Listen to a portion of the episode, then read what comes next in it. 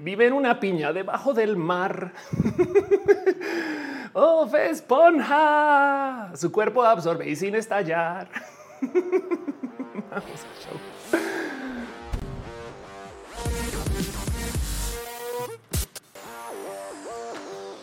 Muy buenas tardes, muy buenos días, muy buenos lo que sea, que sea donde sea que estén ustedes.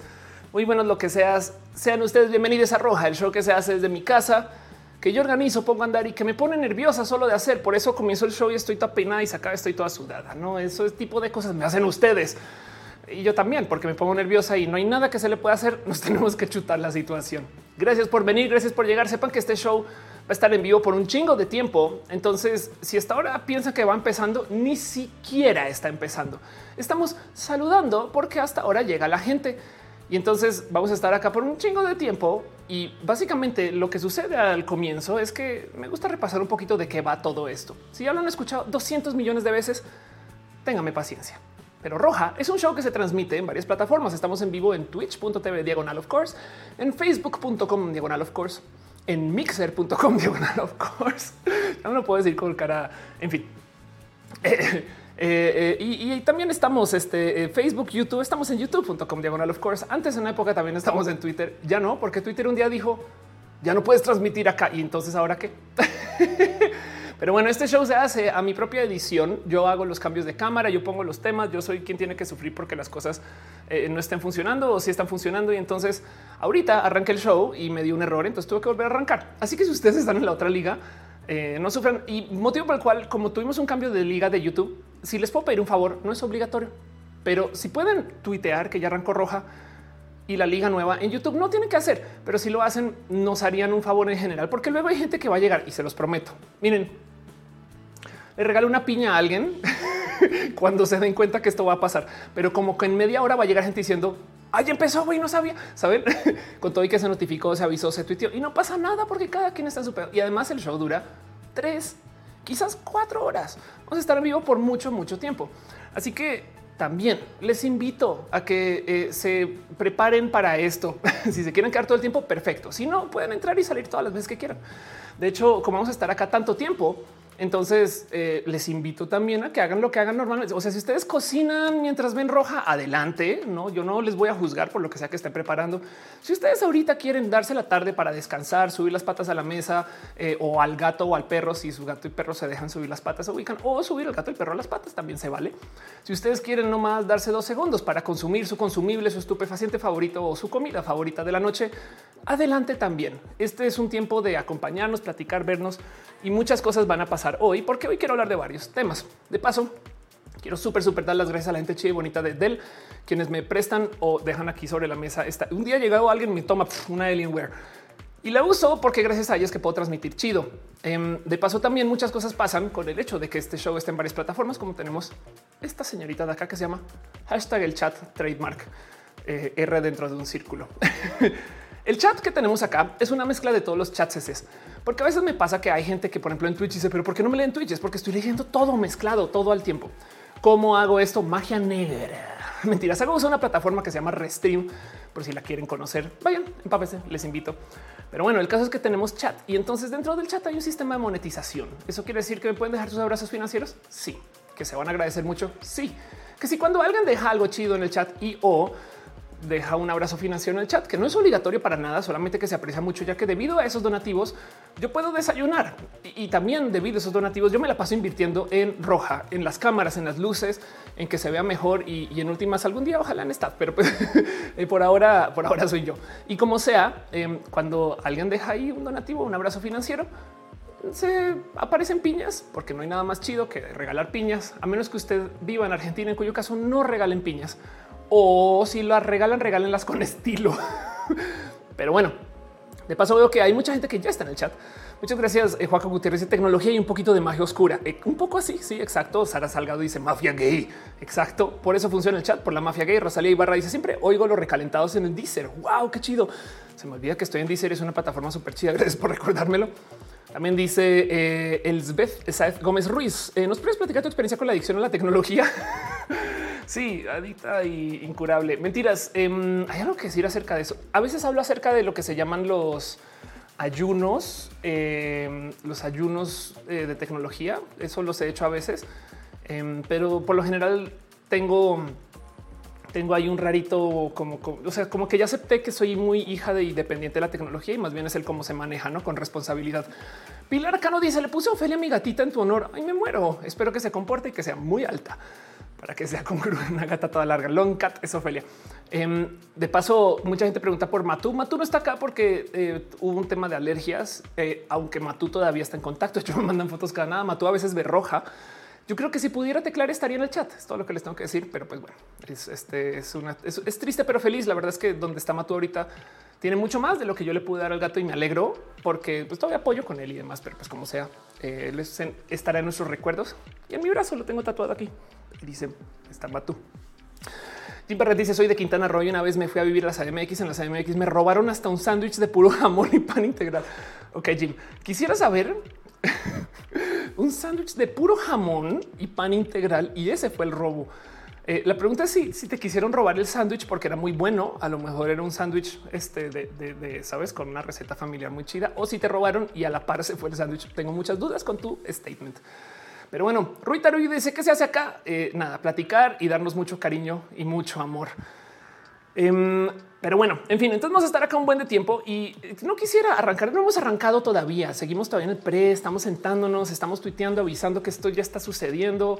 Ahorita nos vamos con los temas, sobre todo con el que está en el título del video, porque hay gente que luego de una entra y dice que pero luego hay gente que ve esto en un mes y me hizo falla, tus videos en YouTube son rarísimos, o sea, como que te tardas como media hora en ir al grano, güey. O sea, es un chingo. Yo así de es que es un live. Motivo por el cual, de hecho, la versión corta de estos videos se llama mini roja. Y en mini roja, entonces trato de resumir todo para que sí quepa de un, eh, no un espacio como compartible. Pues dice Michael Machado, Facebook me obligó un ayuno facebookero por supuesta discriminación por expresión, que aquí es algo gracioso. Ah, claro, sí.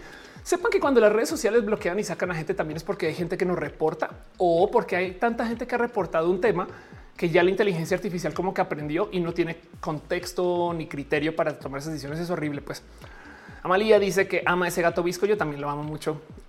Los gatos viscos están locos igual. Además, bien divertido porque es que Matú, que se llama es, visco, entonces como que se acerca demasiado como tú te consiéntame. No, y es como de oye, gato, güey, pues que no veo nada. En fin, Afrodita antifujimorista dice: Llegó la comida, todo de acuerdo al plan perfecto. Doctor dice: Yo no me perdería estos momentos por nada. Me haría un hueco para verle. Muchas gracias. F a secas dice: Apenas escuché todo sobre el bienestar digital. Tiene unos métodos hippies, tipo escucha a los pájaros cantar, pisa el pasto descalza. Qué chido. Me alegro mucho. Pues bueno, quisiera nomás tomarme dos segundos para agradecer a la gente chida que está suscrita al canal. ¿Cómo se suscriben? Bueno, están eh, los canales estándar, o sea, YouTube, Twitch, ahí se pueden suscribir, en Facebook también. Eh, pero también hay gente que se suscribe al Patreon. Y Patreon, pues es una plataforma para tener contacto directo con la gente que crea en general. Eh, empápense de Patreon, conozcan Patreon. Em, si no ubican, sepan que Patreon es uno de estos lugares súper chidos. Yo tengo una página que tiene sistemas de suscripción variables. La verdad es que en últimas todo lo que sucede en el Patreon se queda en el Patreon. Mentiras. La idea es no más que agradezco mucho que lleguen sus donativos por allá. ¿Qué tiene Patreon a comparación de las otras plataformas? Allá puede que no me cierren el canal. Acá no lo han hecho, no? Pero ubican esas historias horribles de yo te me quité el canal, no sé qué, boom, se pierde todo, no? Y si están suscritos acá. Entonces, por eso me gusta Patreon, porque es una plataforma independiente en general, como por concepto, pues no. Eh, no, quiere decir que, sea el único camino. Más si se suscribió en YouTube, adelante y lo agradezco mucho. Pero pues solo quiero explicar el por qué existe Patreon también. Patreon literal está hecho como para la vuelta todas estas como restricciones que ponen los otros espacios para la gente que generamos contenido. Pero bueno, el caso, muchas, muchas gracias a la gente chida que está suscrita. Un súper abrazo a Arturo Ale, a Anamar Mitskitsuruo. Este, gracias por tu nuevo patreoneo. A Ana Navarro, analógicamente a Ballena Gordita, Simba y Cheja, Aflicta, Chocuevas, Francisco Godínez, Ignis 13, Javier Tapia, Trini P por su amor y su cariño. También de paso hay gente que se suscribió directamente en el YouTube, que también lo aprecio mucho, eh, eh, porque nada, pues eh, mientras más te suscribimos banderas, tengo que subir banderas nuevas. Pero un abrazo a Jero, a Ove, a la Nesa, Josie Villarreal, un abrazo también a Ale Galván, a Mau Rúa, Jessica Díaz, Guada Andino, Renier Cruz, Auster Aragones, Ichigo Chami, Pablo Ceje, Bruja del Martatú, quien hace tatuajes bien chidos. Un abrazo también a Germán Briones, Pamela Gutiérrez, Mavila Morales, Alfredo Pérez Aldana, Úrsula Montiel, Mike Lugot, Becky Santoyo, MD Plus, Alejandro Ortega, Alex Sánchez, Emanuel Marroquín, Miss 02, Katzar, Nurfo García, Viviana García, Cintia Kent, Brenda Pérez Lindo, Birds Nances, el tema Hernández y Martínez me divierte. Fin, un abrazo a un abrazo a Gloria Félix también, a Azucena Baeza, Noemí Ávila, Samsipa Flores, Fernando Rivielo, Adel Agustina Sosa, Yadeloid, Raúl Fon, Perosa, María Elena Ramírez Ortega, Héctor F. Arriola, Pasos por Ingeniería, que tiene un canal de YouTube bien chido, Ana Alejandre, Tato Oso, Cristian Franco, a Andrean Álvara 2. Moni Aranda, Sailor Fisher, son José Cortés, Maite y Turral de Farías, Ana Cristina Mo, quien es la ardilla bien trucha de la familia, Gabriel Mesa, Eri Frank Núñez, Rodrigo Pérez, Ibran Rivera, Yolanda Suárez, Víctor Hugo Calderón, Lucero Quilla, Afrodita, antifujimorista. este, perdón, a Carlos Soto, Soliloco de Lun, Perro H, te queremos, Ofelia, también te queremos a ti, Perro H, a la pastela de la Cocoa Val, Valentina, Luis Maclache, Andrew Bete, Carlos Como Baranza, Tzeitzel, Mariana Romgalves, Aflicta, Edgar Rego y Leonardo Tejeda, la gente chida que está suscrita desde el YouTube y la gente también que está suscrita en el Facebook, Marisela López Lozano, Marilyn Ochoa Rodríguez, Ismael Talamantes, Sand Abella y Gustavo González. Se les quiere, se les aprecia y gracias por ser parte de esto. Cristina Gómez dice primera vez que puedo en vivo, en vivo. Muy bien. Eh, y viva. Al Elin Cross dice que ahorita figura se solución. Muchas gracias. Te voy a decir algo. Es un vestido, pero no soy tan alta. La uso de blusa a veces. Jim Barrett dice que si las ardillas tejanas dominan el mundo, yo creo que sí. A estas alturas, ardillas tejanas seguramente andan en Monster Truck. También dice eh, el Liga de Pato está chacoteando y demás. Andrés dice eh, amo tu contenido. Muchas gracias eh, por decirme estas cosas, porque yo a veces tengo un chingo de dudas de no sé si Andrés se dice cuando vienes a Colombia quiero ir mucho, aunque ahora tengo el lujo de tener a mi señora madre en México. Entonces, por ahora ya estar acá. En fin, Omar Neri dice ver roja y se te reinicia la vida. Muchas gracias. A mí también un poco. Y dice Michael Machado, le haces competencia MJ en Shout Ofelia. Anda, hola, estoy muerto. Dice este video es privado. Voy a doblemente verificar eso porque no debería de ser privado. Nomás, o sea, no me saltaría mucho que estemos en un video que está en privado. Nomás voy a, o sea, checar eso este 100 veces antes de que pase algo. ¿Por qué no me deja? Eso es muy preocupante. Em, vamos a ver. Porque seguro no dice que la privacidad es dice público. El video está muy en público a menos que YouTube me lo haya quitado así bien cruelmente. Lo siento, Ophelia, pero este tú no estás a disposición de poder hacer estas cosas, no? pero bueno, qué miedo que este eh, me hizo logout y todo. O sea, hoy en día, eh, ush, ush, ush. pero bueno, en fin, no dice acá que está en público. Confirmo que estamos en público. Gracias de todos modos por comentarlo. Eh, pero bueno, em, quién más está por ahí en el chat? Caro dice es muy claro, pero creo que te ayudó un poco. Al final debemos recordar que un algoritmo el que decía, claro, eso es verdad. Diana Canuto dice lo del video privado es obra del diablo. Ándale, Yuri Maldonado dice privado, no, pero sí de nicho. Está bueno eso, sí. Maya Chat dice, yo llegué por la página principal de YouTube. Exacto. Compruebo que el video no está en privado. Em, eh, eh, no, sé por qué lo habrás visto en privado, pero bueno, de paso en eh, Twitch, Kitsuru, oh, o sea, Ana se, suscribe. Muchas gracias de verdad. Artis Row también dice aplicarle a explicatriz es muy fácil y gratis si tienen Amazon Prime. Estoy totalmente de acuerdo con eso y muchas gracias por ser parte de esto. Miguel H. Soria también ya dejó unas stars. Te quiero un chingo. Gracias por apoyar de verdad. Pero bueno, exacto. Cada quien con sus donativos y sus espacios. Gracias por apoyar y ser parte de esto y por dejar su cariño y su amor. Sus piñas les llegarán por correo si es que no les llegan ahorita en el chat. Pero bueno. Ah, Caro dice, hoy nos hablarás de tus participaciones en Pride. No hay Pride. Fin. De hecho, por primera vez en mucho tiempo no estoy en, la transmisión de Pride y, es, sí estoy como tipo de contratada para eventos y cosas, pero para Pride en sí, Pride en la Ciudad de México, em, hay un evento que es un stream, pero no soy parte de eso. La locomotora dice roja VIP. Irina dice está en privado porque este video no es canon. Ándale. Sara de noche dice ahora sí llegué al en vivo. Muy bien, muchas gracias por estar acá y qué chido que te pueda ver otra vez. Dice eh, Aldubar es público. Gracias, Aldo, por comentarlo. Michael Machado dice salgo, me fijo dentro de nuevo. Te aviso. Anda, Diana Canuto, ya había, te había leído, pero bueno, en fin, em, como sea, vamos a estar acá mucho tiempo. De paso, también le quiero súper dar las gracias a la gente chida que está suscrita en el Twitch. Un abrazo súper especial a Garnachita, a Tía Leta, Ligado de Pato, a cada Brett Robbie, guion bajo Jesús López 86, aquí a mi 0207, Vegan Mike, Julián Galo 6, Amudio 98, Emma Cornio, Fausto Ceturino, Alex López Tam, Eriola Sakura, Crowbite 100, Caro Dale Caro, quien se, quien se suscribió desde antes que existieran las pinturas rupestres. Hay David Pod, Carlos Cravioto, Fabi Blossoms, Mitzi Yuan, Leo Sánchez Cor, Cristina Gómez 69, Mr. Fick, también a Wisteriox, sí solo sí, pero no Tsunami, Aflicta, Ballena Gordita, Sankoku 666, Defis, Miranda, Matt, Kapluku-bajo, Space Monkey 1138 y Krillinath. Gracias por su amor y su cariño y por su suscripción. Se aprecia mucho. De nuevo, no es obligatoria para que consuman este show, pero ¿qué les digo? Eh, aprecio mucho que me ayuden, que sean parte de esto y, también me lo hecho que lleguen también. Eso está bien cool y sus abrazos financieros en lo que están acá también. Angélica dice llegando del doctor para ver roja en vivo. Espero que todo bien.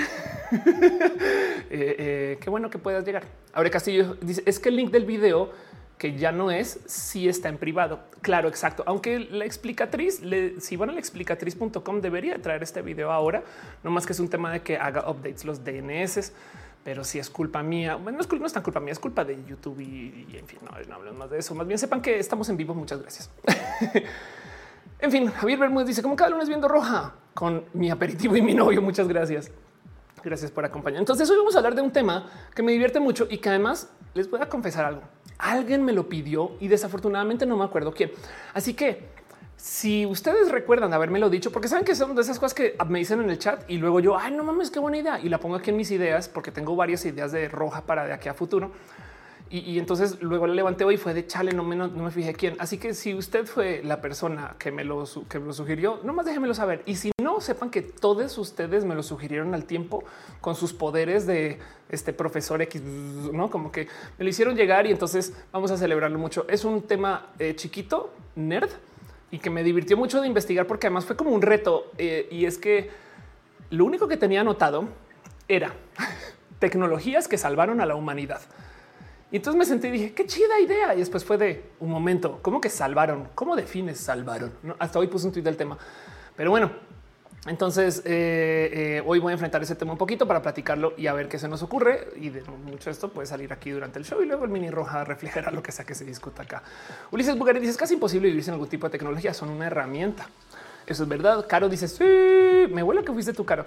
Em, dice: Hola, estoy muerto. Una vez me salvó un microondas. ¿Saben por qué? Porque vienen del futuro y del espacio. Un poquito sí. Caro dice: Quizá alguien lo propuso, pensó en la vacuna contra el COVID. Puede ser. Palagarnica dice: Yo siempre he sido ser autodidacta, aprendo 100% de forma vicaria. Gracias, Ophelia, por todo lo que. Ah, qué chido que estés, que me, me, alegro. Yo también roja, uso roja para aprender un chingo. Eso sí lo quiero dejar en dicho. Gracias a roja soy una persona por lo menos más elocuente, como que cuando voy a eventos, fiestas, reuniones sociales, que no es muy, no es, muy a menudo. Cuando voy y tengo muchos temas de qué hablar y es porque hago este show, pero bueno. en fin, Yuri Maldonado dice Terminito salvó a la humanidad después de intentar matar a John, por supuesto, claro. Miren, ¿qué tal que la humanidad igual iba a destruir el planeta y la tecnología estaba ahí para preservar el planeta?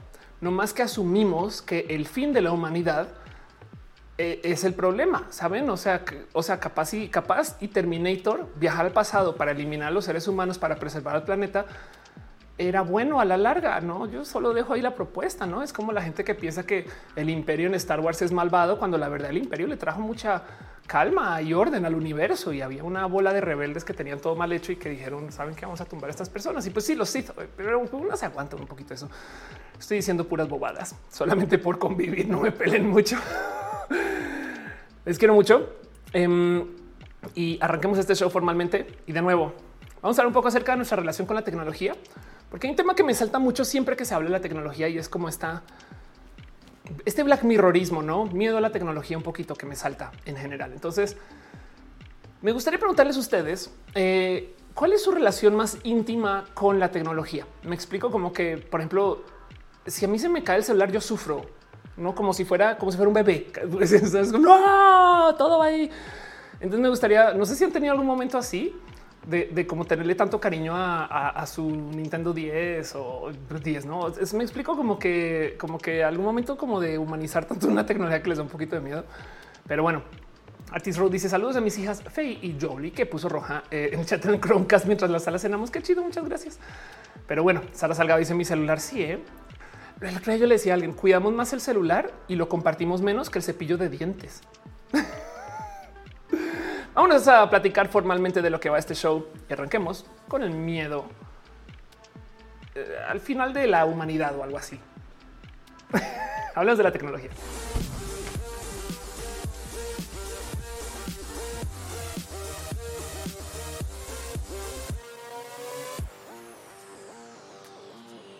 Saludos de la vaquita. ¿Cómo me molesta cuando la gente de repente habla de la tecnología y, la habla como en negativos? Asumen que la tecnología por default es mala. Y, y, lo digo porque el fin de todo este desarrollo tecnológico es poder hacer más con menos. Gracias a la tecnología, yo, Ofelia, tengo acceso a cosas que hace 20, 30 años me hubiera tocado pedir muchos favores. si es que saben como que y cuando digo yo, yo, o sea, yo puedo transmitir desde casa con una calidad de transmisión que hace 20 años les hubiera dado celos y envidia. Y, si bien pues hay que hacer una inversión para yo poder hacer esto, no es ni de lejos lo que esto hubiera, eh, eh, hubiera tenido que pagar hace 20, 30 años. Em, de hecho, ahorita está pasando algo muy divertido porque resulta que la gente tiene esta idea de que la producción eh, es, eh, es como, como, o sea, la producción digital no es tan chida como la producción análoga y estas cosas. Entonces, em, no sé si sabían que ahora las cámaras, por ejemplo, para la gente que trabaja en fotografía y demás, tienen como un rango profesional donde a propósito las hacen más grandes. Em, entonces, eh, ¿por qué las hacen más grandes? Porque hay gente que cuando va a trabajar, no Vamos a ver si encuentro una escena una que tenga como los tamaños de las manos de las personas. Eh, pero hay gente que cuando va a trabajar y llega fotógrafos y llegan con una cámara que es muy chida, que es 4K, pero pues se ve como una cámara de consumidor, como que no siembra tanta confianza. Entonces ahora resulta, por ejemplo, el trae un review de, este, por ejemplo, una de estas Black Magic y, y aquí está. Estos son estas cosas. A ver, eh, vean esto. Esta cámara se llama Pocket. Y el tema es que en cuanto al hardware que tiene y lo que viene adentro de la cámara, no es tan, tan, tan, tan, tan espectacular como para que ese tamaño, pero la hacen grande para que tú como fotógrafo profesional, cuando vayas a trabajar, oh, llegó con la camarota, porque traen estos recuerdos de la tecnología de hace unos años cuando las camarotas eran estas bestias. Hoy en día, o sea, tú puedes grabar calidad muy chida con un celular, aún para una sesión de fotos muy profesional pero, pero si tú haces eso como, como fotógrafo profesional, es tremenda mamada y no te contrata. Me explico. Y entonces existe este como cuento de que la tecnología em, es mala, no y, no nos ayuda y hasta la gente como que se castiga un poco. Está este cuento de cómo em, eh, como que lo siente como trampa y entonces ya, ya no es tan válido. Si tú usaste Photoshop para hacer una pieza espectacular, etc., pero Photoshop, o sea, aplicó muchas como técnicas de inteligencia artificial, no sé qué y tú no tuviste que aprender a hacer, digamos que sombras, no? Como que no es tan chido porque, oh, pues claro, Photoshop, saben? Como que la gente eh, siente que el hecho de que la tecnología le haya ayudado, entonces al parecer le devalúa la entrega y es raro. Por consecuencia, entonces está como esta como eh, creencia que, si bien entiendo un poquito dónde viene, pero está esta creencia de que lo natural es lo mejor que hay. Y, y, lo vemos en todos lados. Esta gente que, por ejemplo, no es que tienes que comprar las pastillas del naturista y así miras y, no son tan sanas, no aceites esenciales, ese tipo de cosas que a veces, pues en últimas, sobre todo cuando se trata de medicinas, las medicinas alternativas que funcionan tienen un nombre específico y especial. Medicinas, saben?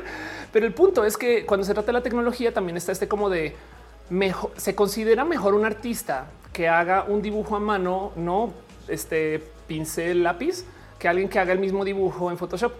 Y la verdad es que cada quien es una herramienta diferente, no es, no es comparable por un lado y por otro lado, pues también eh, está como este, como esta rara presión hacia lo natural.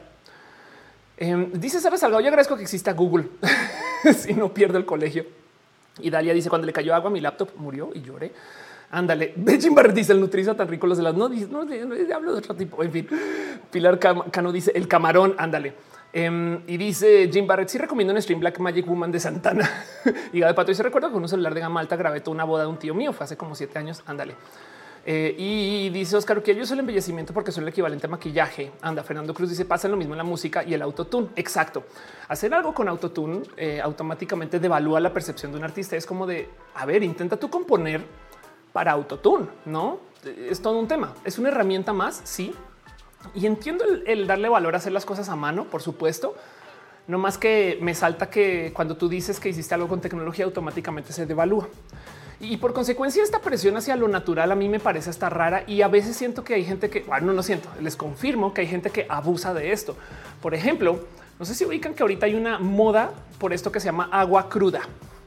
Y si no lo han visto, diviértanse. Esto es bien cucú. ¿Qué es el agua cruda? Pues resulta que hay gente que está vendiendo estos productos de agua que se supone que están embotellados sin filtrar. Y no sé cómo lograron vender eso como un positivo. Lo que dicen es viene con lo que viene. Entonces dicen que supuestamente tiene este, no está esterilizada, no tiene probióticos, pues, saben, no tienen, no. Y entonces están estos como gurús de la salud que hablan del agua cruda y, de cómo literal, como sale, te la envían, que, no, sé en qué momento eso se ve como un positivo. El, el, agua ya está sucia, me explico. Y entonces eso, agua artesanal. Y entonces da un poco de, hay un motivo por el cual existen los procesos de filtrado. Y para rematar, digo que abusan porque el costo del agua cruda, esto es en Estados Unidos, Em, ahorita se está vendiendo más o menos en algo así como 60 dólares. Esto que 60 dólares. Ah, perdón, yo hice el cálculo 60 dólares, 2.5 galones, eh, más o menos unos 120 dólares el garrafón, un garrafón de agua en 120 dólares. Saben? Pero hoy es que es cruda, agua bronca. Exacto. Dice, dice que vendan también aire puro, a ver si lo aguantamos. Anda. Em, dice Brigitte, oh, la gente que dice que el dibujo digital no es dibujo porque creen que es como magia. Anda, exacto. Y Mónica dice suena muy mala idea y es que sí está re mal, está re mal y es una modota ahorita porque la gente le tiene miedo a la tecnología.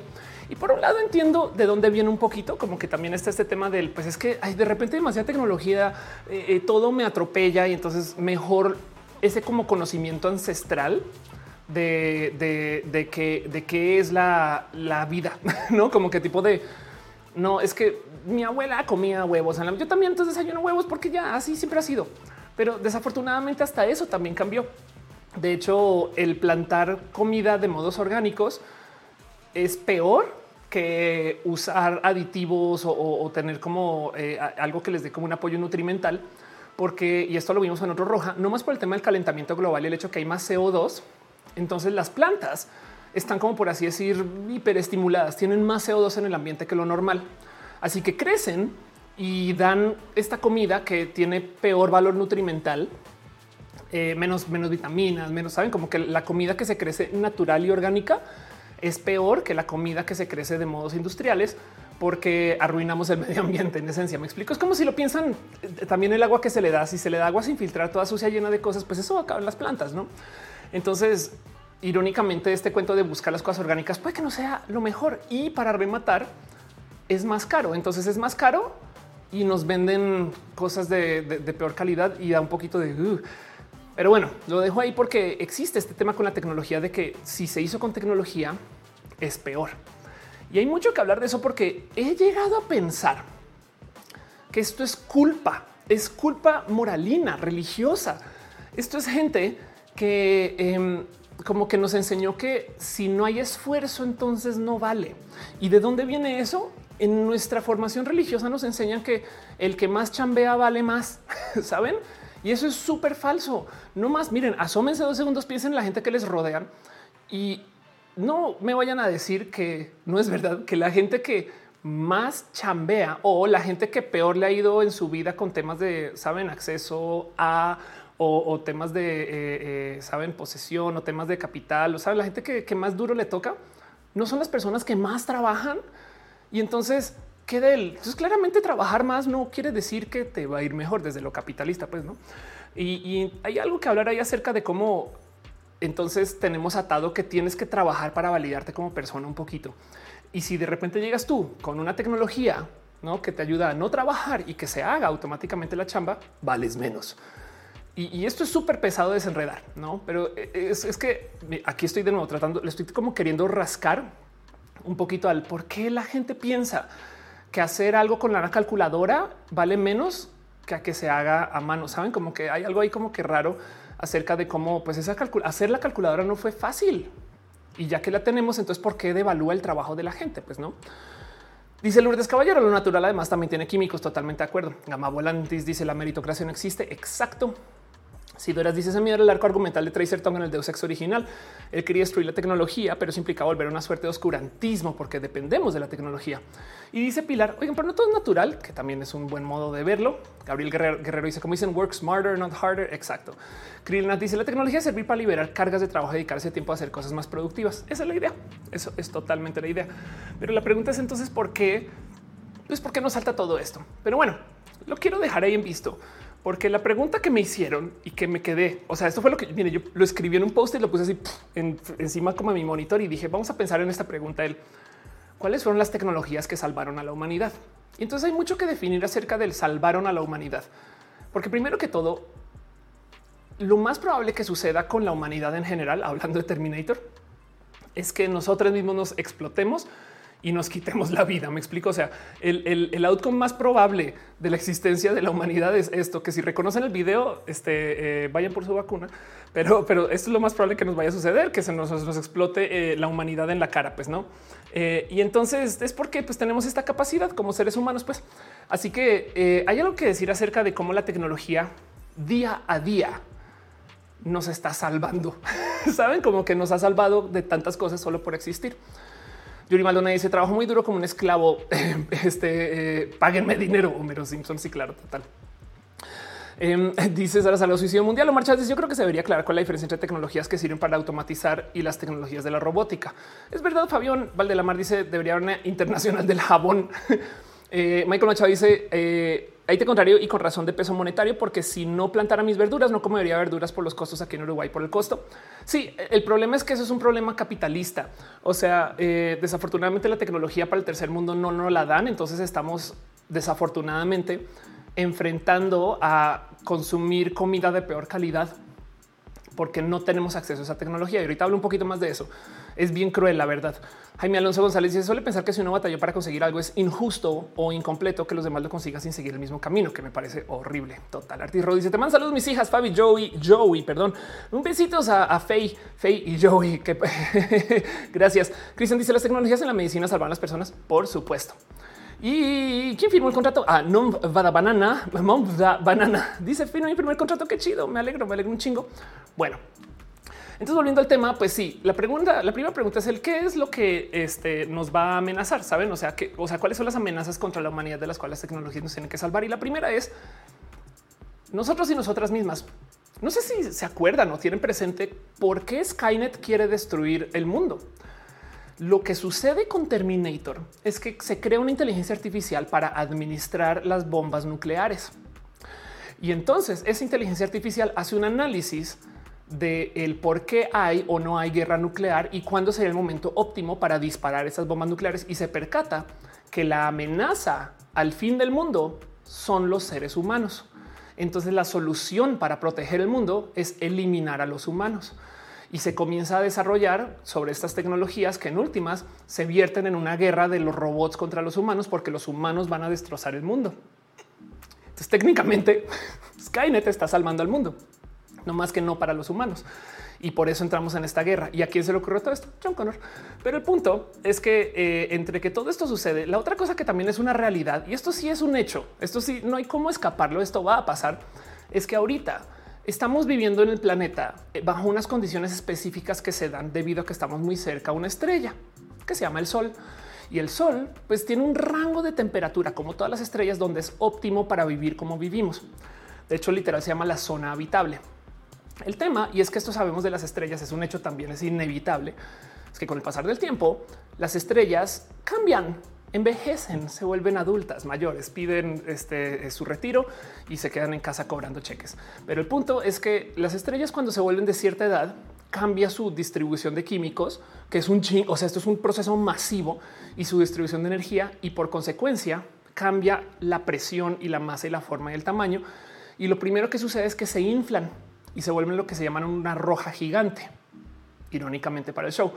Pero el cuento con los Red Giants es que cuando digo gigante es que si el sol es de este tamaño, cuando se hincha, se vuelve tan grande que esto va a pasar. Y esto es un hecho. De nuevo, esto es inevitable.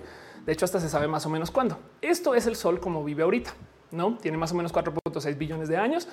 La edad de la Tierra es como de 4.4 billones de años. Esta es la zona habitable. Marte está apenas en la zona habitable. Por eso es que vivir en Venus es un tema muy caliente. Vivir en Júpiter, ni olviden, es un pedo. Bueno, por si sí, la dura espera nos podemos parar acá, pero pues saben, estos planetas acá afuera son muy fríos. Pues cuando este sol se vuelva tan viejo que va a ser en 12.5 billones de años, se va a volver tan grande que se va a consumir a la Tierra y Marte. O sea, no es como que se va a acercar, va a ser tan grande que vamos a estar dentro del sol. Y, entonces esto va a suceder eh, cuando el Sol tenga más o menos 12 billones de años, que para que tomen en una medida, estamos más o menos a la mitad de nuestra edad posible en existencia. Lo cual quiere decir que si la humanidad quiere sobrevivir en los próximos 6 mil millones de años, tenemos que encontrar el cómo salir de la, de la Tierra a ir a otros planetas, sí o sí. Calariza Díaz, no billones, mil millones. Exacto. Eh, eh, eso es un tema. En inglés, billion son mil millones. En español es mil millones, motivo por el cual un billón en español es diferente a un billón. es verdad. Pero bueno, el punto es que como sea que lo vean, nomás asumémonos en el número 4.6 versus 12.5. Y en ese momento la Tierra va a estar dentro del Sol. Fin, es un hecho, esto va a pasar. Así que como sea que lo vean, ahí sí, lo único que nos puede salvar es la tecnología, ¿saben? Porque así por nuestra propia cuenta, o bueno, capaz sí, imagínense, ¿no? Evolucionar de tal modo que podamos ir al espacio. O en fin, eh, sin tecnología, pues no. Eh, Mata dice también se llama Ricitos de Oro, la zona que dices. sí, eso es verdad, se llama así también. Eh, Fabián Valdelamar dice la proporción nuclear debe ser desarrollada. Eh, Malejar dice que sustito, pues no, sí, eso es verdad. Bueno, eh, también hay que tener en cuenta que eventualmente todo el universo se va a enfriar lo suficiente y no va a haber energía para que se mantenga nada. Entonces, eventualmente también fin del universo, no? Pero bueno, eso es otro tema para después.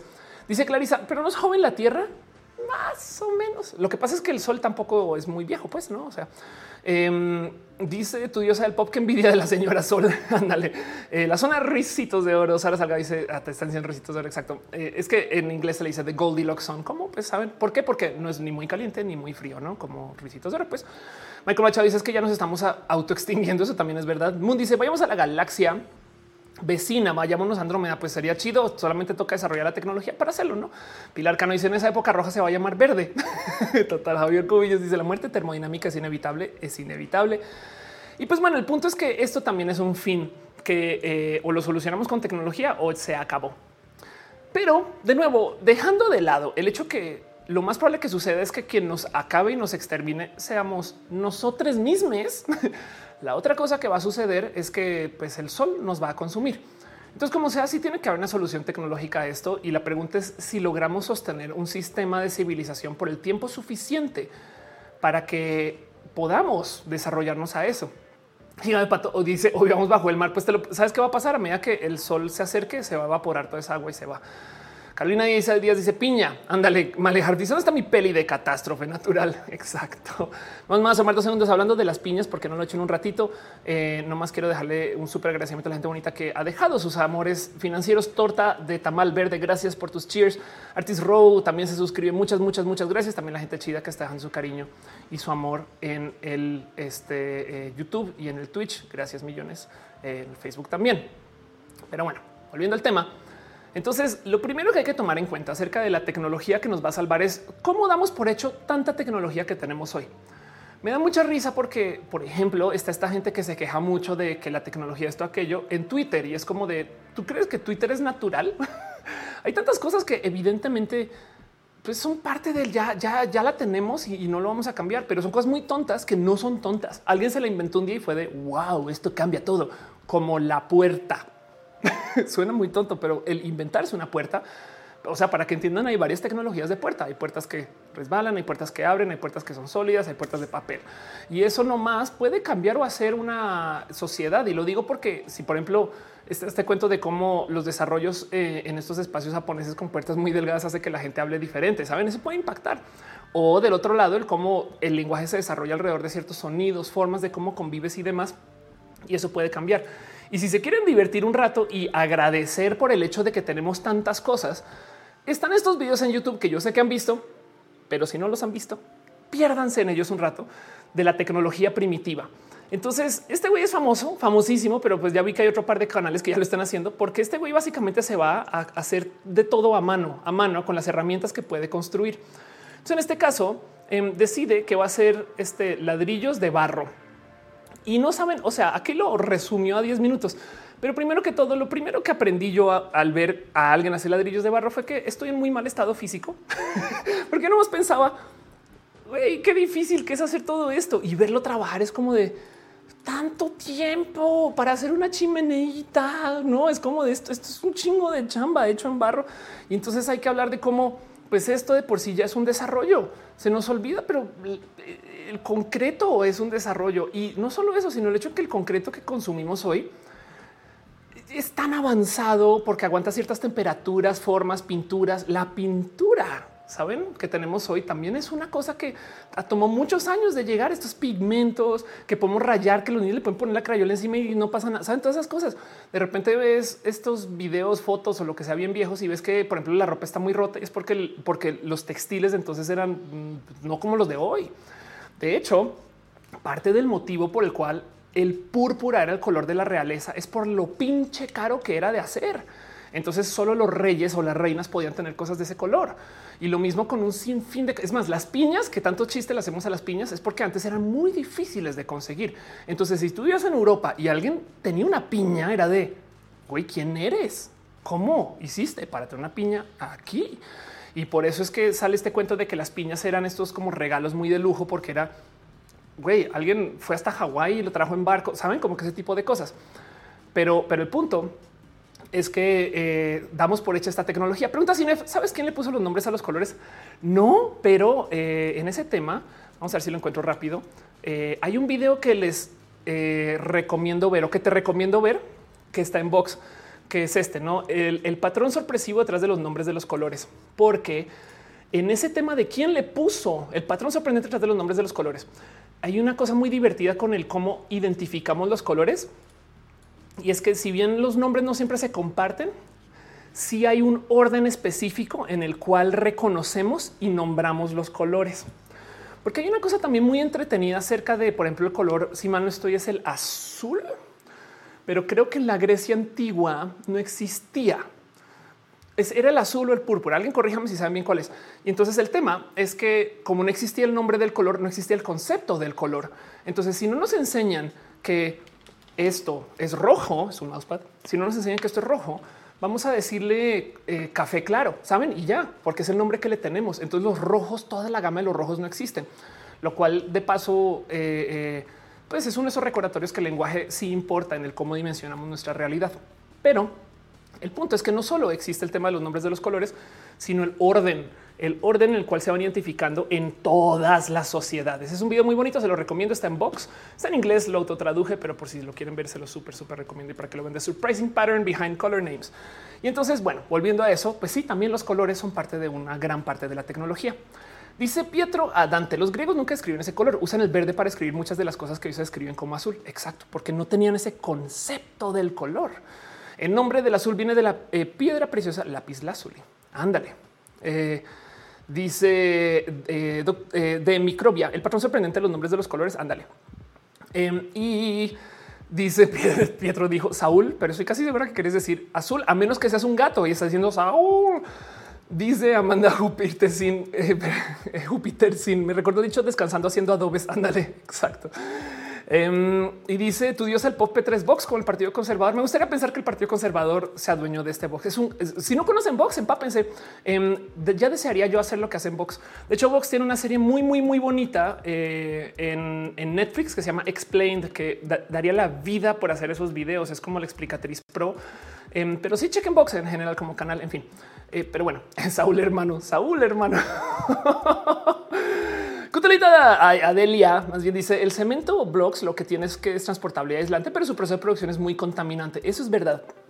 Eso es verdad y está además vinculado a mucha explotación y además tiene un problema y es que la arena que se usa tiene que ser una arena muy específica.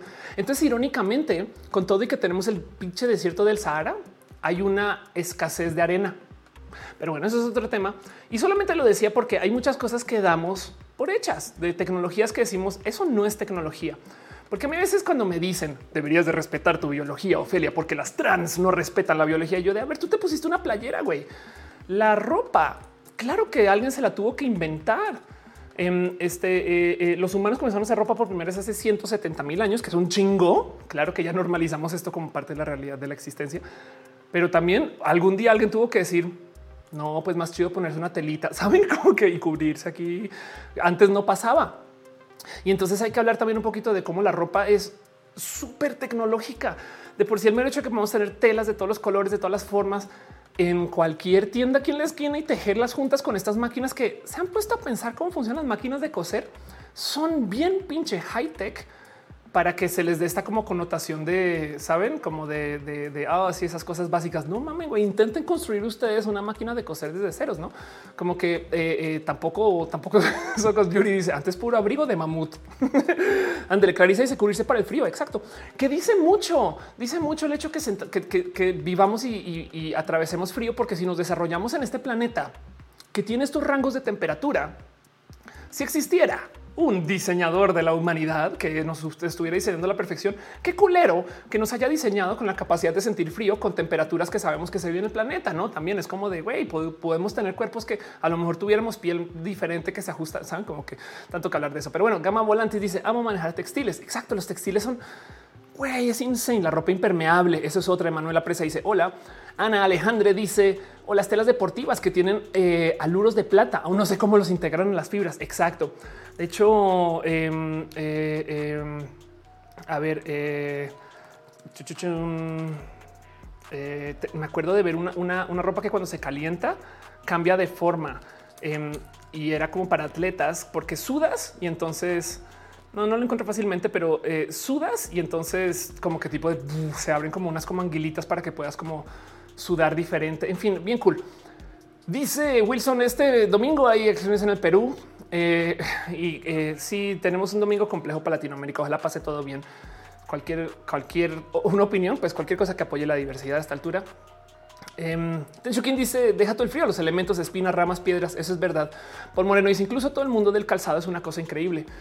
Hace muchos ayeres me acuerdo que vi un estudio que publicaron por parte de Adidas Nike, una empresa que hacía tenis y descubrieron que el mejor tenis era el que respetaba la forma del pie y se inventaron una suerte de tenis específico que si mal no recuerdo se llamaba skin porque el problema era que si tú como empresa descubres que el mejor producto de tu rubro es no usar tu producto, tenemos problemas. Pero habla también de cómo el pie es una cosa altamente desarrollada.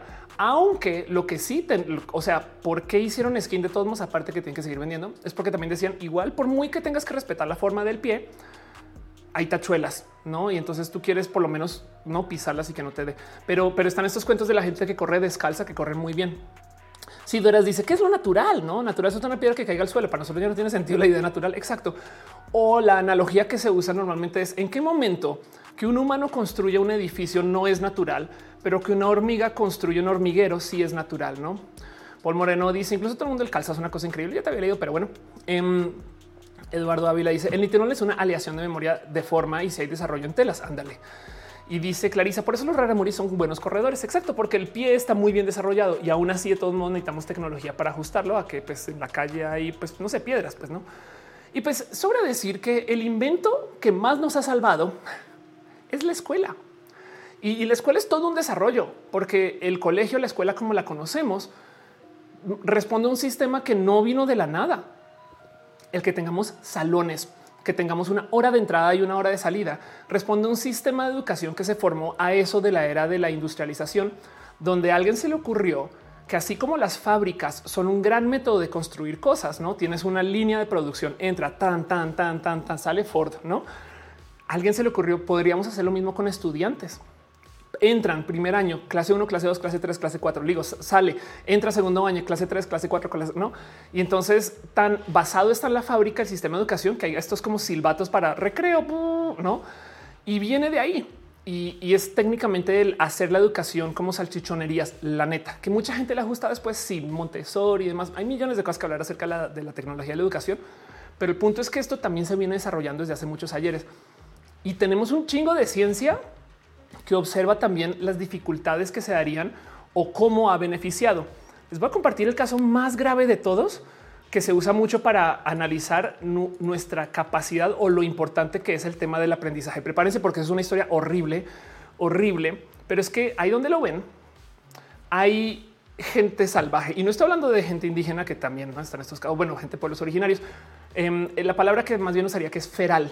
Y hay un caso en particular que es muy famoso entre como este cuento de eh, eh, grupos de estudio, psicología y demás, em, que es el caso de una chiquita que se volvió muy famosa porque la criaron de modos ferales. No sé si ubican la historia de esta Ginny. Entonces, eso es un cuento horrible. Esto es, esto es de las cosas que digo, no puedo creer que la gente sea así.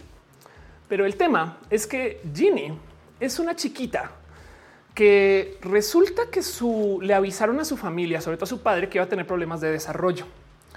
Y entonces, ¿qué quiere decir esto? Que su padre automáticamente pensó que no iba a tener una vida funcional.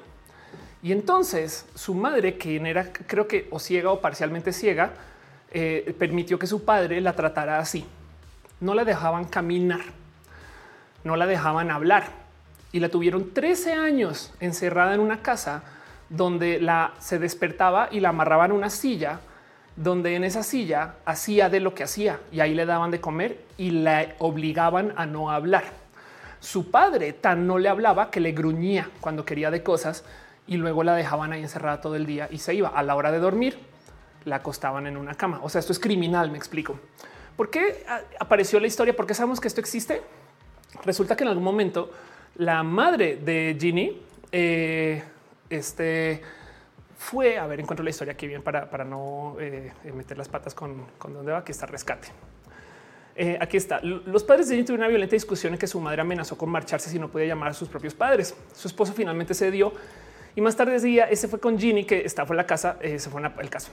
Em, el tema es aproximadamente tres semanas después de esta discusión, el 4 de noviembre, la madre de Ginny decidió solicitar beneficios por discapacidad para ciegos en, una ciudad, en su ciudad donde vive en California. O sea, ella como que fue al gobierno a pedir este eh, beneficios de discapacidad y se llevó a Ginny. Pero como ella es casi ciega, la madre de Ginny entró accidentalmente a la oficina de servicios sociales que estaba al lado. Eso fue, eso fue lo que sucedió. Y entonces eh, Ginny, como la criaron encerrada, amarrada, pues tenía muchos problemas de desarrollo. Nunca aprendió a hablar. Edad 13 ya no sabía hablar. Eh, no sabía comunicarse. De hecho, como la tenían amarrada en una silla para que hiciera ahí, no un, un o sea, un portapoti, un poti de, bebés, pues. Entonces tampoco sabía ni siquiera contener sus heces. Me explico. Y, pues obviamente no sabía caminar. Entonces todo eso le, salta a la gente de eh, este eh, de ser, ¿qué es esto? De em, de servicios sociales generales y, la rescatan, no? Dice este, pero es un caso muy famoso y dicen ahí exacto. Dice Moon tenía la estatura niña seis años. Eh, Nora dice literalmente frenando su desarrollo. Exacto. Eh, dice así en el canal de Antroporama se narra con mayor detalle este caso. Exacto. Chequenlo, pero les aviso de ya chequenlo con un, o sea, vayan preparados porque esto es horrible, es feo, es seco y habla un poco de cómo, pues nada, cómo son las no eh, familias, etc. Pero el por qué esto es tema de, del por qué quiero platicar de, este caso, aparte de no más compartirles algo horrible que sucedió porque los quiero y les quiero. Eh, es porque también hay que tener presente que esto habla mucho acerca de nuestra capacidad o incapacidad de aprendizaje. Muchas de las cosas que sucedieron con Ginny después de que sucedió esto que pasó, creo que Ginny ya va a tener como es más, creo que aquí está su edad, ya debería tener como 60 años. Esto fue, esto fue en los 70s, 80s. Eh, sí, nació en 1957.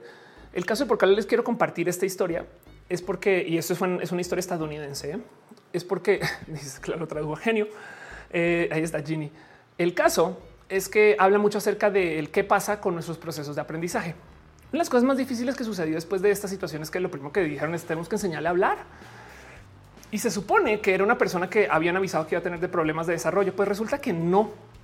Es una chica que sí manejaba un cierto nivel de inteligencia eh, y de hecho se podía comunicar mucho como con símbolos, pero nunca pudo aprender a hablar porque ya, ya tan mayor había pasado. Al parecer hay como una edad crítica donde en la formación del cerebro tú le enseñas al cerebro a pensar con la simbología, las letras y las palabras. Y si no, no aprendes ahí, es muy complejo de ahí en adelante. Entonces sí tiene comunicación, sí tiene formas, pero no es lo mismo. Quizás puede ser un caso como tipo que no entiende nativamente lo que es una palabra, sino, sino que a lo mejor entiende que hay palabras, eso puede ser. Y entonces habla mucho de cómo nuestras capacidades varían y van y vienen y, nos daría un ejemplo de qué sería. Imagínense qué sería. Este es este famoso caso que la gente anti LGBT dice haríamos una isla solamente con gente nueva a ver si los gays sobreviven. Es de imagínense que eso sucediera. ¿Cómo sería la primera escuela? Saben? O, o qué sucedería después de tres generaciones de no educarse entre sí. Entonces, a veces, a veces un poco de es impresionante que tengamos una cultura de que nace una persona y entonces le hacemos el update de todo lo que pasó antes de que naciera, porque sabes, no es como qué tipo de naces y es de bienvenido al mundo. Tenemos que desatrasar acerca de todo lo aprendido en las últimas 10 mil años de generaciones. Eh, y entonces comencemos con el idioma A, la letra A, B, no? Eh, y en eso eh, deja ahí el como, claro, el mero que tengamos la tecnología la educación sí que nos ha salvado, porque entonces el poder dar conocimiento de la gente, o sea, si no tuviéramos esa capacidad, bien que no existiríamos punto. Me explico en general. Dice Moon es un nivel muy primitivo. Es su, el cómo habla. Teshikun dice en algún lugar leí que las personas que nacen ciegas después de cierta edad, aunque recuperen la vista, ya no aprenden a ver. Órales. Rubok dice ese tipo de historias se repiten en casos de personas con otras malformaciones en sus rostros o cuerpos, frenan sus desarrollos por la ignorancia. Chale, porque les aíslan, no? Dice Samacode, sigan Antroporama, explica muy bien estos casos. Qué chido. Exacto. Y sí, recomiendo Antroporama School hasta donde sé. Eh, síganles, eh, bueno, conozcan Antroporama. Aaron Mata dice quiénes son los verdaderos monstruos. Pues sí. Fabio la Mar dice hay un documental sobre los niños, los orfanatos de niños no deseados en China. Y Clarisa Díaz dice se habla en psicología del experimento prohibido y ese caso es lo más cercano. Hechitivos dice ese caso es espantoso, es espantoso. Nora GR dice literalmente frenaron su desarrollo, frenaron su desarrollo. Y Carlos Estornudo dice que actualizando el recién nacido al Android 12. Total, eso es un poco lo que pasa. Y entonces esto también es una de estas que no puedo dejar de lado, no como que si vamos a analizar cuál ha sido la tecnología que nos salva, lo primero que hay que observar es la tecnología que damos por hecha y tan la damos por hecha que nos salva de a diario. Saben? Es que si lo piensan, hasta los espejos, los espejos llegaron y cambiaron, le cambiaron la vida del mundo a alguien. Eh, y, tanto que ha sucedido desde entonces. Entonces, bien que podemos decir, sí, por tener un espejo retrovisor yo no choqué, pero güey, es que por tener espejos hay tantas cosas que se pueden hacer. Y entonces eso es una tecnología. Todo aquello que damos por hecho es una tecnología que alguien se inventó porque nacemos con nada, nada. Tan pendejos e idiotas e inútiles somos que no solo nacemos con nada, sino nos tienen que cuidar por un chingo de meses. Y eso es muy de seres humanos porque hay un chingo de animales que nacen y va, vaya, no es más, no han nacido, se están comiendo en la panza a sus hermanos. Em, mientras que los seres humanos nacemos y todavía nos tienen que cargar y nos tienen que enseñar micro. No, y es como de wow, qué locura, güey. Cómo, cómo, cómo no llegamos con de verdad nada. Y el hecho que vamos hacer tanto habla mucho acerca de nuestras capacidades de las tecnologías que tenemos para enseñar. Cutulita dice los tres a cinco años si no aprendes allí ya no puedes hablar o hablas mucho sin preposiciones. Ándale. Carlos Estornudo dice actualizando. Nora GR dice como mala y Kamala las llamadas niñas lobo reingresar a la sociedad es un shock. Anda. Y alguien más dice que si alguien ha visto la peli eh, Child's Play, y yo le estoy muerto y si las monedas fueron complicadas. Exacto, aún todavía, ¿eh? ¿no? Eso es verdad. Luis nos dice que anda con los animales que nacen y caminan. Qué loco. Sí, eso es muy cucú. La verdad, son súper, súper independientes, no? es como de seres humanos. y somos inútiles. Bueno, luego está hablando de mm, tecnología que nos ha salvado, la tecnología que genuinamente nos ha salvado, que es la tecnología de la medicina, porque ahorita estamos pasando por una pandemia. Hay lo que quieran en pandemias. Em, eh, cosas que han pasado. Este, ¿Qué fue lo que acabó con, varias pandemias y situaciones eh, eh, de, problemas de salud? tenemos esto, ¿no? La invención de la cuarentena se acabó, perdón, la muerte negra se acabó por la invención de la cuarentena, ¿no? Así de fácil. la gran plaga de Londres, ¿no? se acabó curando a los enfermos. Que muchas gracias. ¿no? La viruela era una enfermedad europea que asola el nuevo mundo. En fin, no bien que podemos seguir contra la cólera eh, eh, y, todo esto que vino después. Pero hay algo que hay que tener presente con la tecnología de la medicina y eh, del desarrollo de la ciencia de la medicina en general. Y es que hay algo ahí con el cómo ahorita no es que quiere decir que nos sobra, pero sí se nota que nos tomó por sorpresa el lograr que tanta gente que nazca sobreviva. Y lo digo, y esto yo sé que lo he hablado bastante aquí en Roja, pero porque la explosión de población en la humanidad es muy reciente. De hecho, esto, esto me divierte mucho de considerar. Em, la población más o menos en la época de Jesús, o sea, en el año 1 o 0, depende de qué tan religiosos sean ustedes. Ah, voy a quitar aquí mi camarita en un segundo. La población más o menos en esta época em, era de 100 millones de personas. O sea, pensemos en eso. Todo lo que está escrito en la Biblia y la población en esa época, todo esto, eh, estamos hablando de que en el mundo vivía toda la gente que vivía en México, menos como 20 millones. ¿Saben? Entonces, de razón que las cosas eran tan raras o tan épicas, porque ah, es que tenía todos los seguidores de la ciudad, pues porque eran como 30 mil personas, no una colonia, no sé, como que eh, también por eso también nuestra vida hoy en día no te paso amable recordatorio del por qué la ley de lo que está escrito en la Biblia no aplica hoy, porque somos muchas personas. Pero el punto es que parte del motivo por el cual sucedió esta explosión, aparte de que existe el tema de que, pues, si dos personas tienen más de dos hijos, entonces, pues, evidentemente crece la población de modos exponenciales es porque en 1900 específicamente en 1900 y alrededor de esa época, tuvimos mejoras en la medicina. Y en esa época, dice Fabián Jesús, era un influencer chiquito. En esa época, lo que acabó sucediendo es que la costumbre, sobre todo muy enseñada por la religión, porque ustedes han escuchado esto, tengan todos los hijos que, Dios les manda. No se ubican que esa es como la misión, no pues la, gente del Opus de que es supernumeraria, todo esto traen esta costumbre porque se espera que muchas personas mueran. O sea, en 1800, en 1700 hacían esto porque pues es que si tenías seis vivían cuatro o tres o dos o uno. En 1800 todavía, pues bueno, llega 1850 y comienza a aparecer este boom en nueva ciencia de la medicina, que de paso también es cuando aparecen, por ejemplo, no sé, las enfermeras. Em, ya había este, gente en, enfermería, por así decir, pero esto se vuelve muy, muy, muy, muy, muy presente eh, hacia cambio de siglo, sobre todo este, por la enfermera más famosa del mundo, quien le dio como raíz a todo esto que conocemos hoy como enfermería. Em, y, entre eso y el hecho de que se desarrolló que el conocimiento de gérmenes y se desarrolló el conocimiento de limpieza total. Miren, es que lavarse las manos antes de la cirugía, eso es una tecnología. Saben? Todo eso se tuvo que inventar y ni hablar de las medicinas que se descubrieron también en ese momento. Entonces, en ese entonces, lo que comenzó a suceder, sobre todo a cambio de siglo, es que las familias que antes tenían de a dos, porque sobrevivían dos, tenían diez, pero sobrevivían dos, de repente tenían diez y sobrevivían diez. Y por eso es que nuestras abuelas y a veces nuestros tíos y tías tuvieron tantas personas, sobre todo en México, bueno, ellos en muchos lugares, pero saben como que hoy en día ya entendimos si hay planeación y ya, no, o sea, sabemos que van a sobrevivir, entonces como que no, no tomamos esos riesgos. Pero, pero a estas personas les tomó por sorpresa y como no se les enseñó qué hacer en ese caso, pues, pues entonces la familia ahora es una familia de 10, que bueno, nos bendició Dios porque todos vivieron, ¿saben? Y la verdad es que sí, en últimas vivió mucha más gente y esas personas de modos exponenciales tuvieron otras personas y eso fue en gran parte lo que pasó también. No fue el único motivo, pero, pero sí es un hecho que más gente sobrevivió de la que normalmente se esperaba que, que fuera a sobrevivir. Y estoy hablando solamente en este caso, no? Porque también están eh, antibióticos y también están estos casos de gente que no les miento. Hay gente que hoy en día vive gracias a que tenemos la tecnología para que pueda vivir que en 1700 no hubiera tenido y, ya no. Y luego así mira si la expectativa de vida, porque es otra la expectativa de vida de la gente en el año 1850 era tan chiquita que eh, eh, pues tú esperabas que la gente estuviera acá muy poquito y de repente hoy en día es como de no, tranqui, vas a vivir 70, 80, 90, 100, no? Y es de wow, wow, wow. Em, eso, eso también es parte del por qué hay mucha más gente viva, pero se debe a que tenemos mejor tecnología de la medicina. No mantener una persona viva hasta los 100 requiere de un chingo de ciencia, un chingo y entendimiento de cómo, cómo este eh, eh, sobrevivimos. Dice Lourdes, mi abuela tuvo 17, güey, órales. ¿A qué edad comenzó, güey, también? Em, pero bueno, qué chido. Torta Tamal Verde deja un abrazo financiero y perdón, no lo celebré, pero Mávila Morales, te suscribiste muchas. Ah, no, perdón, fue un abrazo financiero. Muchas gracias por tu amor y tu cariño, Mávila. Por ahí piñas pasar, este no pasaron desapercibidas ni ignoradas. Gracias por apoyar y por ser parte de este show.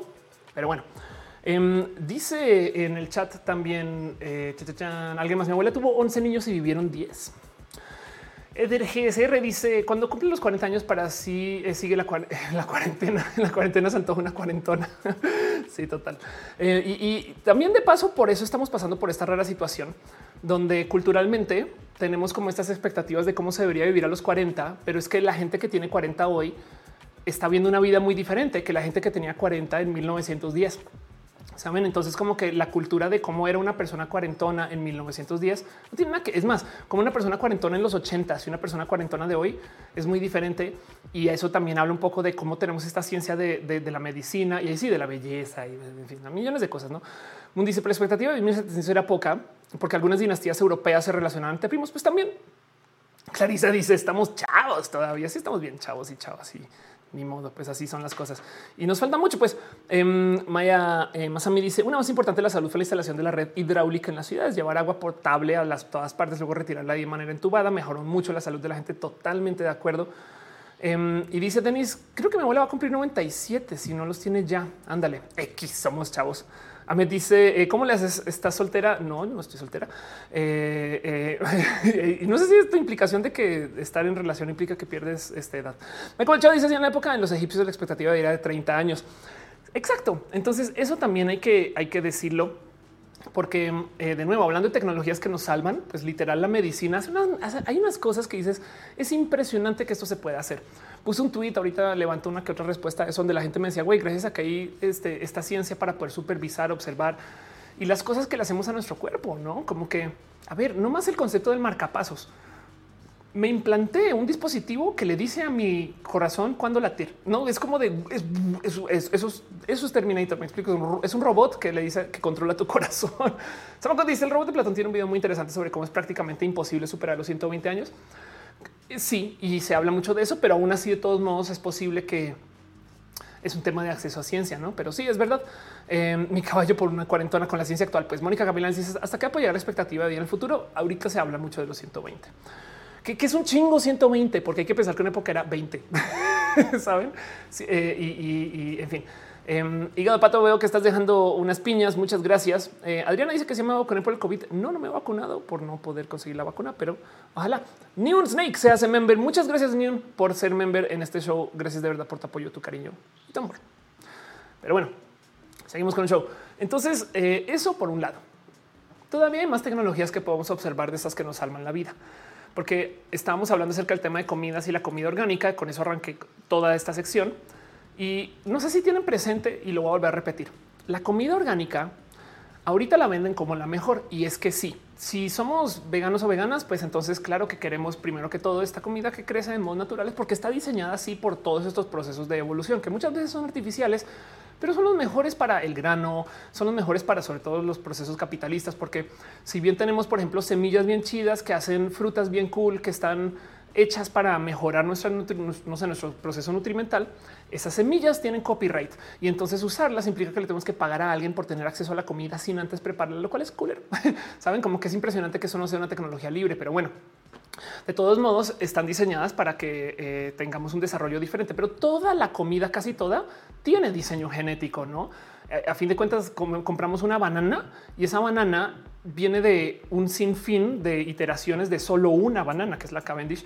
Y entonces, claro que no, o sea, no es natural. Me explico, no son las bananas que tenían los, no sé, este, eh, la gente de en épocas rupestres, no? Que no es una banana muy, muy diseñada, solamente que muy diferente de eso a una banana que viene una semilla diseñada específicamente que tiene copyright. Pero el punto es que como ya llenamos el medio ambiente de tanto CO2, la comida orgánica ya se está viendo afectada. Entonces, por ejemplo, el arroz que se crece hoy tiene muy pobre valor nutrimental a comparación del arroz de hace 100 años. ¿Por qué? Porque el CO2 hace que las plantas crezcan más y den más pronto su fruto, su no o, den lo que tengan que dar. Y entonces cuando lo dan, por lo general generan este producto que es un poquito más popocho, por así decir, y que no tiene tan buen valor nutrimental. Y ni modo, no puedes evadir eso a menos que tú controles la cantidad de CO2 a la cual expones lo que sea que estás creciendo, que si lo estás creciendo en modos orgánicos, ya no aplica. Así que eh, lo que se hace en el mundo desarrollado es que añaden ya como por ejemplo suplementos eh, eh, vitamínicos y, y, tratan de bioquímicos eh, complementar lo que perdieron, todo lo que se está plantando de modo orgánico y natural. Pero nos venden que esa tecnología es inferior y el problema es que una es un, o sea, aquí sí estamos como que entre la espada y la pared, porque por un lado nos joden las personas del derecho, este, eh, eh, saben, derecho autor, no sé qué, Monsanto, todo eso, y por otro lado nos joden con que la comida orgánica em, está jodida y puede que haya sido también como que, ay, pues qué lastiman. Pero el tema es que ahora, por ejemplo, eh, hablando de tecnología que sí que va a cambiar y nos va a, entre comillas, salvar. La otra cosa que también es una verdad es que como hay tantos seres humanos en el planeta, no podemos hacer como Thanos. Miren, Thanos cometió un error, pero es Thanos. No es un error para Thanos, obviamente. Pero pues en vez de eliminar la mitad de la población, también podía duplicar la cantidad de recursos, no? Pero bueno, el punto es que Thanos decidió eliminar la mitad de la población porque estaba queriendo seducir a la muerte. Pero como sea, como no podemos eliminar la mitad de la población y no piensen que es buena idea, me hacen el favor. Lo que se está buscando hacer es el cómo tratar de generar más recursos con lo que tenemos y para eso hay que aplicar ciencia. Estos son las granjas, dice acá del futuro, pero esto ya se está aplicando en un chingo de lugares. Estos son granjas verticales y es literal. Em, es que me gustaría decir hacer comida como si fuera a hacer este, eh, eh, salchichones, pero pues en este caso literal eso es lo que es. ¿Cómo funciona esto?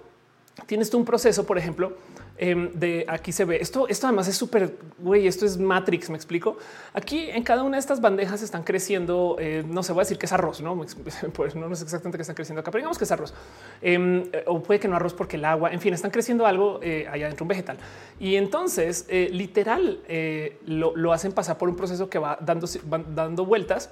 Ahí está, ahí se van moviendo y luego sale y va así, lo cortas y listo, ya está. Al ser una granja vertical donde controlas luz, humedad, este, eh, temperatura, etc., el crecimiento, primero que todo, es muy marcado y, industrial, entonces todas van a salir igual y similares, etc. Y los, las exponen menos a un sinfín de cosas que al estar en el exterior, pues pueden ser problemas pero también puedes controlar su crecimiento hasta desde el CO2 o el oxígeno que reciben. Y del otro lado, la otra cosa que sucede es que esto puede vivir en una ciudad. Entonces es muy probable que en no mucho tiempo, o sea, yo no doy 20 años a esto, todo el espacio de granjas haga más sentido traerlo a la ciudad, porque al estar en la ciudad, entonces no tienes tú que transportarlo, lo cual de paso contamina menos. Y en este caso no es que les importe tanto la contaminación a estos capitalistas, aunque se supone que sí. Lo que les importa es que si lo transportas menos es más barato. O sea, si tú lo pones, si tú pones una de estas cosas detrás de un superama, güey, pues ya lo vendes. Y no me explico. Entonces, em, esto, esta tecnología de hecho es no más sino una modernización de algo que ya tenemos, porque es que no lo natural, como lo plantaban los indígenas. Uy, los indígenas tenían un chingo. Bueno, pero la gente por los originales, la gente que eh, eh, venía con estas culturas de, milenias, de, de planear el cómo crecían sus, pues es que eso es lo que les hacía tener sus poderes, por así decirlo, sus capacidades, cuando desarrollan todos sus procesos de agricultura. Pues por medio de muchos años de intercambiar información, crecimiento, lo que sea, desarrollan estas técnicas que son muy, muy únicas. Es este cuento de cómo en México están esos granos muy específicos de maíz que se crearon después de muchos años de trabajarlos.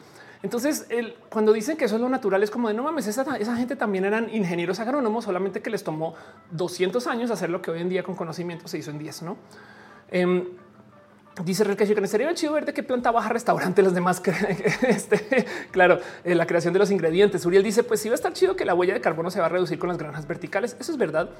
Eh, Fabián Valdemar dice: la migración masiva de zonas rurales. Jim Barrett dice: Pero aún así puedo plantar hamburguesas. La verdad es que prontamente sí, porque ya viene la carne sintética y esta ya se está vendiendo. Em, Paul Moreno dice la carne clonada fabricada nos va a salvar del futuro. Eso también puede suceder. Michael Machado dice, pero si tú haces tu compost, es tu invernadero y le regas con agua que dejas pasar la primera hora, los niveles de nutrientes son favorables, las plantas son más sanas. El tema es que expuestas al nivel de CO2 y, el calentamiento global, las plantas aún eh, eh, expuestas en un espacio donde están sujetas al ambiente tal cual, van a sufrir. Y lo digo porque, por ejemplo, las uvas, las uvas que dan vino, Em, ya cambiaron la fecha de cosecha porque hace más calor donde están ahorita. Entonces, por ejemplo, los viñedos franceses hacen una uva que ya no sabe a la uva de nuestros abuelos. El vino de hoy no sabe al vino de la época de nuestros abuelos porque ya se calentó el planeta. Entonces el tema es que sí, pues si tú manejas en un invernadero una temperatura específica, además el que no controle la cantidad de CO2 que está disponible en el medio ambiente, que sí cambia y que ha cambiado en los últimos 100 años, todavía va a impactar a tus plantas. Así que tendría que ser un invernadero hermético. Y si es un invernadero hermético, donde tú controlas cuánto CO2 y cuánto oxígeno tiene, tienes esto. Me explico. Ese es el punto que, a fin de cuentas esto es como el añadirle tecnología a este desarrollo, pues no. Pero estoy totalmente de acuerdo que, eh, eh, o sea, técnicamente estas plantas están creciendo de modos orgánicos. Me explico técnicamente. Dice Hechitivas, el vino ahora sabe calentamiento global. Luisa de dice simplemente el dominio del fuego y por ello considerar sagradas a las personas que estaban a su cargo la tecnología rules. Deeper dice disculpe si luego me echo una estupidez cerrando. No he hablado con mis amigos. Háblate acá todo lo que quieras. Eduardo Permac dice estoy fascinado con la mini granja vertical. Claro, miren, ¿Saben quién planta eh, este, de modos verticales y ya está muy aceptado en sociedad? La gente que crece mota. la mota hidropónica es, esta cosa está hecha por diseño, saben? O sea, de natural tiene cero, pero, pero esta tecnología existe para millones de procesos eh, eh, artesanales, no supuestamente artesanales. Em, Dante dice, deberías tener esas pantallas en el de tus ojitos. Son cuatro. Sí, pero pues pronto. Luisa dice, eh, pues como los hominidos que hacían pinturas rupestres, algunos tuvieron que utilizar andamios. Ándale. Y nos dice, un triste fail es que la comida orgánica sí reemplazará la producción industrial. Eh, no solo será más dañina para el, para el ambiente, sino que además no podrá alimentar a toda la población. Exacto. Eso es exactamente lo que está pasando acá. Estas cosas existen porque eh, ya somos tantas personas que nos toca, nos toca hacer esto. O sea, no hay opción. Esto es lo que va, o sea, qué lujo. Porque imagínense, esto es un edificio, ¿me explico? Imagínense cuánto espacio toma estirar eso y que sea plano en el piso, ¿no? Pues eso tiene un costo. Entonces, pues ahí está. Un dice, ¿podrías tener cosechas verticales en casa? Puede que sí. Y porque además de paso también hay que hablar un poco acerca de cómo aún, aún lo que es tecnología de granja, eh, también estamos en otro lugar. O sea, esto aquí les comparto. Esto es impresionante. Esto no me deja impresionar. Es como de cómo se piensa que esta gente son como saben hoy el ranchero, el granjero y es de no mames. Esta gente, o sea, ven nomás el tamaño de ese tractor, güey. no, o sea, otra vez, nomás para que lo vuelvan a ver. Es un vato subiéndose ahí atrás em, y, esta cosa, este, eh, vean cómo va. Aquí están haciendo cosecha de noche, que de por sí esto también es, es un chingo de tecnología. Saben como que qué lujo poder hacer esto y díganle ustedes a, alguien que cosecha su, aquí están sacando que esto maíz. Eh, em, no como que eh, esto sí, esto, esto, esto, si nos dice que eso es tecnología de cómo los aliens crecen su comida, pues bueno, pues así le hacen los seres humanos. Pues no sobre decir que no todo el mundo tiene acceso a esto, que todavía hay lugares donde es más barato contratar gente que comprar las máquinas. Todo eso me queda claro. Dice Mónica Gavilanes son Transformers también. Pero el punto es que aún fuera de la granja vertical, esto también ocupa un chingo de ciencia y esto nos mantiene literal comiendo. Y digo comiendo porque, por ejemplo, también está este cuento de cómo vivimos del supermercado, que también es una tecnología. Ir a comprar al supermercado o mandar al del Rapia por el super, de por sí también eh, eh, es todo un desarrollo de la humanidad. Em, hay muchas cosas que la gente no tiene muy presente, eh, de por ejemplo, cómo el supermercado hoy en día. A ver, ¿saben qué? Ahí está, ahí les va con una. ¿Cómo es posible que hayamos normalizado que tenemos acceso a casi que cualquier fruta en cualquier momento del año? Saben como que todavía hay gente por ahí que dice no, esa es fruta, esta fruta no es de temporada, pero ahí está, porque por, la, por el tema de la economía, de la globalización, bien que se puede crecer en otro país, subirla a un avión y traerla y soltarla acá y venderla en su, no se puede hacer. La otra cosa que no mucha gente tiene presente acerca de la tecnología del supermercado que hasta ahorita se está volviendo a cuestionar es que desde por ahí son los 60, los 50 apareció el supermercado con cajas de este. Eh, aquí está con cajas de, cobro. ¿Qué quiere decir cajas de cobro? Ok, em, esto no era así. Se supone que tú antes para comprar comida ibas y había un señor o una señora que tú le pedías y iba a los anaqueles y te daba la comida. La ventaja de esto es que tener un vendedor intermedio implica que él te buscaba la mejor carne, los mejores, no sé, aguacates, no como que elegía por ti. Eh, una venta más tipo, no sé si decir tipo Oxxo, porque el Oxxo ya cambió esto. ¿no? De hecho, por eso es que el Oxxo se llama mini super, porque el supermercado lo que se inventó es esa tecnología donde tú tienes cajas para cobrar. Entonces tú vas por tus propias cosas, las montas un carrito y luego llegas acá y pagas y te vas. Esto es un invento muy radical para el cómo podemos masificar el que la gente vaya al supermercado a comprar. Porque acuérdense que esto viene, estamos hablando de los 50, los 60, esto viene para hacer obsoleto al tianguis. Saben como que eh, todavía, por supuesto que existen mercados, farmers market, donde la gente va y los vende ahí, no como en el tianguis. Pero pues la idea del supermercado es un no, yo te dejo que tú vayas y vienes y me te cobro el final. Y eso también es una tecnología que ha permitido que mucha gente entonces haga consumo de comida desde el supermercado. Cristian Valderas dice como el aguacate has creado para que crezca casi durante todo el año. Ándale, literal creado no creo que es californiano el aguacatejas, ¿no? Elizabeth dice, eh, ¿quién tiene huerta orgánica en el patio de su apartamento? Mamparisol dice, los cacahuates son de invierno. Eh, Marijona dice, esas máquinas y se ven súper futuristas, total. Control Z dice, hablaste de la laptop de la comida del MIT? No, em, pero ¿sabes que Tengo por ahí pendiente eh, un roja de, de, la tecnología de la cocina eh, con este cuento del, ¿cómo se llama? El Thermomix, en fin. Eh, Lex Aldana dice ya podemos colonizar Marte. Uh, sí, eso sí, nos nada más toca hacerlo este, económicamente viable. Mafet dice las refrigeraciones de las tecnologías cambia todo. Eso es verdad. Tienes toda la razón y no lo puse acá, pero sí, la refrigeración también es tremenda bestia y es bien vieja. Los refris existen como desde 1870, una cosa así.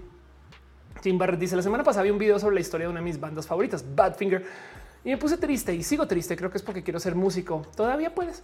Eh, Denise dice ya me dio hambre, voy a comer o pide comida. Jim Barr dice no muy tenso porque va a ser mi examen para la prepa. Soy malo con los números y tomo clases para mejorar. Eh, eh, tú solamente ten en cuenta que no hay error, solamente hay intentos. Clarisa Díaz dice en Corea es al revés y hay tiendas sin dependientes. Es más barato para el consumidor. La gente allá sí paga por sus víveres. Bueno, ahorita lo que se está buscando hacer con esta tecnología es que vía aún más tecnología ya ni siquiera tengas una persona operando esto, no tipo de tú tienes tú solita te escaneas pup, y te sales y adiós. Pero la idea es la misma. Tú vas por tus cosas en vez de que alguien vaya no a buscártelas. Y, porque si, si, hay una persona intermedia, tienes el problema que de esa persona dependen todas las ventas y, y sobre eso no puedes masificar la cantidad de ventas que se necesitan hacer. Pero bueno, eso entonces, pues claro que también está presente. Tecnologías que nos salvan día a día. Sobra decir que no se puede hablar de esto sin también ignorar todo lo que sucede con la computación. Tantas cosas que este, eh, eh, suceden gracias a que tenemos eh, saben, el Internet. Justo está preguntando ese tema y, podría dedicarle el show solo a eso, cómo la, tecnología, o sea, las computadoras en sí nos han salvado millones de cosas. Porque miren, el hecho de que podamos tener un Excel para planear gastos, esto es de lo más light y es de lo más complejo, pues en medicina, no?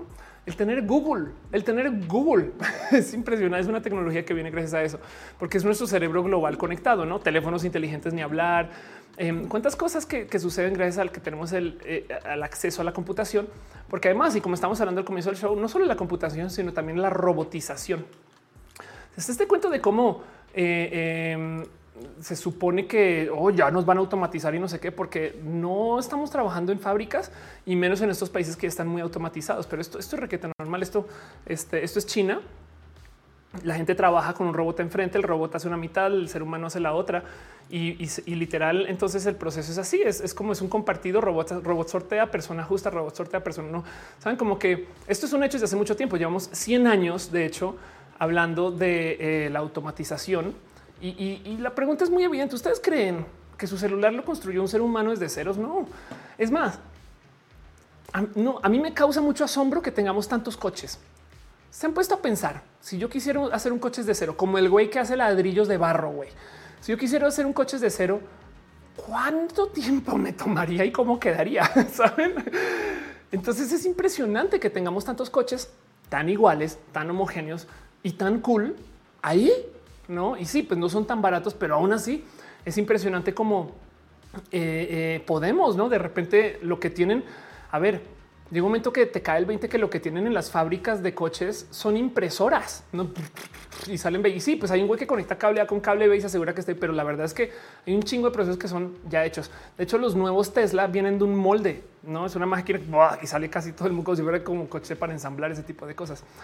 Dice en el chat, eh, eh, me hice recordar una clase de química orgánica donde el profe nos dibujó dos, moléculas idénticas y nos dijo que si diferenciáramos igual cuál era la artificial y cuál era la natural, ándale.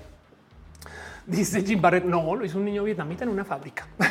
Control Z dice, como es open source, puedes hablar, puedes bajar tus recetas para cosecha, algo que no sea endémico de la zona del clima. Ándale. Oscar Urquía dice, ¿cómo se llama ese video de la automatización china? Este que estoy viendo acá. Em, te muestro cómo se llama el video para si lo quieres buscar. Es un video del Wall Street Journal que dice The Robot Revolution. Diviértete con eso. Em, pero bueno, Samantha Moreno dice: ¿Existe un empleo o profesión que no se pueda automatizar? No. Eh, más bien hay empleos y profesiones que tienen más riesgo de automatización. Por ahora, los que requieren de creatividad todavía nos favorece a los seres humanos porque la, creatividad de las computadoras implica crear muchas opciones y todavía alguien tiene que elegir cuál es la buena. Las computadoras a veces eligen por medio de prueba y error, pero hay espacios donde no puedes hacer prueba y error porque pues matas gente, ¿no? Entonces alguien tiene que sentarse y filtrar solamente desde su imaginación pero la verdad es que hasta en escritura ya se puede. Lo mejor que puedes hacer es, en vez de decir que no me automaticen, es volverte la tecnología. Entiendes, si tú eres escritora y ya hay inteligencias artificiales que escriben, usa la inteligencia artificial para que escriba por ti y luego tú trabajas sobre eso. Y eso puede ser muy creativo y mucho y muy entretenido. Es como pensar como, como el sintetizador no acabó con la música, sino que eh, la gente aprendió a hacer música con los sintetizadores de música y tenemos Daft Punk, ¿no? Eso, eso, eso es nomás llévatelo a tu rubro. O dice, aún así la ilustración digital, algo parecido ayuda mucho, por supuesto. Estoy muerto y si invertimos en niños vietnamitas, si tienes un disco duro es muy probable que hayas apoyado a un niño vietnamita así. Ernesto Gómez dice que tecnologías son las que sí podríamos hacer desde cero. Es una buena pregunta eso y eso voy. Es, es, un, es un, es un todo requiere de tecnología, saben? Y entonces hay mucho de qué hablar acerca de este tema porque, porque queda la duda del qué es orgánico, saben? La neta. Dice, ¿dónde crees que acabamos como en Terminator? Es, es posible. Aaron Mata dice, teníamos Daft Punk. no lo digas en voz alta. Lico Signo dijo también, Denis López dice, me he preguntado si es mejor vivir como los pitufos, que cada persona aporte todo lo que pueda a la sociedad. Em, pues te cuento, eh, se supone que técnicamente hablando no es buena idea, pero pues bueno, esto ya es debatir el colectivismo y, debatir sistemas de vida. ¿Por qué no es buena idea? Porque es mejor que si una persona se enfoca en una cosa, y otra persona se enfoca en otra cosa, tienes especialización. Y si hay especialización, puede ser productos de más alta calidad porque solo porque no estoy porque si yo no tengo que salir a cazar y luego organizar la cama y luego no sé qué, y luego saben tantas cosas, sino que me dedico solamente a hacer la chapa de la puerta, entonces voy a hacer chapas muy buenas. El problema es que como ya alguien tiene que ir por la comida porque si no me muero de hambre. Y entonces de hecho colaboras más si te especializas, pero, pero eso es, eso es un debate que no es para este show hoy. Em, Dice Michael Machado, aguante los artesanos. Alguien más dice Hatsune y Kazane también son artistas artificiales y las ocupan para producir música. Ándale, o sea, Vocaloid. Miguel Mutante dice solté una lágrima con lo de Daft Punk. Gama Volante dice socialdemócrata. Exacto. Eh, siguen diciendo teníamos Daft Punk ya. Fine por Sol dice cuando el VHS se cría, ah, se cree que se creía que iba a desaparecer el cine. Totalmente de acuerdo. Y, en eso, em, la otra cosa que quiero que tengan así muy presente acerca de las tecnologías que nos salvan es que irónicamente una de las tecnologías que más nos ha salvado es la que más está hecha para destruirnos. Y entonces quiero hablar de esto rápido y cerrar el tema eh, eh, con un pensar que tengo alrededor de todo esto, pero quiero que sepan que cuando se trata de tecnologías que nos salvan, irónicamente, uno de los motivos por los cuales tenemos tanta paz, estoy diciendo paz así en comillas, porque si estuviéramos en guerra ahorita con la tecnología que tenemos, estaremos en una guerra salvaje. Y está esta famosa frase célebre que creo que es de Einstein que dice yo no sé con qué se va a pelear este, la tercera guerra mundial, con qué armas, pero la cuarta se va a pelear con palos y, este, eh, palos y piedras, ¿no? Y es porque la tecnología que tenemos ahorita es absurdamente, absurdamente destructiva. Y todo esto viene de que tenemos la tecnología nuclear que de paso, si de puro chance los cohetes nucleares estadounidenses les recuerdan a los cohetes espaciales de la NASA para ir a, eh, a la luna y estas cosas, es porque ¿qué creían ustedes que era el programa espacial, sino un sistema para desarrollar esta tecnología? Me explico. Y el tema es que sí se inventa eh, la bomba nuclear, termina la Segunda Guerra Mundial, que es un decir, pero pues sí, le da como la estocada final a lo que está pasando, sobre todo en el teatro en Japón, em, y, declara, o sea, se, le da el trato del fin de la Segunda Guerra Mundial, como cuando Estados Unidos soltó la bomba, cuando la verdad hay otros momentos, pero en el punto es que eh, em, crean esta cosa que no es para nada bonita, o sea, las bombas nucleares son son, absurdas desde, el mero hecho que existan. Saben, su capacidad destructiva está, está fuera de este planeta em, y, nos da la capacidad de hacer eh, eh, lo que ninguna otra civilización ha podido hacer. O sea, entiéndase, esto es Hiroshima, no de, las dos bombas que se soltan encima de una ciudad. Eh, a la izquierda, evidentemente, es una maqueta. Y pues el punto es que esta cosa quedó aplanada, pues no. Y no solo es el que queden aplanadas, sino porque son tan horribles es porque en el cómo explotan, no solo tienes tú la explosión en sí, que es una explosión, saben como si te tiran trinitrotolueno, o sea, TNT, mucho, sino que luego tienes radiación termal, algo que en inglés se llama fallout, como el videojuego, que eh, vendría a ser como contaminación por radiación, no? Pero también tienes radiación que ioniza. O sea, bien que si tú sobrevives la bomba, viene una ola de radiación que te puede destrozar. Y hay unos casos, o sea, hay unas eh, eh, hay historias o no sé si nos quisiera dar fotos de esto, de, cómo en Hiroshima hay sombras de gente porque les golpeó la explosión y el cuerpo no está, pero la sombra quedó tiznada así como en la, en la, piedra que estaba detrás. ¿no? Em, y, encima de eso, aún si tú sobrevives eso, la radiación residual todavía te puede asesinar a lo largo de los próximos, sabes, por mera contaminación. Anale eh, San Juan deja un abrazote financiero. Muchas gracias. De verdad, dice mi corazón se emocionó con Daft Punk. Eh, Control Z dice misiles balísticos intercontinentales. Oli dice los americanos se valieron de la tecnología nazi para el espacio. Sí, exacto. Bueno, eh, no más para hablar de eso rápido.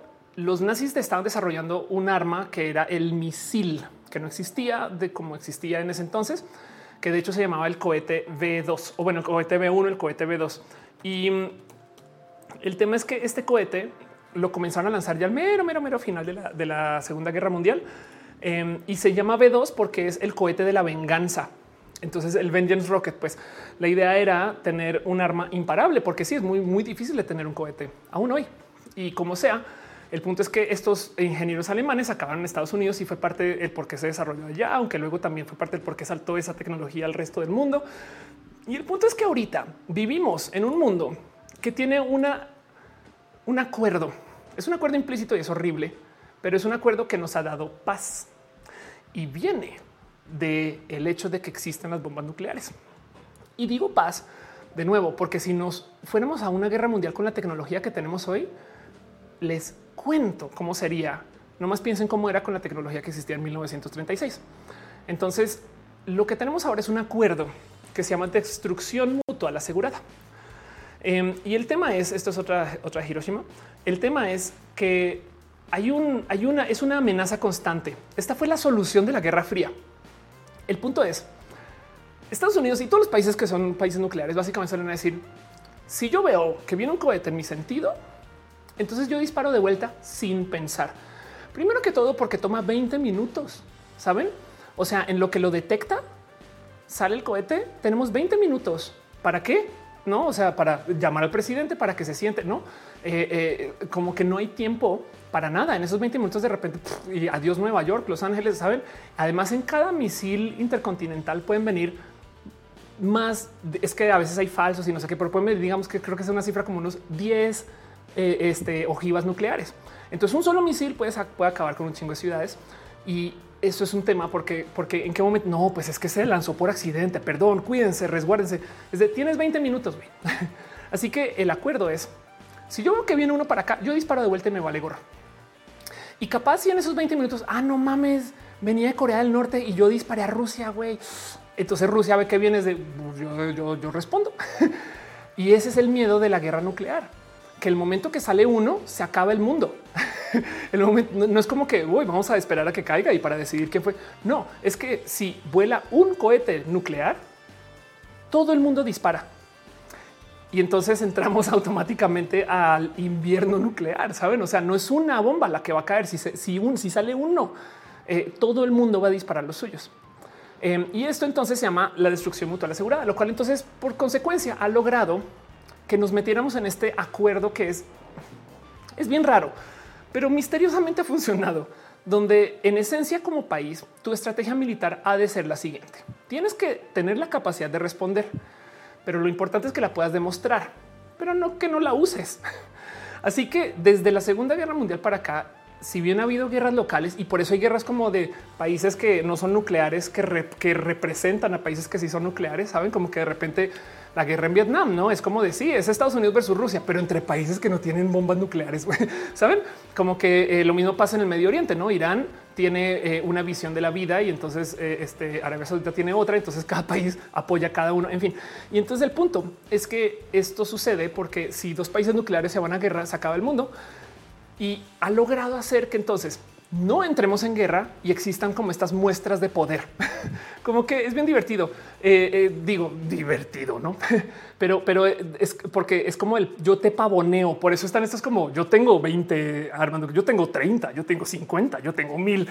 Eh, cuando con uno me explico, pero el punto es que siempre tienes que andar pavoneando. Y entonces es como esta pelea de pavos reales, no? aunque, aunque esos pavos reales pueden acabar con la población y la humanidad, no?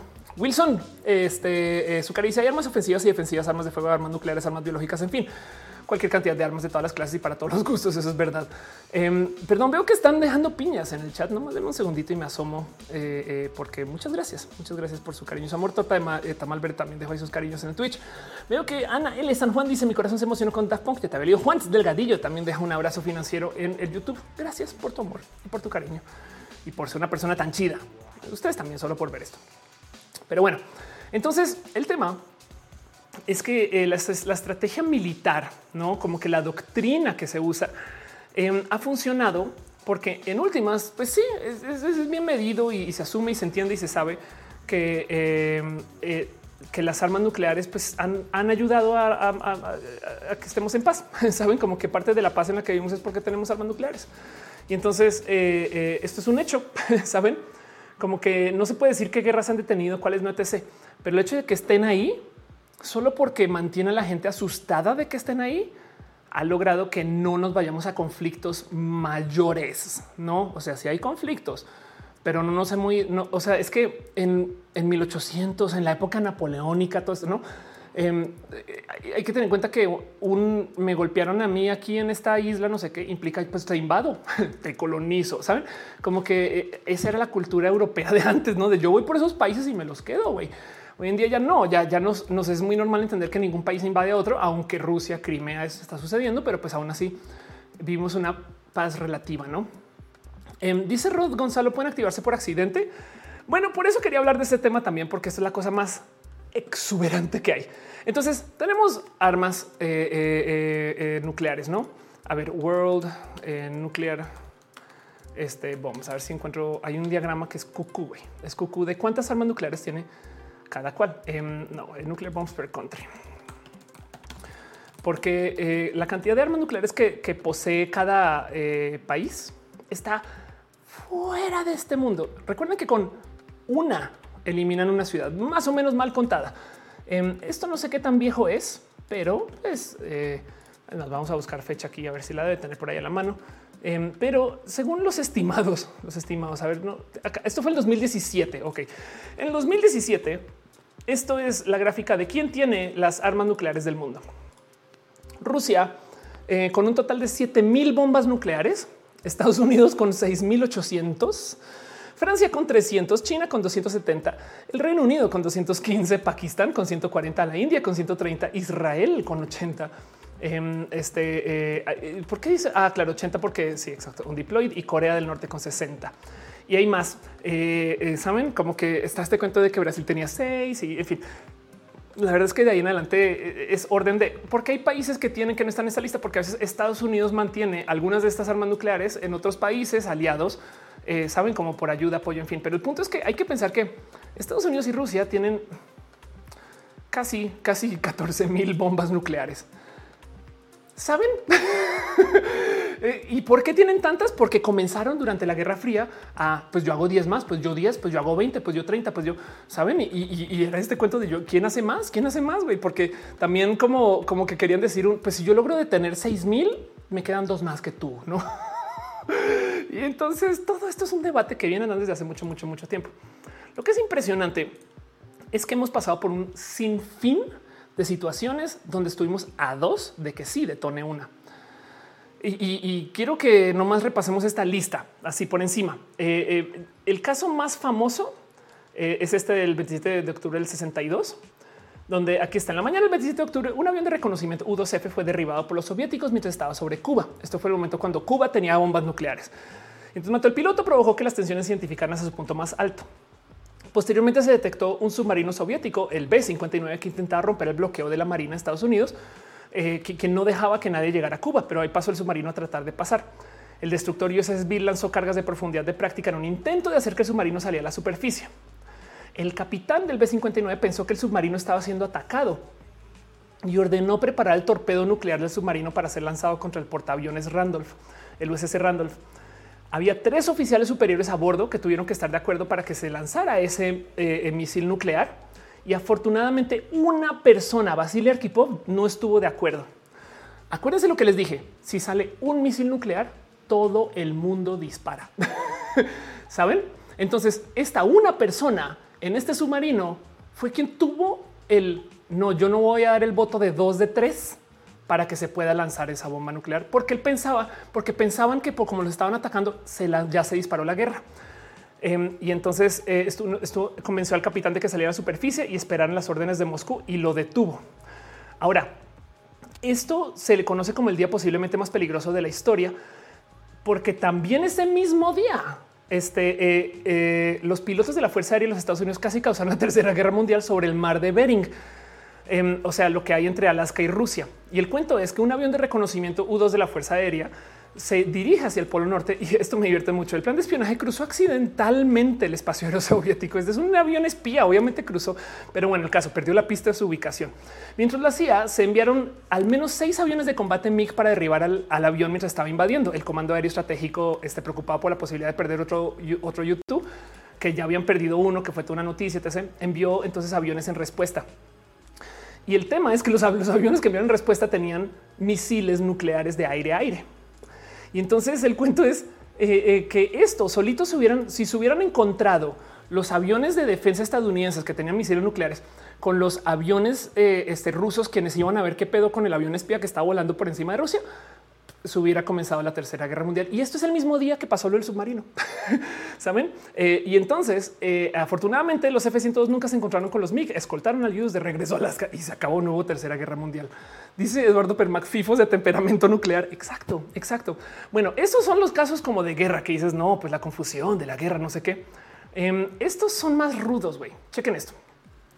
En el 25 de octubre del 62, la crisis de los misiles cubanos, que también es, o sea, vean, vean esto. Esto fue el 27 de octubre, fue el día más peligroso. El 25 de octubre, eh, eh, ahí tienen que las tensiones ya eran altas durante la crisis y se colocaron en una situación de alarma que se llama DEFCON 3, que es a dos pasos de la guerra nuclear. Justo después de la medianoche, el 25 de octubre, un guardia del centro de dirección del sector de Duluth en Minnesota vio una figura que intentaba escalar la cerca alrededor de la instalación. El guardia, preocupado de que la figura un, fuera un, saboteador soviético, disparó contra la figura y al disparar activa la alarma de sabotaje. Como estamos en DEFCON 3, que es en alta alerta, esto activa las, armas de, las alarmas de ataque aéreo.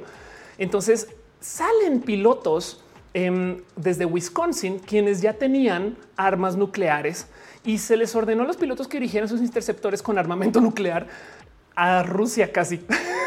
Estaban rodando por la pista, estaban a dos de despegar con sus armas nucleares y fueron detenidos por un automóvil que había corrido al aeródromo para decirles a los pilotos que no despeguen, no despeguen. ¿Por qué? Porque el intruso a quien le dispararon resultó ser un oso.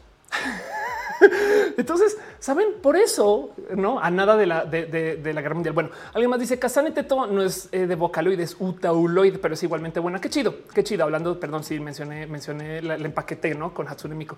Em, Leonardo Castro dice: Se me fue el internet como cinco minutos de que están hablando del fin del mundo. Yuri Maldonado dice: Como dice mi mamá, en alguien debe caer la cordura. Hígado de pato dice eh, Sotelucas envía y fueron los rusos que se, tuvieron. Ah, sí, claro. Bueno, también hubo un tema eh, con, con, esas historias acerca de la tecnología que se usaba para supervisar, eh, porque esto también eh, fue muy sonado. Son dos casos de casi que llegamos al final del mundo. 9 de noviembre del 79. Estoy 10 años después de lo de la crisis en Cuba. Pero el 9 de noviembre del 79, las computadoras en el cuartel general de NORAD, que es básicamente la entidad que se dedica a supervisar el espacio, ¿por qué? ¿Por qué creen que hay tantos sensores sísmicos en el mundo? Claramente porque tenemos que supervisar los sismos, ¿de acuerdo? Pero también porque si tú tienes sensores eh, de movimiento telúrico, etc., también puedes detectar cuando lanza un cohete. O sea, los cohetes tienen, se mueven, ¿no? O peor, cuando cae. Pero, pero puedes como que con varios sensores medir si alguien está disparando algo desde, por ejemplo, bajo tierra en Corea del Norte. Entonces, NORAD es este esfuerzo que hay para supervisar cualquier cosa que salga. o sea, si ustedes, si ustedes construyen ahorita un cohetito lo suficientemente bueno como para que llegue a la, no sé, a la atmósfera baja, así de bueno es porque somos chidos ingenios. Se los prometo que alguien va a decir, wow, wow, qué pedo. Em, y supervisan esto. Bueno, quizás uno no, pero una cosa grande. Me explico, NORAD está para eso, para supervisar entre movimientos etc y saber cuándo lanza un cohete que puede ser potencialmente nuclear o no. O sea, en esencia, cualquier cosa que se lance al espacio, NORAD lo ve, no así de fácil. Y entonces el cuento es a las, a las 3 de la mañana se encendieron con advertencias de que se estaban lanzando misiles nucleares desde submarinos soviéticos y se dirigían a los Estados Unidos. Alerta total. Vienen ahí los cohetes. Entonces em, eh, eh, fueron alertados inmediatamente todas las eh, instituciones de respuesta. Las tripulaciones de misiles estadounidenses estaban en nivel de alerta más alto posible. Los bombarderos nucleares estaban preparando para el despegue, así gasolina, los aviones, todo ese tipo de cosas. Y luego em, aquí está el puesto de comando aerotransportado de emergencia nacional, avión que supuestamente transportará al presidente durante un ataque nuclear, eh, incluso despegó, aunque sin el presidente.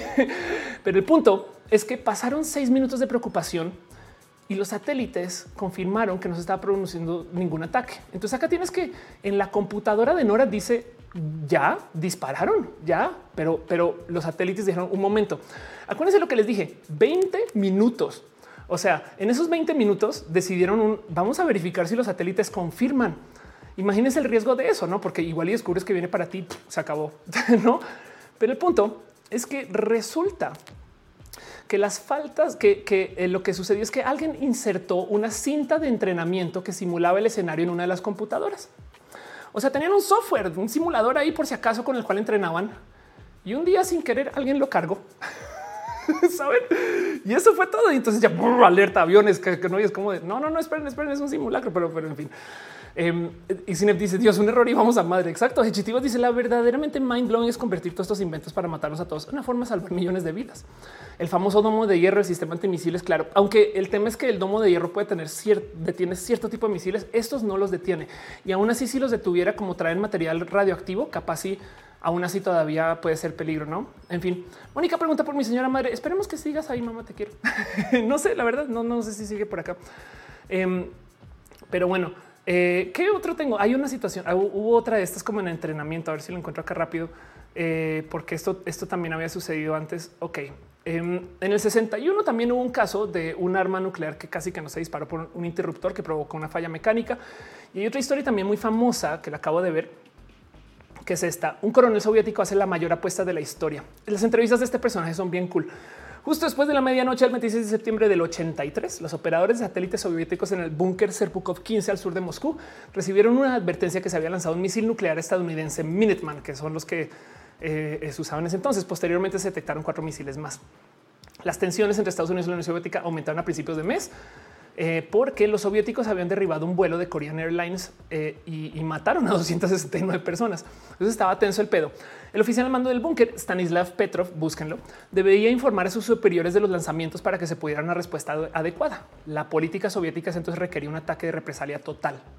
Sabiendo esto, Petrov decidió no informar a sus superiores. El güey vio que venía un misil nuclear a Estados Unidos según y acá como dice todo lo que tenía que hacer, levantar el teléfono, levantar línea directa con nuestros principales comandantes, pero no podía moverme. El güey se quedó estupefacto básicamente y se quedó pensando que si Estados Unidos atacara a la Unión Soviética, enviaría un chingo de misiles, no solo cinco. Imagínense esto, este chaval, así como que tu momento de, pues mis sensores me dicen que ahí viene, pero pues yo no sé si están atacando chido. Petrov no tenía forma de saber si tenía la razón hasta que hubiera pasado suficiente tiempo, momento en que las bombas nucleares podían haber alcanzado sus objetivos. Lo que podría decirse que hizo de su decisión la mayor apuesta en la historia de la humanidad. Después de 23 minutos se confirmó la teoría de Petrov de que se trataba de una falsa alarma. O sea, el güey está sentado frente al sensor que dice lanzan armas nucleares y yo le tengo que decir a mis superiores que ahí vienen para que respondan. Y literal dijo, vamos a ver qué pedo, güey y es ah, vamos a esperar a ver si chocan.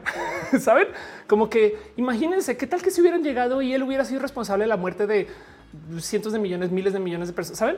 Eh, eh, en fin, eh, digo, evidentemente lo que dijo no, esto no puede ser. Más tarde se descubrió que un satélite soviético había confundido la luz del sol reflejada en la parte superior de las nubes con misiles. Y, eso les dejo. Entonces, bien impresionante pensar en todo esto, porque por un lado estamos a dos de explotarnos de nuevo, solo por existir, saben? Pero por otro lado, el motivo por el cual tenemos esta paz relativa es porque eh, existen las bombas nucleares. Entonces, yo no sé si categorizar a la energía nuclear, las bombas nucleares y esa tecnología como una tecnología que nos salva de a diario. Pero parece que sí, solamente que hemos estado hacia un pelo de explotarnos con ella. Fabián Valdemar dice menos mal lanzamiento de misión nuclear no depende del algoritmo de YouTube. Ándale. Sí, total, total. Michael Machado hizo fue un empleado enfadado. Hechitivas dice también hubo un caso de unos raros rusos defectuosos. Exacto. Oscar que dice ahí con el problema eh, del oso fue que le llaman oso a los problemas. es una buena pregunta. No sé por qué le dicen oso a los osos. Dice Xinef, Dios, un error y nos vamos a madre. Sí, en cualquier momento eso puede pasar también. Eh, nos, nos salve, dice Michael Machado. Y eh, dice día. Es hermoso pensar que nos pueden asesinar en cualquier momento con armas nucleares. Sí, de hecho, hay mucho que decir acerca de la existencia de ya nos, ya no nos criamos en esto, pero la gente que se crió en los 80, 70, 80 en la escuela hacían, hacían ensayos de, tipo de qué, qué pasa, qué sucede si viene una bomba ya, no? Y, entonces era ese miedo de que en cualquier momento te puede decir. Y de hecho, por eso se habla tanto del posmodernismo y la generación del cristalismo, porque si tú te crías en una cultura que te dicen que en cualquier momento todo lo que hayas construido se puede desaparecer así. La mentalidad que predomina es una mentalidad que va a favorecer a todas las cosas que tengas aquí ya. O sea, que si, si todo se puede desaparecer ahorita, pues qué bonito tener una taza de vaquita, no es la taza más importante porque está conmigo ya y porque puede estar conmigo y en 10 minutos, saben? En vez de darle valor a las instituciones muy antiguas, que no como que me vale gorro que eh, el, arte japonés de hace dos mil años exista así, se puede desaparecer tan pronto como mi anillo. No, mi anillo es igual de valioso que el arte japonés, saben? Y entonces de ahí viene este concepto del posmodernismo que ya no importa nada si todo se puede desaparecer así. Em, y entonces hay mucho que hablar acerca de ese tema, pero quería mencionar esto de cómo las tecnologías que tenemos que nos salvan del fin del mundo y estas cosas, porque luego la próxima pregunta es qué sucedería si si sí se acabara el mundo, no digo. Hay mucho que hablar acerca de un chingo de otras tecnologías de paso, no más para cerrar el tema eh, e irnos a eso eh, acerca de, y si se acaba, ¿qué, qué haríamos si perdemos la tecnología?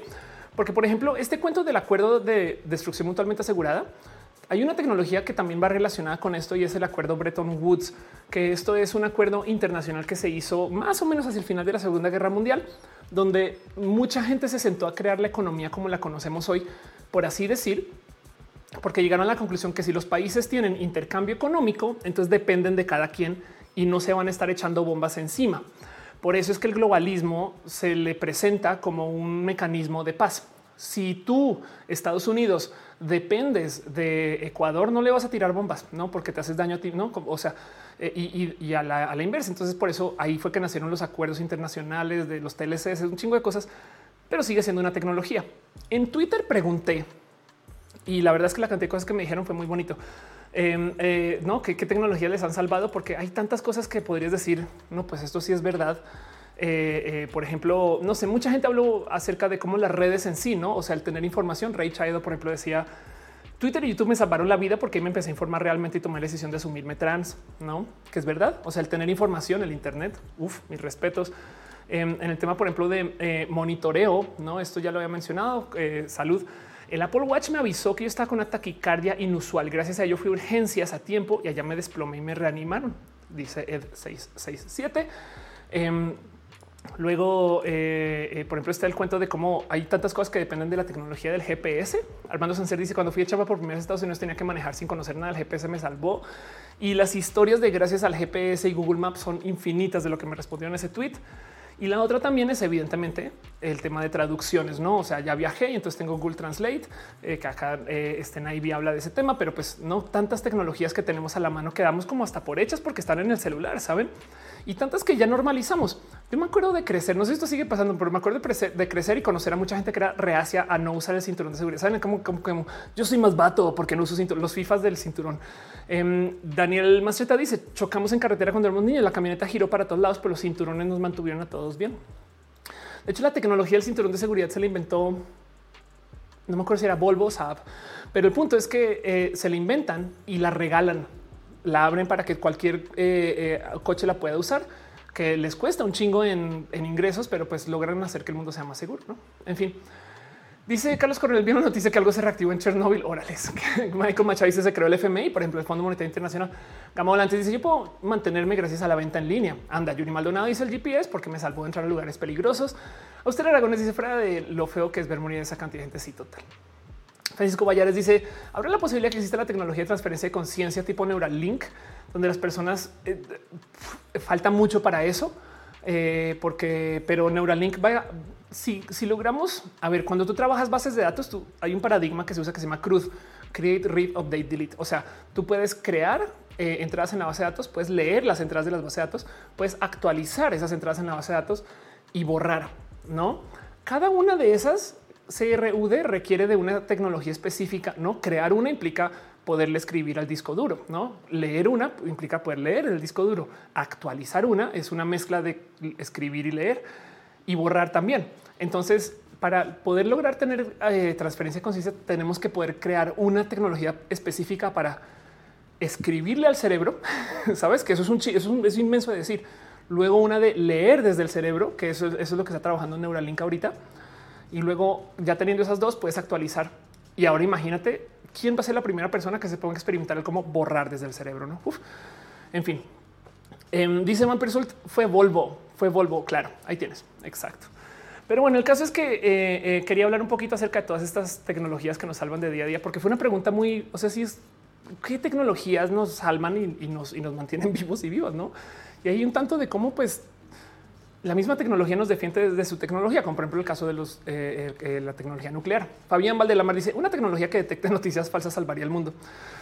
Sí, el problema es que uf, cómo le enseñas, o sea, a duras penas como seres humanos, o sea, tú no, podemos definir lo que es la verdad, ¿sabes? Es muy complejo, pero sí estoy de acuerdo. Igual y hay algún modo que pueda simplificar la tarea, pero el hecho de que una computadora esté diciendo que es la verdad y que no es la verdad, esto es, filosóficamente profundo eso, pero sí estoy de acuerdo, eso ayudaría mucho a todos modos. Igual y puede ser reportado por gente, ¿no? Hechitivas dice el cinturón de tres puntos fue inventado por Volvo. Ándale. Bueno, para cerrar y, e irnos a lo próximo, quiero investigar un poquito el qué pasaría si perdiéramos esta tecnología. ¿Qué pasa si, si nos cae la bomba nuclear? En Star Trek, para la gente que es fan del shot de Star Trek, eh, en Star Trek hay un episodio en particular que esto pasa mucho en Star Trek, lo hace mucho, donde Data, que de paso es un androide, eh, viaja al pasado y por motivos de la vida tiene que reinventarse mucha tecnología. Y es bien divertido porque la tecnología que se quiere reinventar es tecnología de su época, no que es ya súper avanzada, obviamente. Entonces, pues también requiere unas cosas que aún hoy no podríamos hacer. Y entonces em, despierta la pregunta de cómo harías para reconstruir. Bueno, eso también pasa en volver al futuro, no? Eh, el, doctor em, este, eh, tiene que cuando, cuando va al viejo este, tiene estos problemas. Por ejemplo, hay esta escena donde quiere hacer hielo y tiene esta máquina, un compresor inmenso y sale un cubito de hielo, no? Pero pues tiene tremenda máquina que poner a andar, que es una máquina del tiempo. Y el problema más difícil es materiales. Hay tantas cosas que de nuevo damos por hecha. No es como, ah, claro, yo compro este metal. Ese metal no existía en esa época, ese tipo de cosas. Entonces está el tema de eh, em, qué quiere decir reconstruir y cuánto, cuánta tecnología tenemos. Les voy a mostrar un literal meme que no es tan meme. ¿eh? Yo me acuerdo que un profesor me compartió esto hace muchos ayeres y entonces se los dejo. Esa es una imagen viral que es el un manual para la humanidad por si vuelves al pasado y no tienes la tecnología para hacer nada, ¿no? Entonces dice, ok, vamos a asumir que estás en la Tierra y que puedes leer inglés. Entonces todo bien, pero entonces, ¿cómo puedes hacer para reconstruir la ciencia que tenemos hoy? Y hace un resumen de todas las cosas básicas pero importantísimas que sabemos. Por ejemplo, cómo funciona un ala. Veamos nomás la lista de tecnologías que hay acá de cosas que superdamos por hecha. Claro que en una época no podíamos volar. ¿Cómo funciona eh, y cómo construir un reloj? ¿Cómo funciona y cómo construir una brújula? ¿Cómo funciona y cómo construir la radio?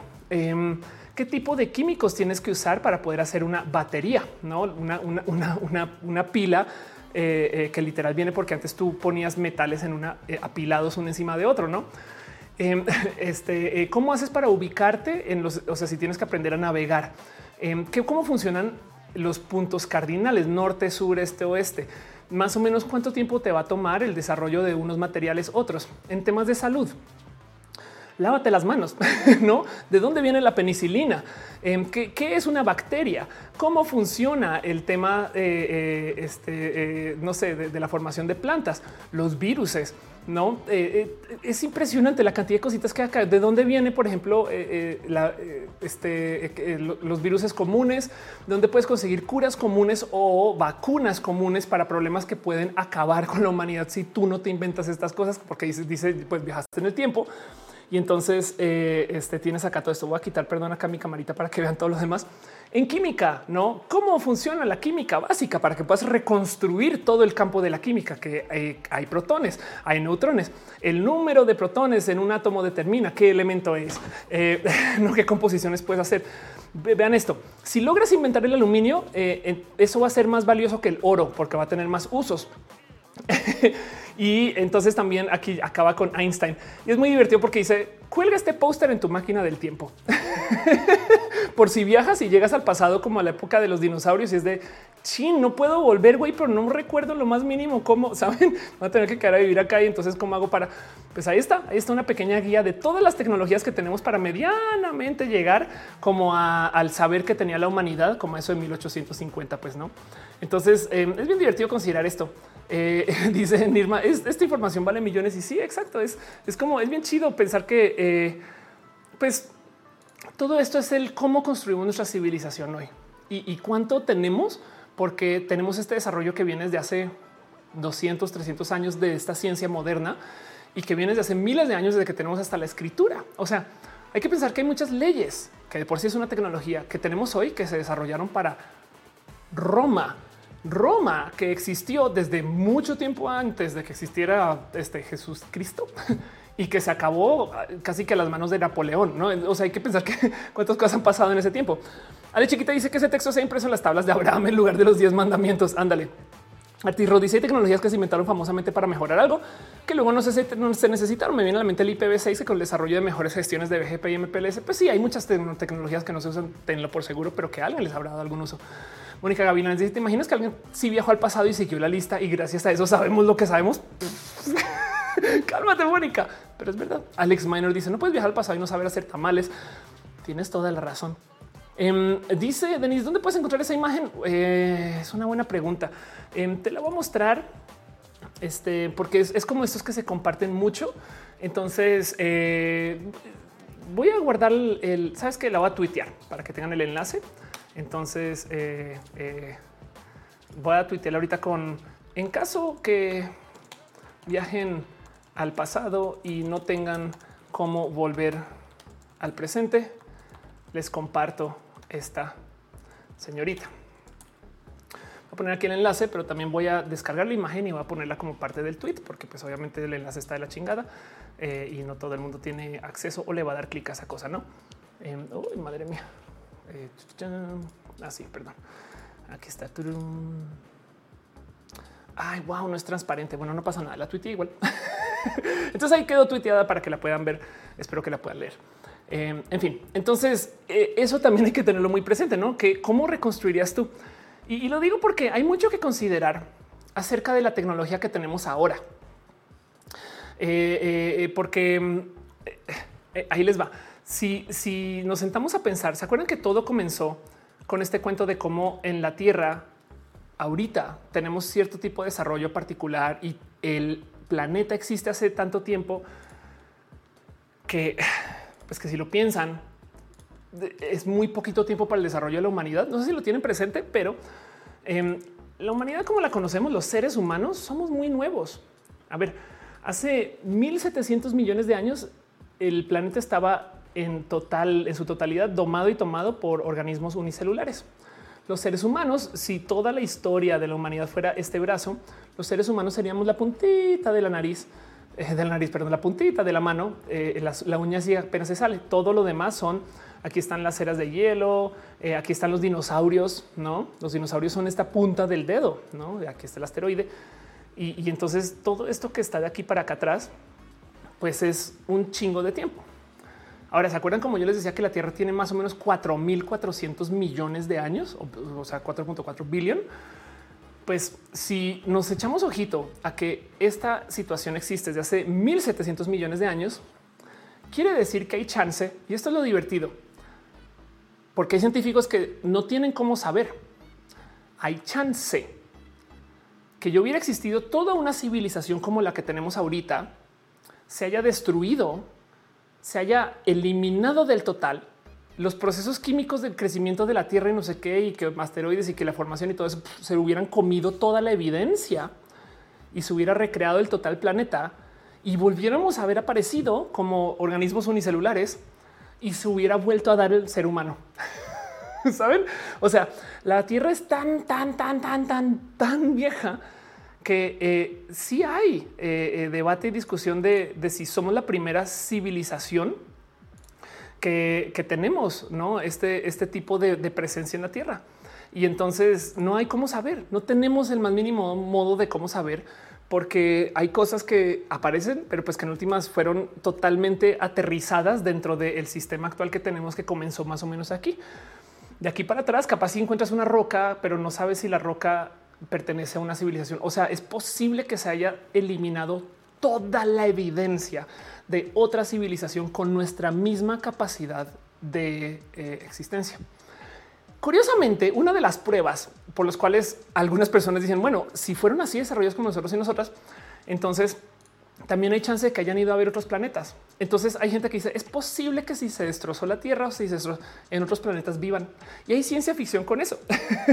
Saben, eh, este, este cuento de cómo, por ejemplo, Elon Musk famosamente quiere a la Tierra, perdón, quiere a Marte para que la humanidad no sea eh, eh, una especie de solo un planeta. No, esto es muy divertido porque la gente que quiere eh, cuidar el medio ambiente y demás siempre dice Tierra solo hay una y Elon Musk dice o dos. o sea, porque además el día que comencemos a vivir en Marte, uno lo vamos a calentar y segundo, eh, lo vamos a volver a esa tierra y lo vamos a ensuciar y va a ser horrible y demás.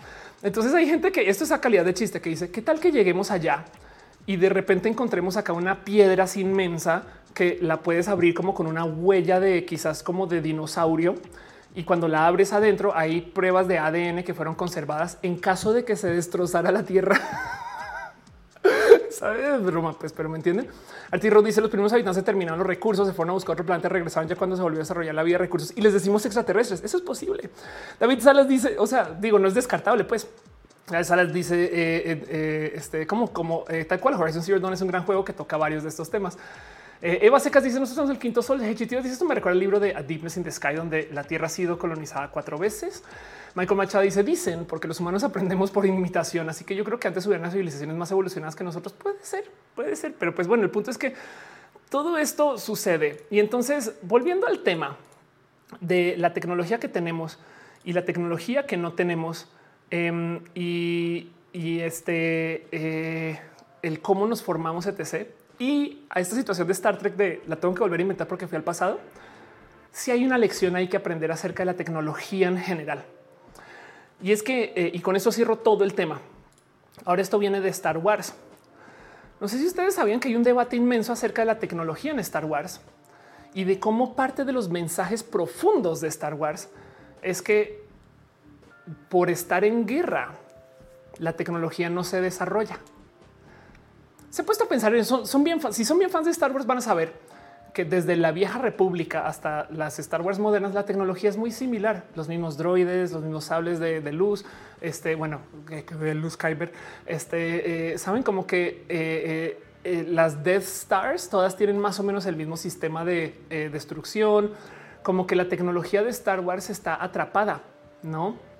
en como un estándar que varía. Y mucha gente se ha hecho la pregunta de por qué. Bueno, la respuesta fuera de cámara es un pues porque es que güey, tienes 700 civilizaciones que explicar, no te vas a poner a inventar una tecnología para cada una, cosa que en Star Trek sí sucede. Pero bueno, en Star Wars lo que dicen es más bien lo que tienen son culturas que tienen acceso a esta tecnología. Pero dentro del canon, una de las explicaciones posibles es que la tecnología se desarrolló antes de que tuvieran el conocimiento para desarrollar más, porque entraron en guerra y pues sí, se llama Star Wars, no, no se llama Star Paz firmada, acuerdos intergalácticos, no se llama Guerra de las Galaxias, aunque es Guerra de las Estrellas. Pero bueno, en fin, el caso es que en Star Wars em, tienen esta situación donde se nota, se nota que lo que pasa es que se desarrolla una tecnología más avanzada que las civilizaciones que la ocupan. Imagínense que hubiera una guerra en el planeta y entonces por algún motivo se acaba Estados Unidos y Rusia. Esa tecnología va a quedar por ahí todavía y van a ir personas, los, la gente que sobrevive a la guerra y la va a obtener, pero no la va a saber replicar más allá de lo que la puede hacer ingeniería en reversa. A menos que tengan mucho conocimiento por algún motivo, la verdad es que sí van a haber situaciones donde te vas a topar con gente que use tecnología vieja y la sepa mantener muy bien en situación de guerra esto se ve mucho. A veces te topas tú que hay guerrillas latinoamericanas que siguen usando, no sé, Kalashnikov, que es una cosa que se diseñó y desarrolló en los 60 que saben mantener muy bien. Eh, estoy hablando de un arma, pues, pero entonces esto también pasa en Star Wars, que la tecnología que tienen la cuidan y la glorifican porque no la saben desarrollar. Y entonces hay que hablar acerca del cómo la tecnología que tenemos ahorita y el cómo nos, cómo nos crea y cómo nos forma y cómo nos hace entonces, también de muchas formas nos cuenta la historia de cómo no podríamos tener avances tecnológicos si dedicamos toda la tecnología a la muerte. Y esto es un punto muy profundo de Star Wars y obviamente está sobreanalizando Star Wars. Pero el punto aquí es que hay tantos modos de asesinar gente entonces, si tú desarrollas una tecnología muy buena para asesinar gente en una distopia horrible donde eh, eh, este, eh, estos campos de concentración, estas cosas, pues ya llegas como al pico de su tecnología, ya no tienes que, avanzar más porque el cómo la gente resiste la muerte no, no avanza. Me explico. Entonces la tecnología cumple su meta y de ahí en adelante no hay que seguirla trabajando. Por consecuencia, si tu meta final es hacer armas o hacer este métodos de, literal eliminar vidas, hay un techo y ese techo de paso lo hemos llegado varias veces y por eso es que tampoco hemos avanzado más allá de algunas tecnologías aquí en la Tierra. Pero entonces en Star Wars también se cuenta esa historia. perdón, en Star Wars también se cuenta esa historia de cómo eh, lo que tú tienes es potencialmente una situación donde la tecnología no avanza porque lo único que queremos hacer con ella es eliminar personas. Y dejo ese pensar aquí porque tristemente el cómo tenemos tecnología que nos mantiene viviendo muchas veces existe porque tenemos tecnología para evitar el que eso suceda, ¿no? Tenemos radares súper cool porque alguien tuvo que pensar cómo hacemos para meter esto en un avión, ¿no? ¿Por qué en el avión? Porque ese avión tiene que ir y amenazar al vecino y de paso el avión tiene que poder despegar desde un aeropuerto que flota, ¿no? Y entonces eso es un chingo de desarrollo de tecnología, pero se hace porque en últimas la misión es asesinar gente. Saben como que eh, hay algo ahí y pues Star Wars viene a darnos como esa historia. Cierro todo este tema eh, eh, y, y, pues hay mucho que hablar acerca para dónde va la tecnología. De hecho, la filosofía de la tecnología es que ella solita se desarrolla sola y da las herramientas para que se desarrolle sola. No dicho, ya que tenemos la tecnología para hacer la computadora, entonces ahora podemos hacer 10 cosas más. Ya que hacemos esas 10 cosas más, entonces podemos hacer mejores computadoras. Em, así que en esencia la tecnología solita se automejora solo por existir. Y la otra que hay que tener presente es que la tecnología de muchos modos es un modo de procreación del humano, no porque nos, nos descargamos en eso y en vez de hacer uso de nuestras máquinas biológicas para procrear, hacemos uso de nuestra capacidad mental para procrear y esas ideas son mucho más abstractas y por eso las, las creaciones de la tecnología son muy únicas. Pero como sea, si la misión final es solamente crear armas de guerra para mejorar nuestra tecnología, vamos a golpear techo más rápido porque eso es uno de los posibles usos. Y en eso, entonces, qué divertido pensar que tenemos tanta tecnología que existe para responder a la tecnología que está acá para eliminarnos. y eso es un poquito lo que vemos con la situación nuclear. Pero bueno, Cierro el tema, leo lo que tengan en el chat. Cama volante dice: Le recuerdo que los Twinkies iniciaron como comida para el ejército, pero no quiero pensarlo. Ándale, uy, Twinkies, qué deli.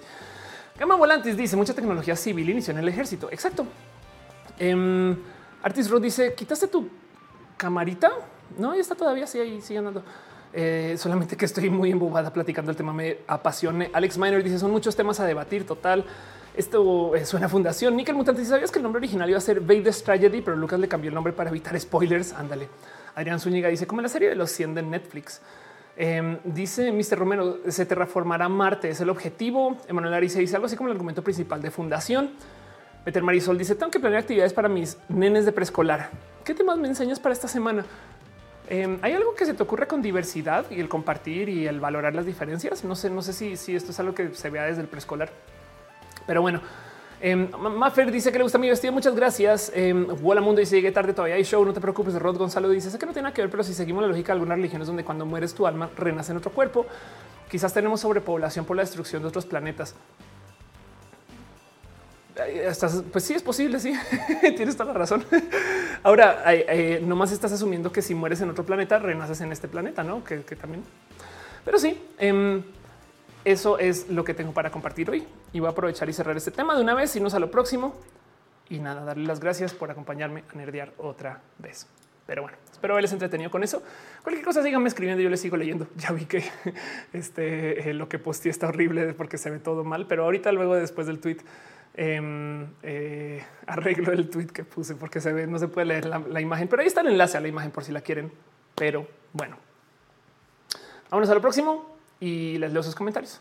Hola, estoy muerto. Dice Fundación es una gran saga. Me alegro que la gente la difunda. Dice Celina que es muy buena.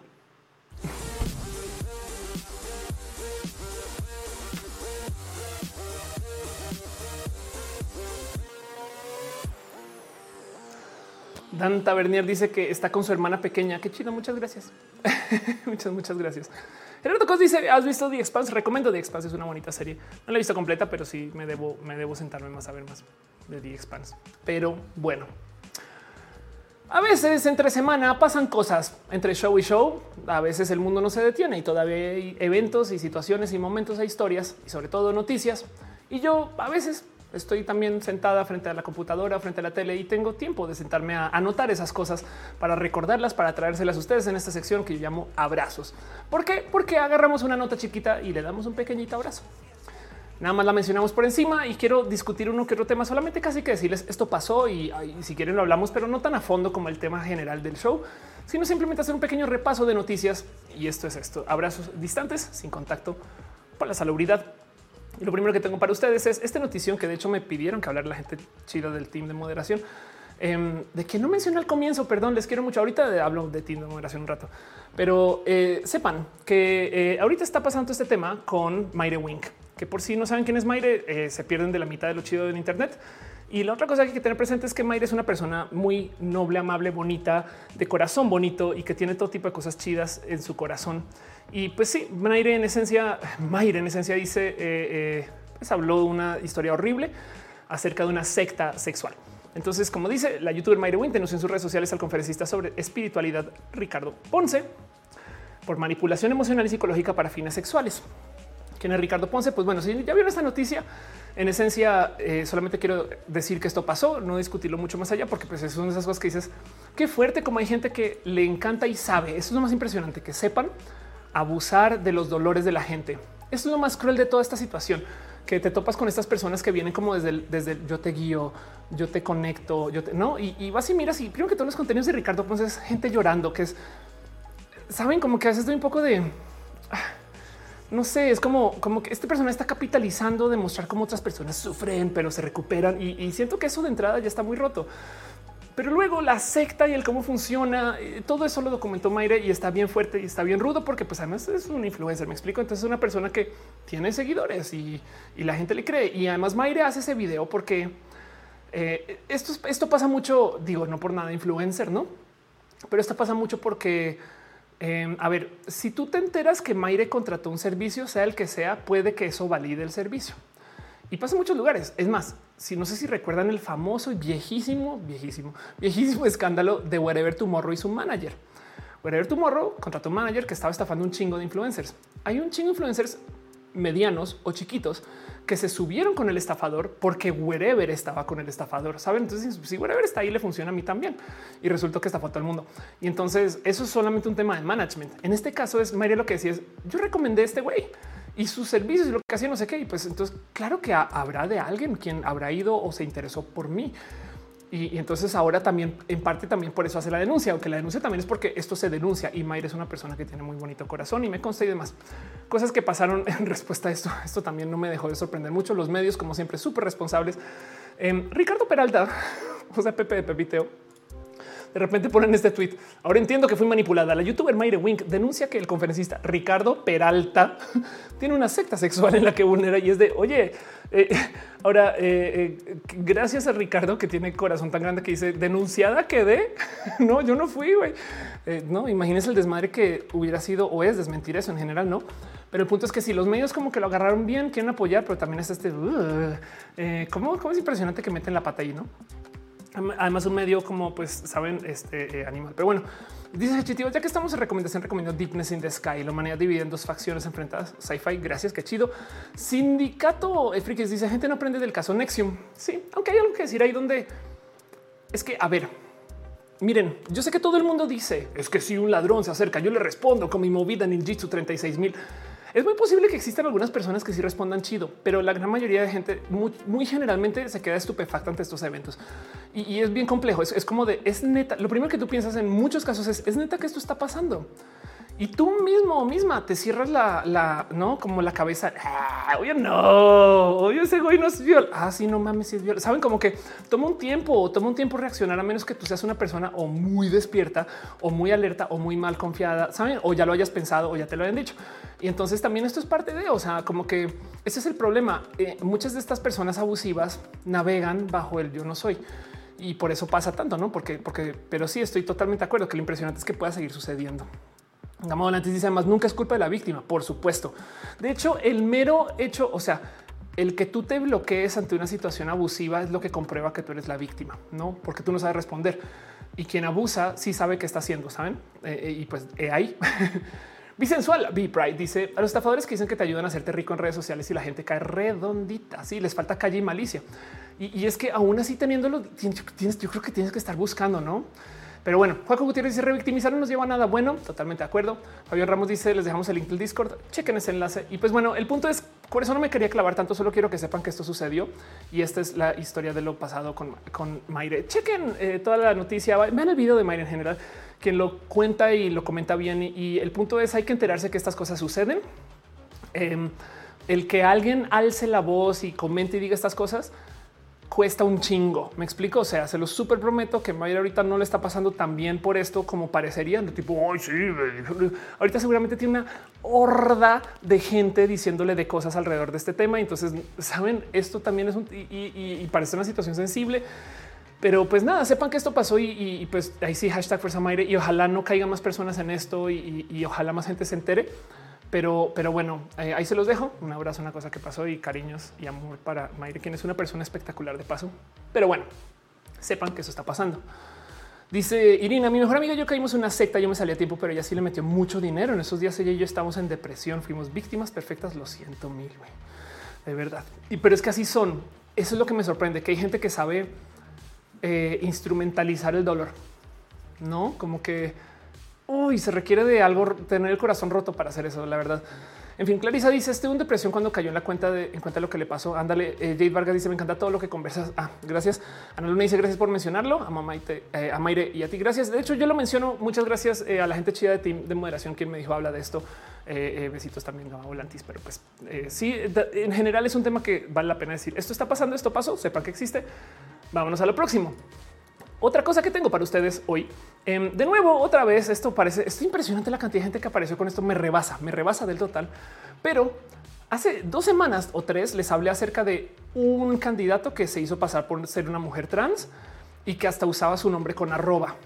Luego la semana pasada o antepasada les hablé de, 12 candidatos que eh, eh, también se hicieron pasar por mujeres trans para tener su candidatura. Y ahora tenemos eh, a un candidato que fingió ser bisexual y lo cacharon porque su esposa le armó un desmadrote. Entonces hay mucho que desenredar aquí, porque primero que todo, de nuevo nos metemos a este problema.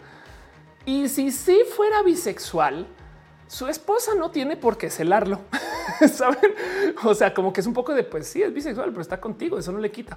Pero en este caso, em, obviamente hay lo que quieren estigma bisexual. De hecho, para que entiendan hasta dónde llega el estigma bisexual, no sé si se han dado cuenta que los villanos y las villanas en un chingo de series son bisexuales. ¿Se han dado cuenta de eso?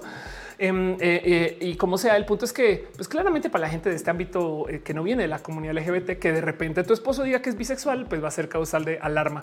Y entonces el cuento es así porque sí, sí, sí resulta que sí fue falso. No fue una salida de closet. Un candidato a regidor en Tijuana simuló ser bisexual para que su planilla cumpliera con los requisitos de igualdad sustantiva y no discriminación le sale el tiro por la culata porque se le cayó la mentira ante la furia de su esposa bifóbica.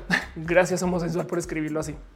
Y entonces el tema es el siguiente. Dice Mónica, son los candidatos transa.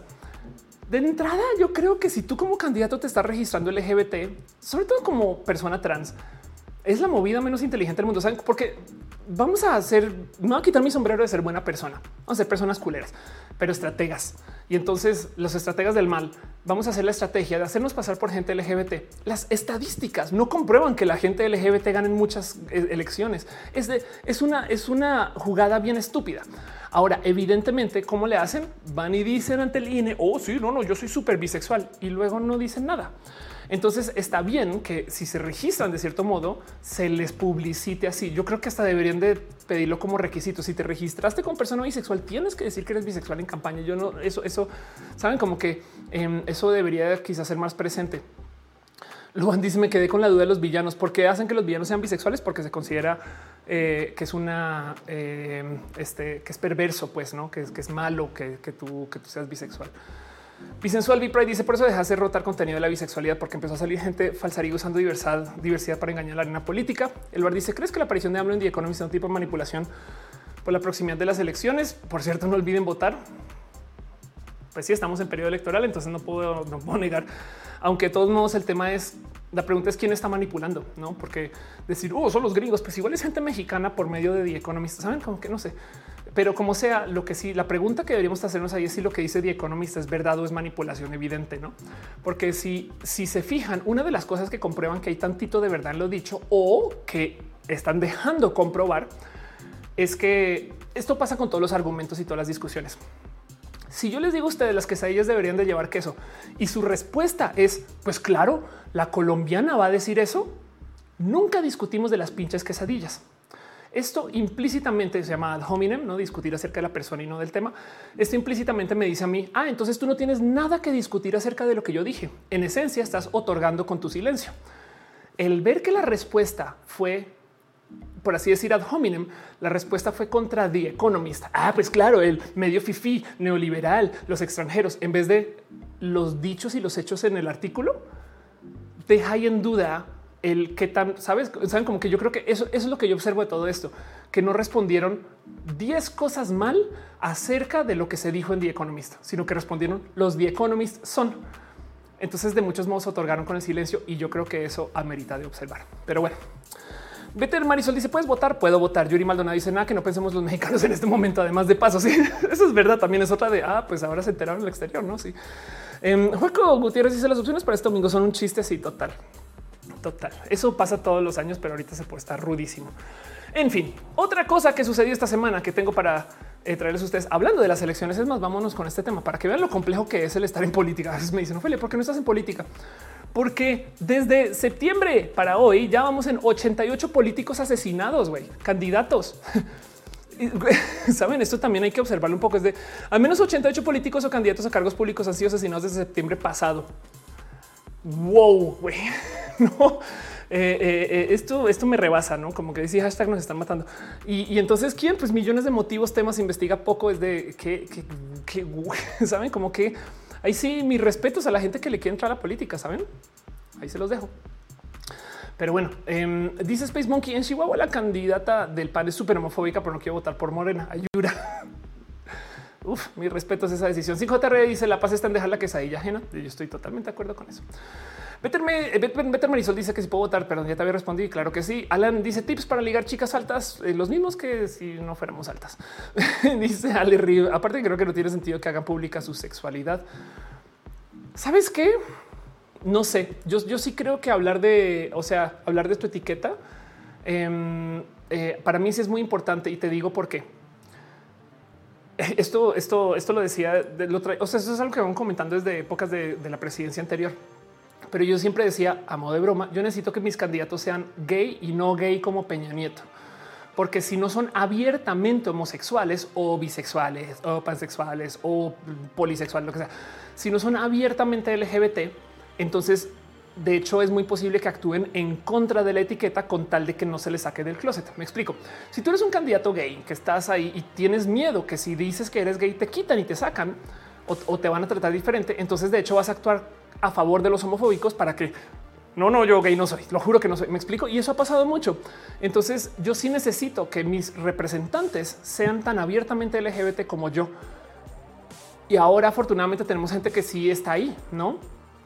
Pero en época no era el caso. Entonces, para mí es muy importante que si hablen, porque, porque hablan acerca de su heterosexualidad, mi esposa, mis hijos, saben como que si pueden hacer eso, pues claro que también deberían de poder hablar de su esposo, sus hijos, no? En fin. Em, pero bueno, em, dice Idalia, eh, te queremos mucho, nos vio así. Dice, hola, estoy muerto Pañanito era gay. Es una gran broma de que era gay. Em, eh, Alan H dice, como en Hungría, la michoacana dice, eh, rato que no puedo verte en Muchas gracias por estar acá. Michoacana Suárez G. Alex Sánchez dice que los tacones, muchas gracias. Siempre me los pongo para roja, me inspiran.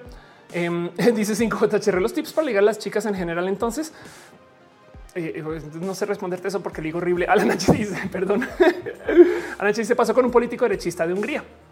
Ándale, sí, exacto. Como que yo necesito que digan que son abiertamente LGBT. Perdón, hace mucho tiempo no me asomo por las piñas.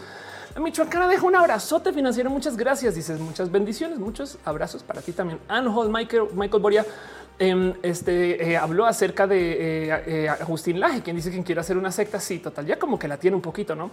Carrasco se suscribió con Prime. Muchas gracias. Mrs. Bay dejó unos beats. Gracias también. Veré Álvarez se suscribió con Prime hace un rato, pero gracias por ser parte de esto, por tu amor, por tu cariño. Gracias por apoyar este show. De verdad aprecio mucho todos sus abrazos financieros. Pero bueno, en fin, Eloar Gallegos dice siempre los candidatos con una bonita familia, hijos, el modelo de la familia tradicional. Exacto. Eso es farolear tu sexualidad. Me explico. Samantha Moreno dice trate de hablar de la política con amigos y no llegamos a nada. No veo a nadie joven interesado en estas elecciones para nada. Sabes qué? No, yo, yo sí creo que nunca antes habíamos estado tan enterados y enteradas. Lo que pasa es que estamos enterados y enteradas por medio de los memes. No tenemos esta cultura del discurso, el debate y, ahorita lo que tenemos es una altísima polarización. Em, a ver, eh, USA Senate Polarization. A ver si encuentro estas gráficas.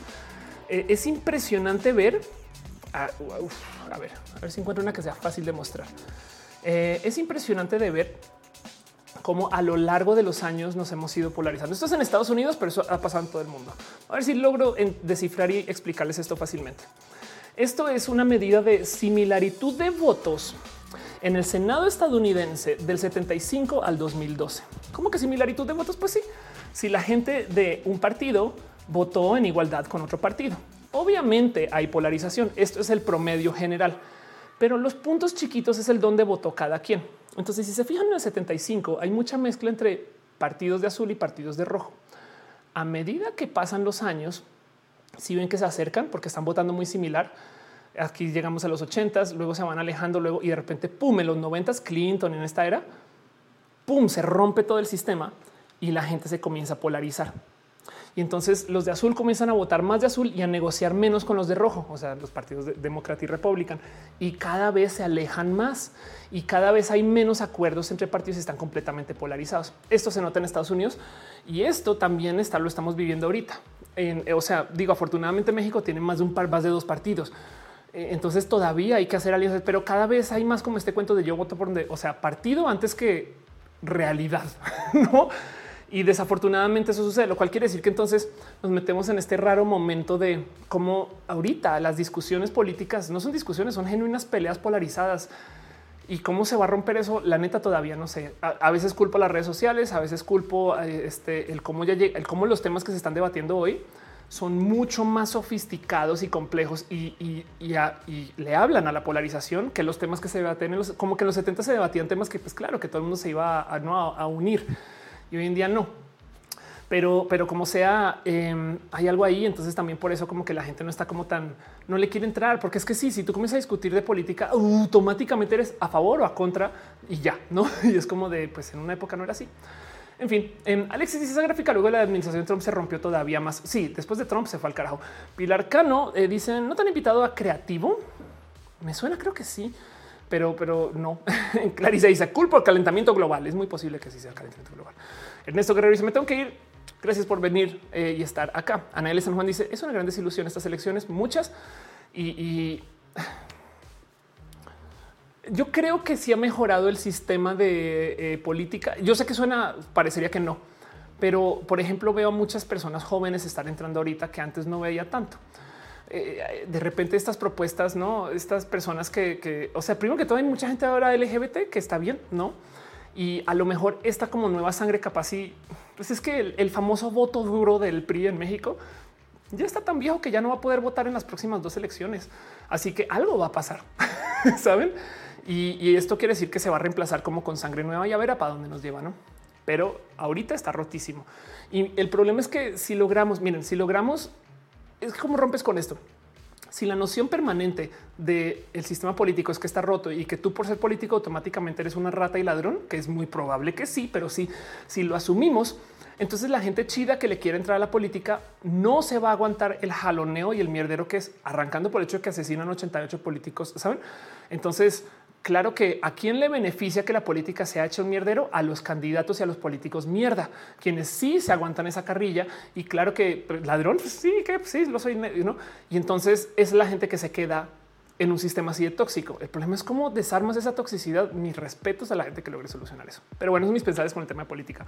Hablamos más de cosas que pasó en la semana. Em, tengo todavía dos abrazos más que compartirles. El primero es que hablando de política, viene una marcha es una marcha de la que soy parte de, desde su organización eh, eh, y iba a llenar espacios muy chidos, pero por si no sabían, se llama la Marcha Lencha. Y si bien me han visto tuitear de la Marcha Lencha eh, varias veces, básicamente la Marcha Lencha em, es una marcha para todas las personas que se inscriban dentro de las lenchitudes. O sea, es, de lesbianas. Sí, lencha es una palabra que se usa para hablar de lesbianas, pero también estamos hablando de gente Em, que está en los espacios de las lentitudes, no lesbianas, bi o, gente bi o pansexual o como sea que nombremos nuestra orientación sexual, o sea, seamos mujeres cis o trans, incluidos siendo personas no binarias u hombres trans. Si ustedes son una persona no binaria que se identifica dentro de las lentitudes eh, y, perciben este amor y sexualidad con o entre mujeres, entonces pues también esta marcha es para eso, no? Y de hecho también em, convoca eh, justo a quienes sepa que el estigma hacia las entre comillas lenchas les afecta. Puede que seamos machorras, femeninas, andróginas, que nos relacionemos mucho o poco con otras mujeres eh, o personas que así sean percibidas, pero sabemos que tan solo nuestro deseo es transgresor.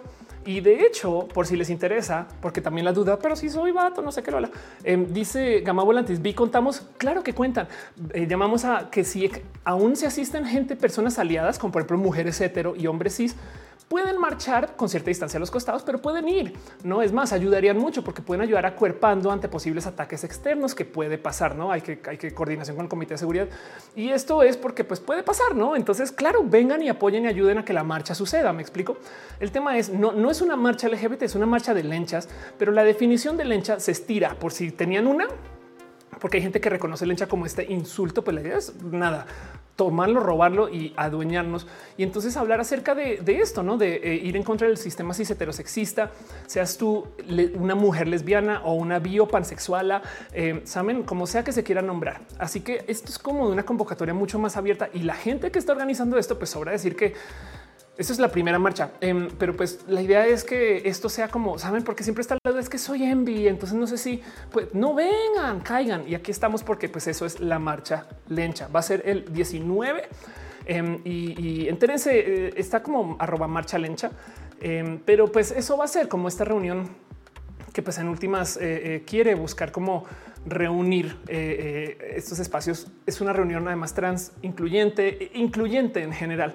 Y ojo, porque también está este tema que, por ejemplo, se viene manejando desde el 8M de las mujeres diversas, que también es muy importante.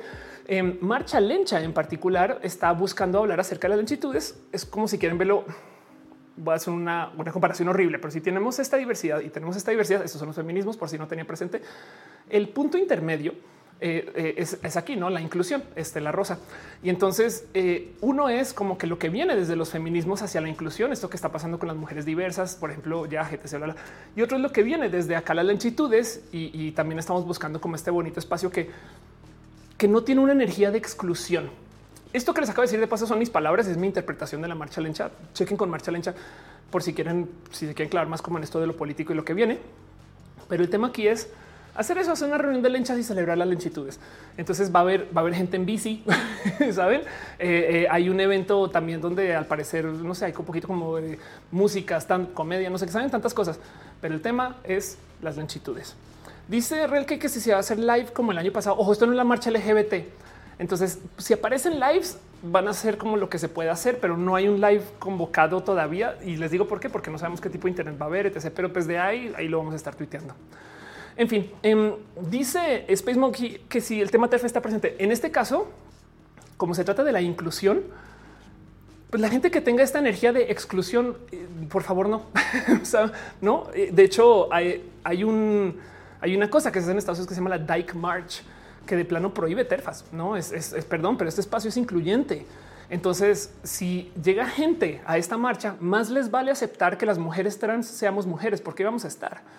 Así que en este caso lo que se celebra es la inclusión, lo que se celebra es la diversidad, lo que se celebra los millones de modos en los cuales nos podemos convocar para hablar acerca de las lentitudes. Y, entonces esa es la propuesta y es una propuesta chida. Me gusta mucho porque habla mucho acerca de, si es que es que queremos de hablar acerca de toda la diversidad de esas inclusiones, no?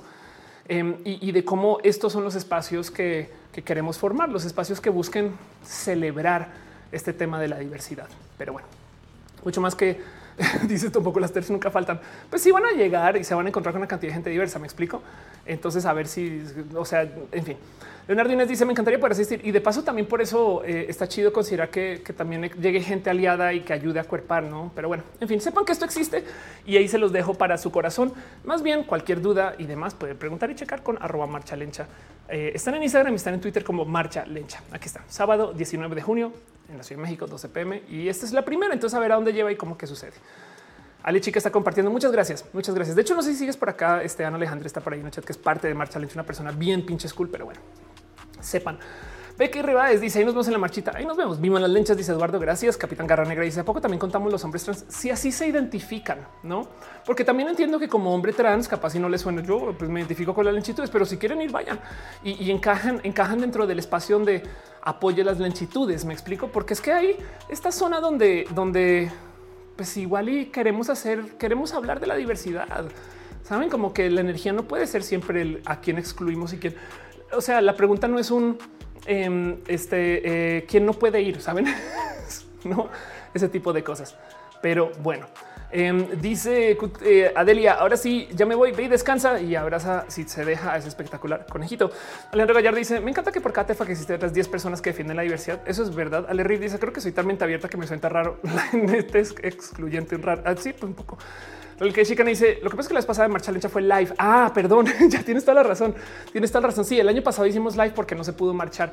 Este año se habló acerca de hacer live, no más que como no sabemos del Internet, entonces como que fue mejor no lo anunciemos, em, porque si no se puede hacer, entonces tenemos un pedo, no como ahora ya hay calle y estas cosas.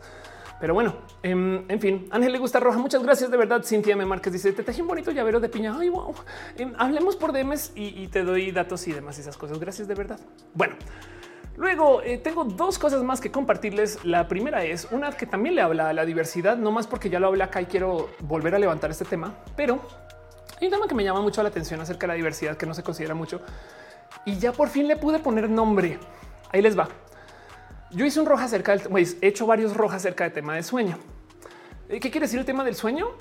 Que eh, si tu cuerpo te pide que te despiertes tarde o que duermas tarde, ir en contra de eso atenta contra algo de la diversidad.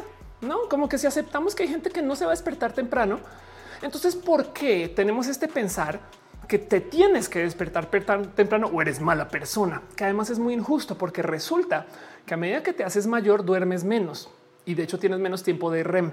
Entonces, a medida que nada, que vives más años, pues este es más fácil madrugar. Entonces, qué injusto que es pedirle a la gente menor que su cuerpo les dice duerme más, despierta temprano o si no vales menos, no Dios no te ayuda. Así que hablaba yo en esos rojas de cómo em, tenemos que entender y aceptar que si hay gente que tiene ciclos de sueño, pues ¿por qué no planeamos nuestra vida alrededor de esto? Si yo soy una persona que me despierto a las 3 de la tarde todos los días, eso me ayudará a mi paz mental y debería de haber como tipo de a nivel contratación, trabajos de la tarde, trabajos de la saben como que en vez de obligar a todo el mundo a entrar al mismo horario y eh, no estar chinga. Pues bueno, le encontré un nombre a esto. Resulta que hay un estudio que esto realiza muy poquito acerca de cómo el irrumpir tu ciclo natural de sueño te pone a riesgo de generar depresión mayor. Entiéndase, si tu cuerpo te dice que te despiertas a las 10 y tú te obligas a despertarte antes porque es que el trabajo no es que el estrés que le generas a tu cuerpo por ir en contra de, lo que tu cuerpo te pide, em, pues te puede eh, poner más a riesgo de depresión. Y la palabra que se usa para platicar esto, y me encantó, em, lo llaman preferencia diurna. la preferencia diurna. Y entonces es que hay cuerpos que tienen una preferencia de otros que tienen otra. ¿Cómo? Pues porque también hay cuerpos que procesan la, eh, no sé, el, alcohol de un modo y el alcohol de otro, el azúcar de un modo, el azúcar de otro, que hay cuerpos chaparros, altos, hay cuerpos, ¿saben? Y entonces hay una diversidad, como dice Capitán Garra Negra, la diversidad del sueño. Ahí está, la preferencia de uno existe, viene de tu cuerpo y la deberíamos de respetar más. Entonces los dejo a nivel de abrazo eh, no más para que sepan que esto sucede y que esto es algo de lo cual se habla, por lo menos en el rubro de la ciencia. Ojalá el día de mañana tengamos una sociedad un poquito más tolerante de que cada quien tiene procesos de sueño diferentes. Bueno, voy a dejarle una pequeñita mención a alguien que dejó un abrazo financiero. Vamos a ver quién fue. Eduardo Arispe dejó un abrazo financiero y muchas gracias por tu cariño y tu amor. Artis Roach iría Space Monkey también ponos cheers eh, este, en Twitch. Muchas gracias. Carrazo se había suscrito. No sé si te había leído, pero muchas gracias de verdad. Mrs. Bay también este Ibere Álvarez. Gracias por apoyar y ser parte de este show. quien dijo por fin me siento entendida. Exacto. Sí, la verdad es que yo lo tengo muy observado desde hace mucho tiempo. Entiendo que hay que entrar en horarios un poquito, pero también hay que entender que esto le genera estrés a la gente. Miren, cuando yo tenía mi agencia, yo sabía que había gente que trabajaba de noche. Y entonces tú planeas alrededor de eso como jefa. Me explico, pues sí, la entregas para mañana, pero yo la dejo de tal modo que me despierte y esté. En vez de decirle ven a la oficina de día, porque entonces eso hace que también se trabaje dos, dos. Me explico como que no sé. Em, pero bueno, Arnulfo dice llega la despedida. Todavía nos queda un abrazo más por mencionar. Ya voy con eso. Ave dice ahora siento que quiero defender mi derecho a dormir de día y vivir de noche. Me encantaría un roja que se adentre más en esa información sobre el sueño. Ya hay dos. Hay uno que sale pronto que eh, habla acerca de por qué tenemos almohadas, pero sí, la verdad es que de todos modos este tema me, divierte mucho porque hay algo ahí de la diversidad. Ale dice yo siempre duermo en las tardes, hasta lo considero un superpoder que me puedo dormir las noches. Anda. Y Dante dice el sábado conocí a Remix en persona sin saber quién era Remix. Espero que te haya tratado bien. Es una persona chida Remix hasta donde sé.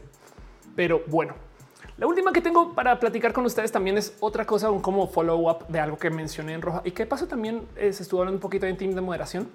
Y es que hay algo que yo traigo muy puesto y es que eh, hay algo que traigo muy puesto con el tema del COVID. Resulta que en el proceso del COVID está este cuento de cómo el COVID es me enfermo de mis pulmones y necesito respirador y voy al hospital. Eso o me dio sin síntomas, pero Resulta que el COVID asintomático es muy sintomático, no más que esos síntomas se piensa que son de estas cosas que se suelen ignorar. Y esto aquí estoy haciendo un chingo de diferencias personales, pero lo digo porque hay todo tipo de cada vez aparecen más síntomas neurológicos del COVID. El problema es que así como la gente piensa que la depresión es pues alégrate o así como la gente piensa que la ansiedad es pues no te preocupes tanto resulta que los síntomas neurológicos del COVID muchas veces los tiran debajo del tapete y dicen no, eso es porque estamos en una época estresante. Es muy probable que si hayas tenido cierta exposición al COVID y estés desarrollando estos síntomas que responden a lo que te pueda generar. Y es que ahí les va. ¿Qué cosas puede pasar con los síntomas neurológicos de COVID? Em, ansiedad, depresión, problemas para concentrarte y no solo problemas para concentrarte, se te pueden olvidar cosas. Y entonces le llaman mental fog, como que yo estoy como en esta neblina y no veo bien y estoy muy confundida y vivo estresada todo el tiempo y no entiendo por qué. ¿Qué sucede? Resulta que tu cuerpo sí está manejando el COVID, la poquita carga viral que recibió bien o la mucha, ¿no? Pero en ese proceso, pues claro, se disparan otras cosas que le generan desgaste a tu cuerpo. Por ejemplo, otra, por eso es que a veces nos enfermamos del estómago, porque tu cuerpo está aquí como que trabajando 2X y entonces como estás trabajando en chinga para mantenerte bien, técnicamente no tienes COVID, pero lo estás chambeando y entonces por eso tienes fatiga todo el día. Uno de los síntomas que cada vez veo que aparecen más son justo estos síntomas relacionados con lo neurológico. Y entonces, eh, eh, de nuevo, a todo esto le llaman long COVID. Y, otra vez tenemos eh, esta información de el, o sea, tenemos otra vez un nuevo estudio que comprueba que sí, sí existe. Así que me digo, no, no quiero, no quiero venir aquí con la pseudociencia, solamente quiero decirles que esta gente, esta cosa está tratando de estudiar y que parte del motivo por el cual no se estudia tanto o no se veía tanto es porque pues tampoco tenemos COVID hace tanto tiempo, no? Pero, pero el tema es que esto es uno de los potenciales síntomas del COVID. O sea, no es que soy asintomática y es de güey, si, tienes una suerte de síntomas, pero son síntomas neurológicos y la gente los ignora del total. Vean esto: la niebla mental puede persistir con el COVID-19 de larga, dice larga distancia. Es long haul, porque se ha topado que hay gente que aún después de pasar del COVID, seis meses después todavía tienen la niebla mental. Em, las personas tienen problemas para resolver problemas o se suben al automóvil y olvidan a dónde se supone que deben de ir. Eso puede venir del COVID. Los investigadores comparan las casas de los transportistas de larga distancia con las de aquellos con, encefalitis miálgica. ¿Por qué? Porque parte de lo que está sucediendo, por ejemplo, jaquecas, migrañas, todo eso, es porque tu cerebro está tantito más hinchado porque está chambeando. Me explico. O sea, no, no tienes ese COVID de ir a eh, problemas de respiratorios, pero tu cerebro está hinchado porque está hecho tantito, porque está cambiando y está cambiando, no? Y su proceso de respuesta a lo que puede ser esta exposición al COVID. Em, afortunadamente, de lo que he podido leer de este tema del long COVID, esto todo se va con la vacuna y aún así con meses. Todavía he visto cosas de, o sea, a veces eso ya es, testimonios. ¿no? Entonces duden de mí, duden de lo que les digo y vayan, investiguen.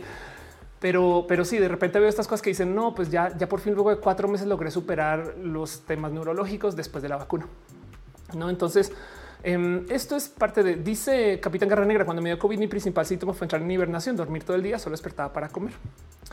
Moon dice, eso es niebla mental, qué loco, ahora sé qué me pasa. Sí, es, tengan esto presente, em, porque el tema es que los síntomas en general de lo neurológico son estas cosas que también a veces son muy difíciles de desconectar de el hecho de que estamos pasando por una situación difícil, no como que también es de pues por supuesto que tienes ansiedad, te quedaste sin trabajo, estás encerrada en la casa, no estás haciendo nada, no todo eso también está presente.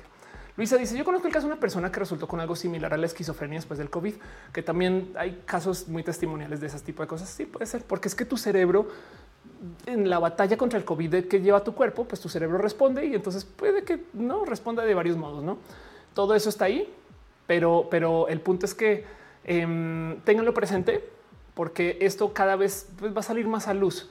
Y si pueden, vacúnense, si pueden. Oscar que dice, esos son los dolores de cabeza bien feos que me están dando. Sí, que sí, sobre todo, miren, la clave es esta. Si hace un año o si a los 20 años o si hace 10 años no recordaban tener dolores de cabeza, pues, por supuesto que es el virus. Eh, Rafael dice, hablemos de la fibromialgia, por favor, también en general hay que hablar de todo ese tipo de situaciones y condiciones. Em, eh, eh, que de paso, em, justo uno de los comentarios en el, porque muchas de esas cosas yo las saco de Reddit. El top comment en Reddit es esto. Los síntomas del COVID de larga duración son esencialmente los mismos que los del síndrome de fatiga crónica o encefalomielitis miálgica. Se cree que la mayoría de los casos de eh, eh, este, eh, del síndrome de fatiga crónica o de la encefalitis, perdón, encefalomielitis miálgica se desencadena por una lesión o infección. Tal vez ahora que hay más atención sobre la enfermedad, la comunidad médica la investigará y la tomará en serio es una cosa con la cual es increíblemente difícil de vivir. Y sí, exacto. Aquí está. Eh, eh, eh, o sea, esto, esto lo están comentando mucho ahorita, no? También la gente que tiene esto, Lyme disease, em, que, también habla de los síntomas neurológicos, etc. Y pues la niebla mental es eso. Vean esto. La niebla mental se siente como si tuvieras tomado unas cuantas cervezas, te golpea el cerebro de la peor manera, pérdida el equilibrio, dificultad de pensar, mala memoria, incapacidad para concentrarse. Esto puede ser. Y la sensación general de estar súper desorientado. Por ejemplo, yo sé, o bueno, he escuchado mucho estas historias de siento que tengo algo que hacer, pero no sé qué hacer, que es el modo de escribir la ansiedad. Pero lo impresionante es que esto es un yo no era así. Entonces ahí tenemos algo que observar. Dice Capitán Garra Negra, las repercusiones neurológicas son las que más miedo me dan. Sí, ojalá nos pudiéramos vacunar más rápido, pero pues el punto es lo único que les dejo de esperanza que cada que yo leo este tema del long COVID, que le dediqué todo un roja y ya se publicó en mini roja, pero cada que yo leo más de ese tema, casi siempre está ese tema de bueno, después de la vacuna se acaba. No, entonces sepan esto. Ale Riff dice: Mi papá le dio COVID en una época y se puso súper explosivo. En Space Monkeys del año que entra cuando me toque la mendiga vacuna. Ojalá llegue más pronto, ya que se está liberando y cada vez hay menos interés en el mundo desarrollado vacunarse. Pony Malo dice: eh, Ya no se acuerda de mí porque nos veíamos en los eventos de videojuegos y ya no hay. hay que volver a esos eventos. Eh, Sandra te dice: Quise entender la experiencia atrás de alguien no binaria y lesbiana. Wow, em, se suena chida. Sí, yo también. este Capitán Garrene dice: Wow, está hablando, se está hablando de lo que dijo Permac. Eduardo Permac dice: A mí me quedó la parosmia. Hay olores específicos que ya no tolero, como la cebolla. Ah, eso es verdad. Eso también lo he leído mucho del long COVID, que ya es un hecho que se te como que reprograma tu capacidad eh, del olfato y de, eh, o sea, una es anosmia, no, no vuelo a nada, no, no puedo distinguir. Yo tengo anosmia, pero por otro motivo desde, desde chiqui. Y la otra es parosmia, que como que se reemplazan los olores, no las cosas que antes podías oler de un modo y te gustaban, ya no y que tiene que ver eso con el sabor, que la comida muchas veces lo que nos sabe la comida es a lo que huele mientras la estamos comiendo, porque internamente se mueve. Pero bueno, em, dice J. la enfermedad del caracol loco. la pastela dice bonita noche. Gracias por estar acá. Eh, eh, gracias por ser parte de esto. Entonces, bueno, con eso cierro todos los abrazos que tengo para ustedes. Em, voy a pasar eh, la famosa cortinilla profesional. Me quedo aquí para responder sus preguntas un ratito más. Gracias por acompañar. Ponimal dice: Te quería preguntar tu opinión de algo y me da miedo de lo sensible que es. Me dijeron que lo comentaste en un trans del tema de los atletas trans o de las atletas trans. Tengo varios videos del tema, pero te voy a decir algo es súper fake news todo. La gente trans eh, tomamos bloqueadores de testosterona para poder competir. Por consecuencia, tenemos una capacidad muscular muy mínima. Y sí, digamos que muchas de nosotras somos más grandes, lo cual quiere decir que somos grandotas y sin músculo. Por consecuencia, estamos en desventaja. La prueba de que estamos en desventaja es que no hay campeonas trans. Siempre está esta noticia de esa una mujer trans que le ganó a pero vas y miras y no es campeón en su rubro. Y, y vas miras y lleva compitiendo un chingo y a duras penas logró entrar a una válida, ¿no? Entonces es verdad que no hay. Y además hay gente trans en los deportes desde los 70 Entonces ya hubiera sido tiempo para que hubiera aparecido una, no sé, Michael Jordan trans, me explico, pero no está ahí. Entonces claramente comprueba que no hay ventaja por ser trans. Y el tema es que cuando se discute de esto, lo dicen porque quieren defender el deporte femenil y se les olvida hablar de cómo hay un boom de eh, este, entrenadores acosadores. Hubo un entrenador que lo cacharon acosando y violando a casi 200 mujeres. Famosamente fue a la cárcel, se acaba de suicidar. Em, y, ese caso no se habla. Entonces, un a ver, un momento. La verdadera amenaza al deporte femenil son los vatos entrenadores que abusan de las mujeres en el deporte, no las mujeres trans, de las cuales además hay seis. Pero bueno, en fin, todo ese tema. Alison dice que apenas de Dallas y su proyecto hacernos inmortales. ¿Cómo va a ser Dallas eso? Güey? Eh, siendo youtuber, eh, pasándola. dice eh, una vez más con la suerte de verte en vivo. Gracias por estar acá. Eh, dice Fernando Cruz, a mí me destalló mi trastorno de depresión hasta casi quería cometer locuras, no cometas locuras. MD Plus dice, me con ella, casi no se me antoja tanto el café, lo siento mil. Y Dalia dice, cuando se creía que el COVID había mostrado su peor cara, se descubrieron nuevos datos. Ahorita hay un tema más fuerte con esto del COVID, se llama el hongo negro, eh, que desafortunadamente ya apareció este, por fuera de la India. El hongo negro, téngale ojo a esto porque esto va a ser el próximo tren del mame Em, se, llama mucormicosis y básicamente es una enfermedad paralela al COVID que se beneficia de que la gente tenga el COVID. No es una enfermedad, es un hongo, es un literal hongo. Em, es horrible de tratar, es gravísimo. Eh, este es una infección súper compleja que implica un hongo que se puede meter literal a tu cerebro. Se llama el hongo negro porque así se ve, manchas negras este, en la nariz, etc. Y el tema es que está súper sobreviviendo porque eh, en, casos, en las situaciones donde hay gente con COVID, el hongo puede vivir muy bien y se transmite muy rápido. Entonces ahora ya hay como, eh, eh, o sea, ya se, ya se, ya se soltó este hongo en la India y ahora ya comenzó a aparecer en Latinoamérica.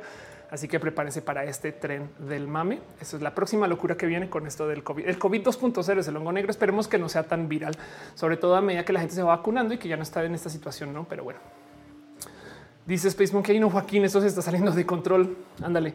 Ese, ese GRS uno dice mucormicosis siempre existió, sobre todo en pacientes inmunodeficientes, llega al cerebro. Exacto. Sí, sí, total. Es, algo que ya existía. O sea, no es, no es COVID, es algo que ya existía, solamente que en épocas de COVID vive muy bien. Entonces ya es un tema. Em, dice hígado, te estoy viendo Resident Evil 7. Sí, sí, porque además en Resident Evil pasan a lo, en fin, saben que va a pasar la famosa cortinilla de cierre para irnos a una sección de preguntas y respuestas. Y acá nos seguimos un ratito todavía. Platicamos de lo que me dejen en ese chat. Pero bueno.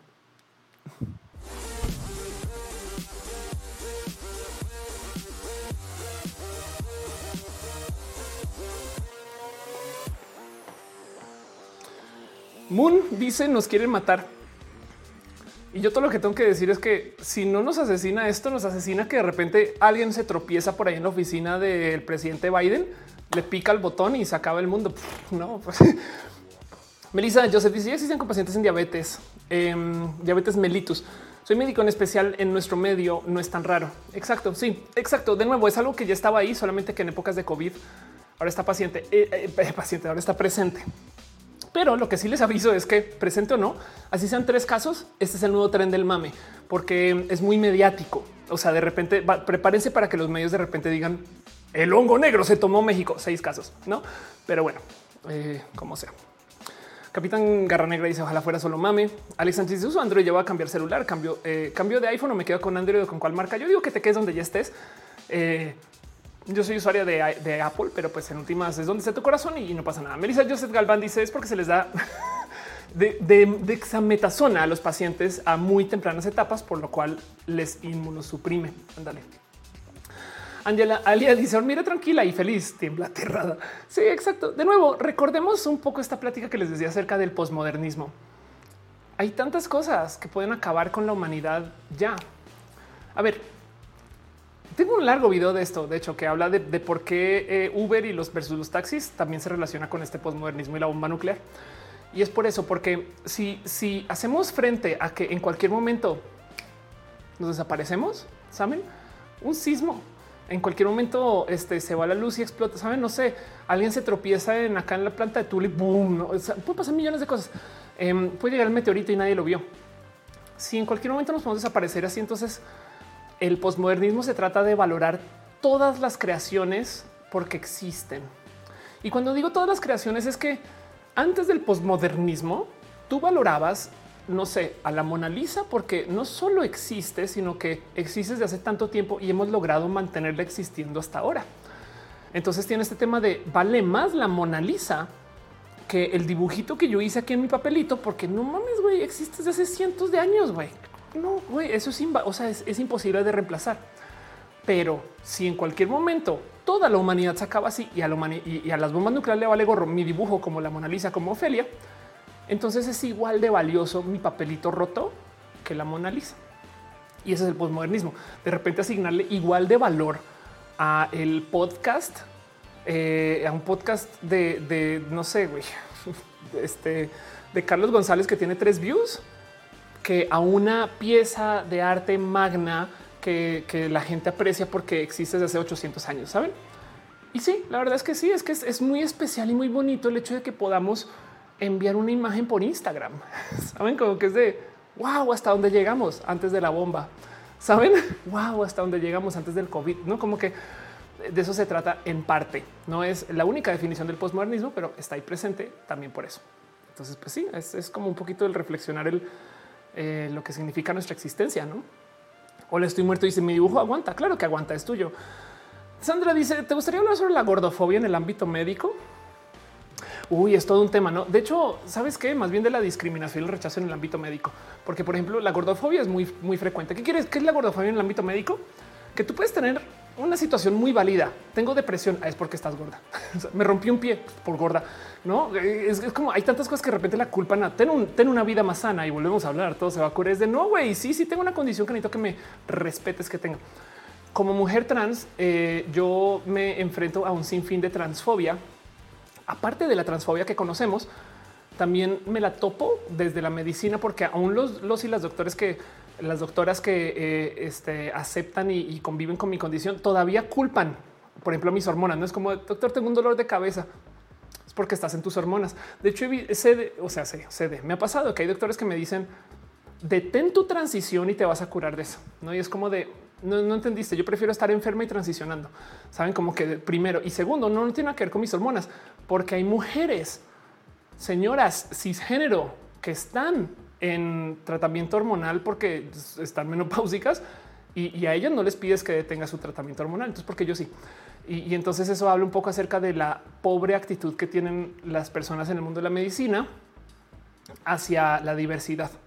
Porque para rematar lo más tóxico del mundo de la medicina es que se les endiosa, no como que se les da esta. Tú tienes la razón y nadie más. Entonces, eh, yo sé que caga mucho que llegue un paciente que googleó cosas, pero ese paciente, como convive con esa condición en potencia, puede estar más informado o informada que tú. Aunque tú entiendas muy bien cuál es el proceso médico y hay muchos médicos que eso ya les explota, porque sobre todo también como estudiar medicina es tan tóxico, saben, y ni hablar de las residencias, no? Entonces también tiene este pedo de güey, yo no, yo no pasé seis años de mierda para que venga una persona que googleó cosas a decirme cómo son las cosas. No es como wow, cálmate dos segundos, doctor. No, pero bueno, en fin, eh, tantas cosas que hablar acerca de ese tema, no? Eh, dice Juan Gutiérrez, ¿qué con la banda médica que pueden hacer diagnósticos tan ligeros sin analizar, mandar estudios? Sí, evidentemente tienen sesgos. Ahora también son seres humanos, no? Pero, pero sí es verdad que a mí me da algo. Si un doctor o una doctora no puede con la diversidad, dice Gama Volante y recomendación. Nunca salen con gente que esté estudiando medicina. Si, si, si un doctor o una doctora no puede con la diversidad, para mí es un banderazo rojo. Y, lo digo porque mm, si, a ver, digamos que la diversidad, parte de la diversidad existe, sobre todo la diversidad, la mía, no trans, pues, pero estos temas existen porque yo existo porque la ciencia existe para que yo pueda existir. Saben como que tengo la información, tengo la capacidad, el proceso hormonal, todo esto es ciencia que se está desarrollando, pero existe. Entonces, si un doctor o una doctora me ve a mí como cuerpo de hombre, pero se identifica como mujer, que lo he escuchado 100 veces, de entrada quiere decir que no se ha actualizado en muchos años. Saben? Entonces su saber y su conocer, así sea que se acaba de graduar, ya es de vieja escuela. Y si no sabe de la diversidad, si yo sé más que un doctor acerca de temas de género y de la medicina detrás de lo que soporta una transición, ¿de qué más no sabe ese doctor o doctora? A mí me da oso. Yo, a veces digo oso que yo sepa más de endocrinología, que yo soy youtuber, güey, que tú. Y entonces en eso, eh, pues también del otro lado oso, pero pues esa persona puede, también poner a riesgo, no saben. Y entonces, como no veamos a esos doctores, son banderas rojas, no? Pero bueno, em, dice este Karen Anel González. A mi papá le recetaron tratamiento diabético, pero no tenía los síntomas de un diabético para Italo y no tenía eso al final. Ándale. Em, dice Belén, eh, la gente que cree que tiene la razón, los doctores y mi mamá. sí, la verdad es que es una negociación también, pero, pero pasa mucho que, por ejemplo, en el caso de mujeres cisgénero, está el famoso caso de, eh, por ejemplo, temas que tengan que ver con la violencia obstétrica. No, entonces quiero una histerectomía. No, qué tal que te arrepientas y es de a ver, querido doctor o doctora, eso no es tu decisión. pero si vieran lo difícil que es el pasar por estos procesos y por lo general hay una cantidad ridícula de doctores que curiosamente a las mujeres cisgénero las hormonan porque eh, su solución es no, es que tú eres irregular, entonces te vamos a hormonar porque ahí está todo, ¿no? Y cuando las hormonas estén bien, entonces tu cuerpo esté bien y no sé qué, y es como de, güey, tengo algo que necesito que extraigas, ¿saben? Como que, en fin, eso también pasa mucho. Em, pero bueno, dice Lucas, te gusta Halo, hace mucho no juego, pero me gusta. Hola, estoy muerto. Es el capítulo más polémico de Star Trek. Hubo un capítulo muy viejo en Star Trek de los 60 donde se dio el primer beso interracial de un hombre blanco y una mujer negra y explotó el mundo. Dice Juaco Gutiérrez, yo agradezco a médicas como la doctora Ilse porque me ha enseñado que va a analizar para escoger eh, a un buen médico, eh, como, como saber que está actualizado sin esperar. Sí, total, de acuerdo, de acuerdo. Alejandro Gallardo dice los médicos más antiguos están llenos de prejuicios. Espero que con las nuevas generaciones vaya cambiando de a poco. Sí, tristemente no está cambiando tan de a poco, pero está cambiando. A niveles dice a mí me dieron tratamiento de diabetes para mi eh, síndrome de ovario policístico y dejé de ir a ese ginecólogo. Ándale. Em, dice Ana L. San Juan, cuando te quieren operar para no tener hijos, te inventan una de mitos. Así, ah, total. Sí, se hacen, o sea, deciden por ti y es de no es mi cuerpo, mis decisiones, no? Miren, les digo algo. Em, ok, yo tengo por ahí un video viejo, pero yo hace mucho tiempo he querido tener eh, orejas élficas. Tengo el problema que las dos personas que me han intervenido en mis orejas han sido muy responsables. Tristemente son personas que, eh, ¿qué les digo? Yo tengo cartílago muy delgadito. Entonces, em, si bien tengo una oreja medio élfica, medio puntiaguda, acabo siendo como mordida. Y el tema es que esto se puede reconstruir, pero les digo la cantidad de doctores que me quieren hacer una reconstrucción para que mis orejas queden redondas. Yo les digo, pues si ya la vas a reconstruir y hasta, hasta una persona que me dijo, te puedo crecer. Vean esto tan high tech. Me dice, te puedo crecer el tejido. Y lo que hacemos es que te pongo un tejido y te pongo un punto para que la oreja esté pegada mientras va creciendo y luego la levanto y la pongo y le doy la forma. Y yo no mames, güey, qué chido. Entonces la puedes hacer con diseño puntiagudo. No, porque eso no es natural. Y es de, güey, hay doctores que le ponen implantes bajo la piel a mujeres este, por mero el gusto, saben, pero la cantidad de doctores que no se animan porque no es natural. Pero bueno, perdón. Tengo la voz cruzada. No niveles dice mi tía que es enfermera cree que la copita menstrual causa cáncer. Wow. Em, dice Arnulfo García. Office, yo recuerdo que mi primo siempre quiso no tener hijos y desde bien, em, desde bien hice eh, ya mayor de edad se quería hacer la vasectomía y no lo dejan hasta los 30. Wow. Delfín Miranda le gusta a, le gusta al Senina la maquita. Muchas gracias. Em, dice Alejandro Gallardo, ¿te podrías injertar algún biopolímero para alargar aún más tu oreja? Como tengo tan poquito eh, cartílago, no es buena idea. O sea, el borde de la oreja está, pero sí, técnicamente sí puedes. La verdad es que sí, sí es un hecho. O sea, o sea, hay gente que nace sin orejas y se las hacen. Me explico. Riff de ese momento casi nada natural. Exacto. A ver, los brackets, los brackets. La práctica de los brackets es me amarro los dientes con metal para que tengan una forma. Hoy, pero es que eso es ortopédico. Pues sí, pero pues también hay una cantidad de gente que usa brackets para tener una sonrisa diseñada. Saben? En fin. Nando Barragán dice es el COVID o la COVID. A mí ya, ya no sé qué decir, pero es más, la verdadera pregunta es si es COVID o COVID. Dice eh, Nani Vélez, dude, prefiero tener la copita menstrual dentro de mi útero, estar incómodo todo el día, la toalla sanitaria. Sí, la copa menstrual de hecho es bien chida. Tengo entendido. Nickel Mutante dice, ¿y qué, intervención quirúrgica es natural? Total, güey. Mi nido para mí dice mis padres ya me condicionan que no tendré herencia si no me caso y tengo hijos, pues a vivir debajo de un puente, no, pero sin hijos.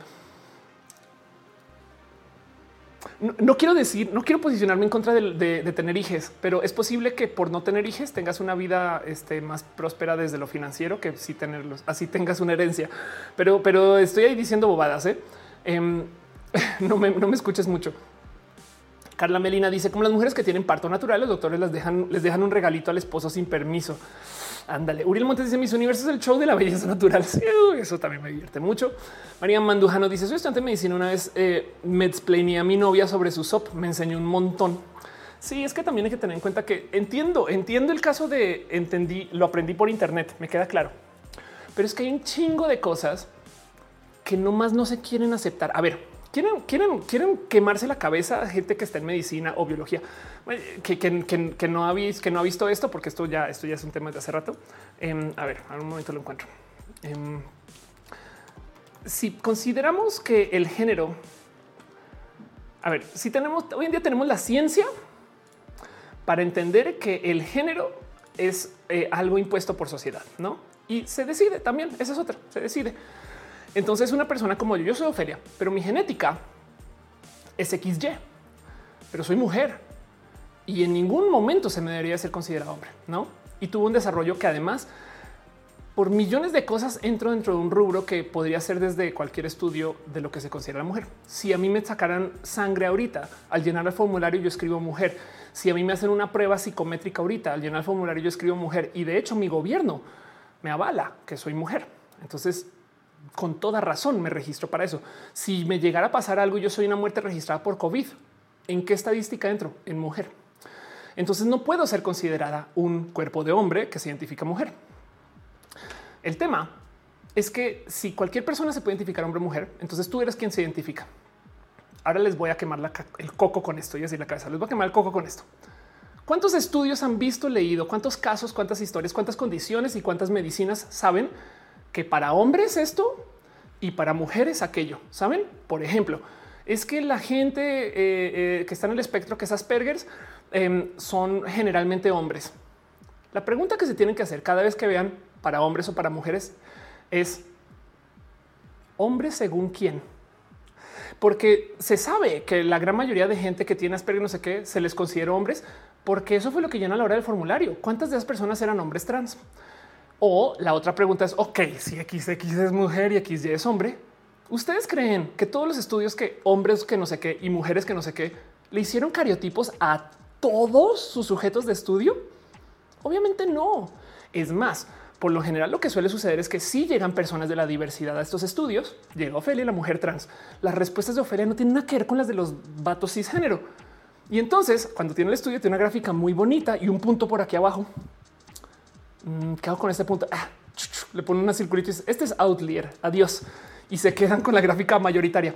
¿A cuántas personas de la diversidad no han excluido de los estudios? Entonces, toda la ciencia que tenemos es ciencia cis heterosexista. Lo cual entonces quiere decir que tenemos un tema muy cabrón porque hay un chingo, hay una cantidad cucú de ciencia que se hizo los hombres y las mujeres. Hombres según quién y mujeres según quién. Hay que rehacer todos esos estudios y tomar en cuenta que cualquiera persona puede ser hombre o mujer sin importar su genética. Y lo digo porque esto es real tema, porque no solo es XXXY, qué tal que sea gente como me están preguntando en el chat, XXY, XYY, es gente que tiene todo tipo de expresiones. ¿Qué tal que es una persona XX este, eh, que tiene insensibilidad androgénica. Entonces, em, eh, en esencia se desarrolló, perdón, XY con insensibilidad androgénica, que es una mujer transgénero que no transiciona. Saben, hay tantas cosas con, el cómo ya entendiendo que el género es así, que entonces hace que toda la ciencia que diga los hombres tal y las mujeres tal se vaya al carajo. Toda, toda, toda. y lo digo porque qué repercusiones tiene esto. En algún momento, eh, yo fui a buscar una vacuna del BPH y me discriminaron. ¿Cómo me discriminaron? Llegué a la clínica y lo primero que me dicen es así mirándome, no es, no es que a los hombres no les da. Es de, a ver, perdón. Eh, eh, a ver si esto, esto lo estaba tuiteando el otro día. Em, a ver, of course, BPH. Resulta que para rematar, no solo, o sea, ese cuento de que a los hombres no les da hasta la chingada. Em, aquí está. Eh, no solo los hombres no les da una estupidez de primera, sino que vean esto. El 80% de las personas diagnosticadas con cáncer de orofaringe son hombres. Ahora, hombres según quién? no, pero el principal cáncer que causa el BPH lo contraen hombres. Entonces, ¿cómo es posible que la cultura del BPH no sea una cosa considerando los vatos? Es, rarísimo que los vatos no piensen hacerse una prueba de BPH que se puede o la gente peneportante que se puede. Y encima de eso es rarísimo que no se considere que se tienen que vacunar. No, entonces sí, yo fui discriminada. Por supuesto que hay un chingo de clínicas que sí tratan y lidian con hombres, pero el punto es que qué clase de medicina es esa de este es que a los hombres no les dan y por consecuencia yo una mujer trans tampoco puedo saber. Así que hay tantas cosas donde se puede hablar acerca de cómo eh, eh, la medicina está súper mal planteada desde que considera mujeres sin saber mujeres según quién y hombres sin saber hombres según quién. Y eso solito requiere una mente súper abierta. Por ejemplo, tengo un amigo que él es biólogo molecular y hace pruebas, no? Sea, o sea literalmente tiene un laboratorio que le llegan muestras y hace pruebas. Su rubro para hacer pruebas de BPH es persona con cervix, no mujer saben, porque hay muchas personas que tienen cervix. Es como el mismo cuento de cómo hay mujeres cisgénero que claro que tienen próstata, pero bueno, en fin, em, leo sus comentarios. Perdón, ya me puse a rantear durísimo, no? Dice Alejandro Gallardo, hay muchas más mujeres en el espectro autista a las que se cree debido a que las mujeres creerían tener cierto por, por comportamiento. Sí, total. Ahora, mujeres según quién, pero sí te entiendo tu punto. Laura nos dice, hay mujeres muy femeninas que nunca les llegan la menstruación. Ay, de paso, esperen, ahí les va otra. si hombres y mujeres y la gente no binaria que no. En fin, eh, dice Delfis Miranda, eh, se tienen que reescribir muchísimos ejes temáticos, muchísimos, muchísimos. Sí, ya que entendimos que el género es algo que viene desde la sociedad, que se impone no sé qué, hay tanta ciencia que está muy rota. Sí, es un hecho. Ok, va, es un hecho que en 1700, 1800 y 1900 tu sexo era determinante. Si tú tenías estos genitales, vas a ser hombre, no o no. Hoy en día no, hoy en día tenemos la ciencia para que tu sexo, entonces es como es como hacer ciencia para gente japonesa y luego se inventaron el avión y el barco y el camión. Entonces ahora tienes gente que es japonesa que vino de Europa y por consecuencia mi ciencia para los japoneses cómo aplica. Piensen en eso. Eh, SR, SGR no dice eso que hemos avanzado porque antes solo era con base de datos de hombres, pero aún nos falta así ah, para rematar. Hay un chingo de datos que no hay ni siquiera para mujeres. No tienes toda la razón. Eh, Nani les dice Brent estaría cool. Yo quisiera, pero la fisionomía de mi oreja no me da. Eh, Michelle dice los comunicadores tenemos futuro. Sí, pero tienes que aceptar que ya viene la síntesis de eh, texto. Tienes que aceptar que ya hay inteligencias artificiales que van a escribir mejor que tú. Entonces tú lo que tienes que hacer es saberlas domar. Alguien dice XXXY, XY, chica, Y, orejas de link. Claro que sí. Podemos crear personas sin esos genes. Em, no sé si personas, pero animales. Eh, dice también un estudio que muestra que un fuerte enlace entre las personas dentro del espectro autista diversidad de identidad de género. Em, dice este Ilse, además de hombres blancos para rematar. Claro, Stephanie Torres dice muchos casos que universalizaron todo. Por eso hasta ahora estamos descubriendo que las mujeres a la hora de un infarto no tienen el famoso brazo dormido. Ándale, ahora mujeres según quién, porque qué tal que yo sí, sabes, pero entiendo, entiendo tu punto. No es que es que uf, Nani les dice aquí entra las neurodivergencias.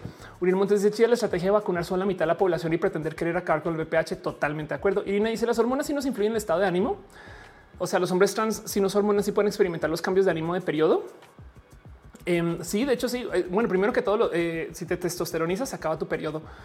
Em, y segundo, eh, el tema es que los hombres trans, por ejemplo, las, actitudes testosterónicas, pero no son solo de la testosterona.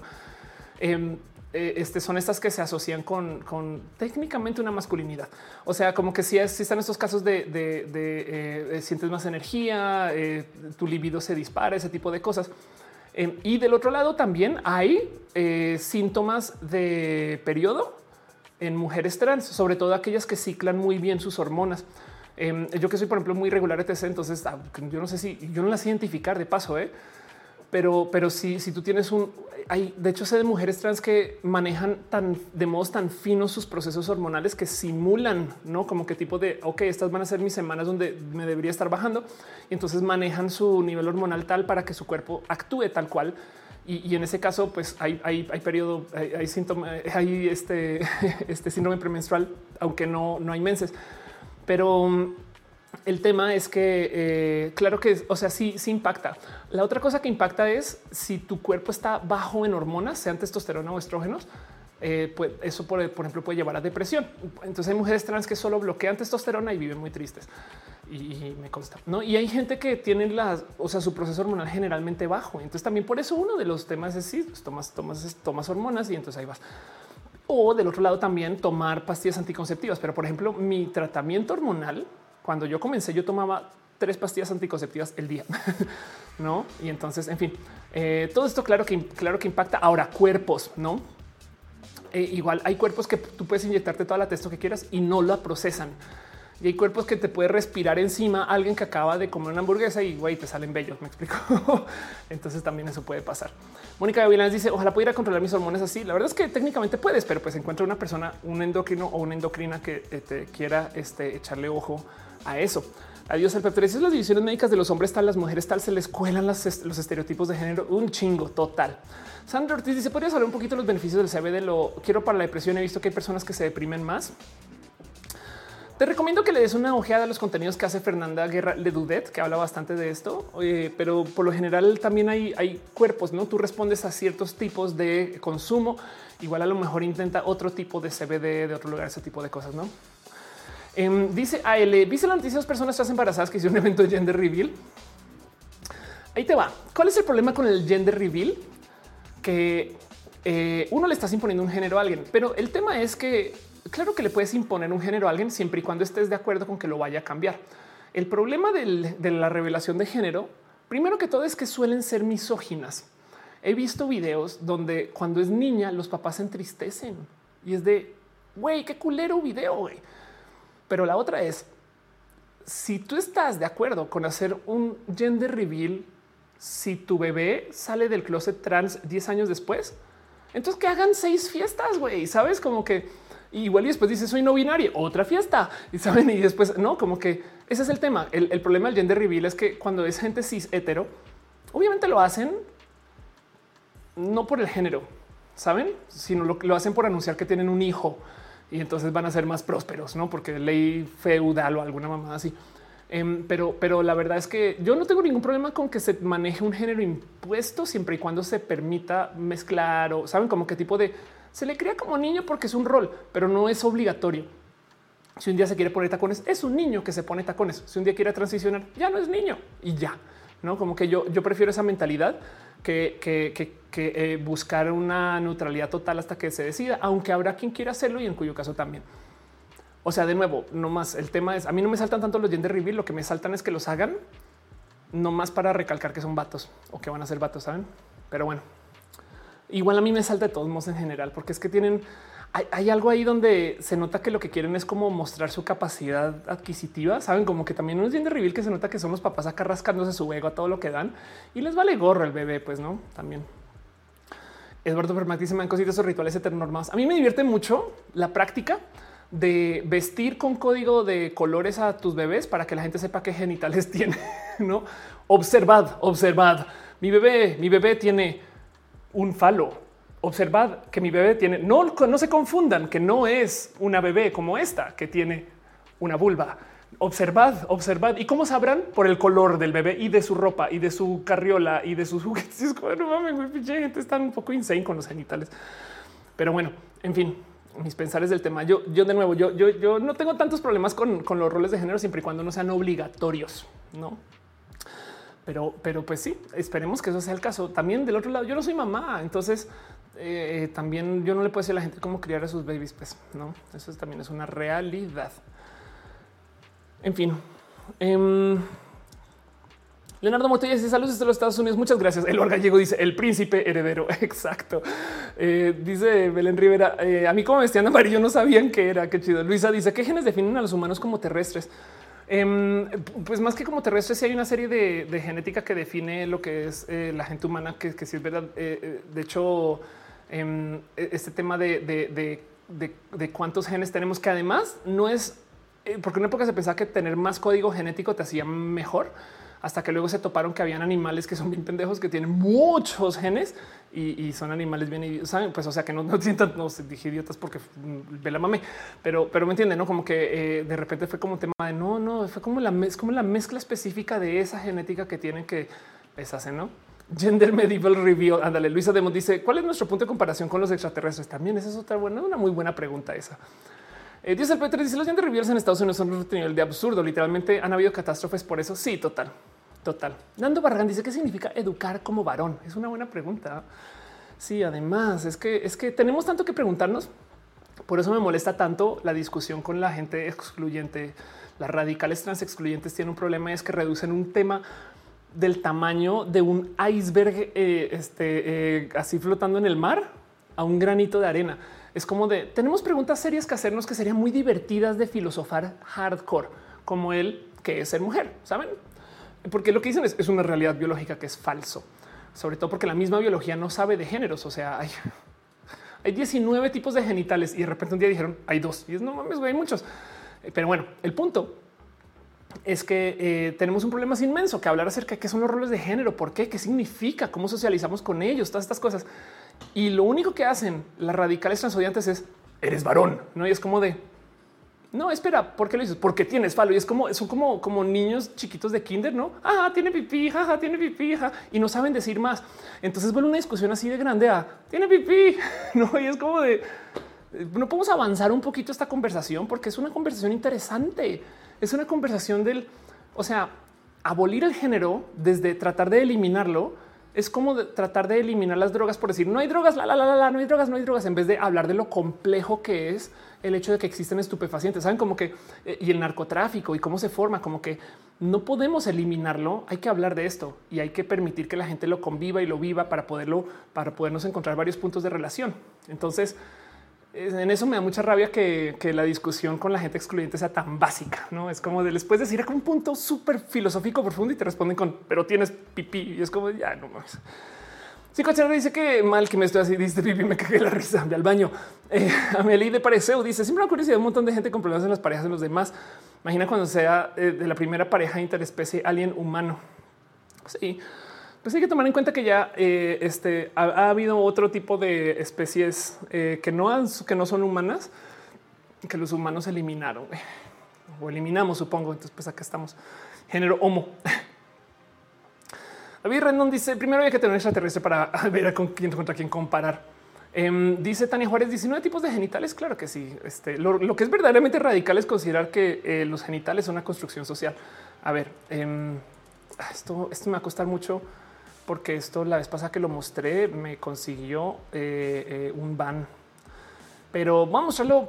Ok, vamos a mostrarlo por encimita.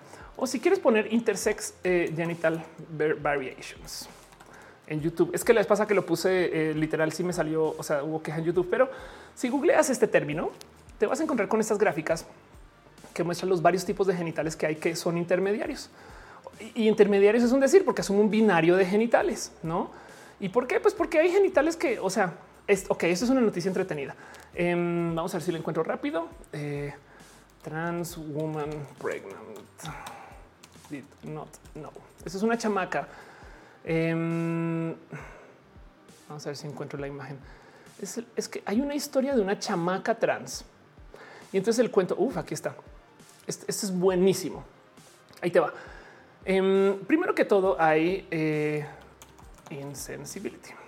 Hay esto que se llama el síndrome de insensibilidad androgénica, que en este caso en particular, a ver si encuentro una buena imagen. Aquí está. En este caso en particular, el síndrome de insensibilidad androgénica em, es eh, donde tu cuerpo no procesa la testosterona. O sea, tienes insensibilidad androgénica. Y entonces esta persona que estamos viendo en esta imagen es una persona que tiene genética XY, nació con genética XY pero su cuerpo, toda la testosterona que genera, no la procesa. Entonces se, estereotípicamente hablando se feminiza. Hay estos famosos casos de cómo eh, hay un famoso caso que es como caso de estudio del libro de una mujer así que va con el doctor y le dice al doctor es que soy, soy infértil y el doctor descubre que tiene genética XY, pero como esta mujer es muy religiosa, no le dice, no, porque es como de es que si te digo que tienes genética de hombre, pero es que a ver, a ver, a ver, está señor doctor o señora doctora, está viendo usted que tiene una persona enfrente que es una mujer que se crió mujer, que se le asignó mujer al nacer, que es cisgénero, pero tiene genética XY. ¿En qué momento su conclusión no es ah, XY también puede ser mujer? ¿Saben? Em, ah, gracias. Sí, perdón, quita aquí mi camarita. Muchas gracias por recordarme eso, Artis. Em, entonces, eh, saben como que también hay algo ahí donde tenemos aquí prueba fehaciente de que hay mujeres con genética XY. No, las mujeres tienen que ser XY. Entonces, bueno, eso por un lado. Entonces esta gente existe, pero del otro lado, la otra cosa que es verdad es que pues hay millones de modos en los cuales podemos crecer y tener genitales. Entonces esta noticia es una noticia que me parece espectacular. Esto es una persona que se le asignó hombre al nacer. ¿Por qué? Porque se le, se le observó un falo. Resulta que se le observó un falo. Pues dentro de todo, detrás de su falo tenía un útero funcional. Entonces tenía falo, pero al tener útero y vientre, se pudo embarazar. Entonces nunca se identificó como niño o como hombre, se identificó como mujer a pesar de que tuviera falo y se le asignó niño hombre. Em, y entonces creciendo transiciona y luego eh, descubre por ahí alguna prueba que, que se puede embarazar y se embaraza. Saben? Y es de ¿Cómo, pasó esto? No, pues es que es que hay que hablar acerca de los millones de modos en los cuales se pueden configurar los genitales. Y entonces de repente te das cuenta que hay millones de modos en los cuales existen los genitales, pero la gente dijo solo hay dos. Saben? Y eso es como eso es ciencia horrible, no? Eso es como de repente decir, claro, es la realidad biológica. Es de claro, pues es que si yo de repente digo que solamente hay sal y azúcar y todo lo demás no existe, pues saben, está bien pendejo. Pues entonces Em, eh, eh, ahí habla también acerca de cómo tenemos tanto que aprender acerca del entender que esta realidad biológica es súper falsa. David dice es lo que decía antes, un XY que por una ruta metabólica diversa se desarrolla como el estereotipado por un XX o viceversa. Claro, exacto. Dice tía Mail, sacan la biología, pero se les olvida la genética. A mí me gusta cuando dicen es biología básica. Y yo de permíteme y te presento mi libro de biología avanzada, no? Pero bueno, Higa de Pato dice este, eh, a la radical les va la cabeza con esto. Sí, aunque no quieren creer, pero sí. Nagato dice me tengo que ir a dormir. Yo creo que ya también es hora de ir cerrando y vamos a leer el tiempo suficiente. Ya es hora de irme despidiendo y se acaba lo que se acaba. Pero bueno, leo un poquito más sus comentarios antes de ir cerrando de todos modos, pero pues ya, ya se acaba el show. Magna Lemuria dice deberías considerar tal vez le habría causado un trauma y por eso evito decirlo. Sí, total, exacto. Sí, la verdad es que es una decisión muy controversial. Por eso es del libro. Estamos hablando de la mujer que no se le dijo que tiene genética XY. El problema aquí es que a ver, em, vean esta noticia, eh, a ver si la encuentro rápido. Eh, genetically male woman este, gives birth. Este es un caso de una persona. Esto, esto me divierte mucho. Em, no, no, Mali. este, a ver, woman. Eh, pregnant. Vamos a ver si acá aparece. Hay un caso en particular, no lo encontré rápidamente, pero eh, hay un caso en particular. Aquí está. Uy, qué bueno. Ok. Em, vean esta noticia y, consideremos, analicemos un poquito lo que está pasando acá. Ya existen técnicas para que hay trasplante de útero. Ya existen todo tipo de técnicas para el, que muchas personas se puedan embarazar que no, no se debieron embarazar, pero ahí está la ciencia. De hecho, podemos hacer y ya hay gente que ha dado a luz bebés de tres fuentes genéticas. ¿Qué significa eso? Solucionenlo allá. Eh, la, la, prueba queda este, la, prueba es trivial y queda para, la lectora. Em, esta noticia es mujer que es 95% genéticamente hombre, no eh, da luz a gemelos. Y entonces da un poco de qué chingado se significa que una persona sea. ¿En qué momento no es esto? O sea, persona trans, mujer trans da luz, saben?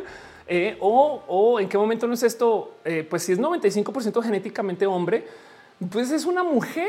Me explico. Entonces, ¿por qué le tienen que, o sea, de dónde sacaron que si tiene estos genes automáticamente es hombre? Si esto es una mujer, ahí lo están diciendo mujer que eh, mujer que tiene esta genética, pero no la genética realmente no es de ser. Saben, es como decir, es como decir, hablemos de una noticia de Ofelia, no? Ofelia le pasó algo y conseguí algo.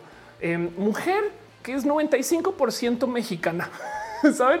Mujer, mujer mexicana que es 95% colombiana y es de, pues es mujer mexicana. Ahí está. Mujer mexicana que es 95% colombiana hizo algo y es como, pues es mexicana, me explico.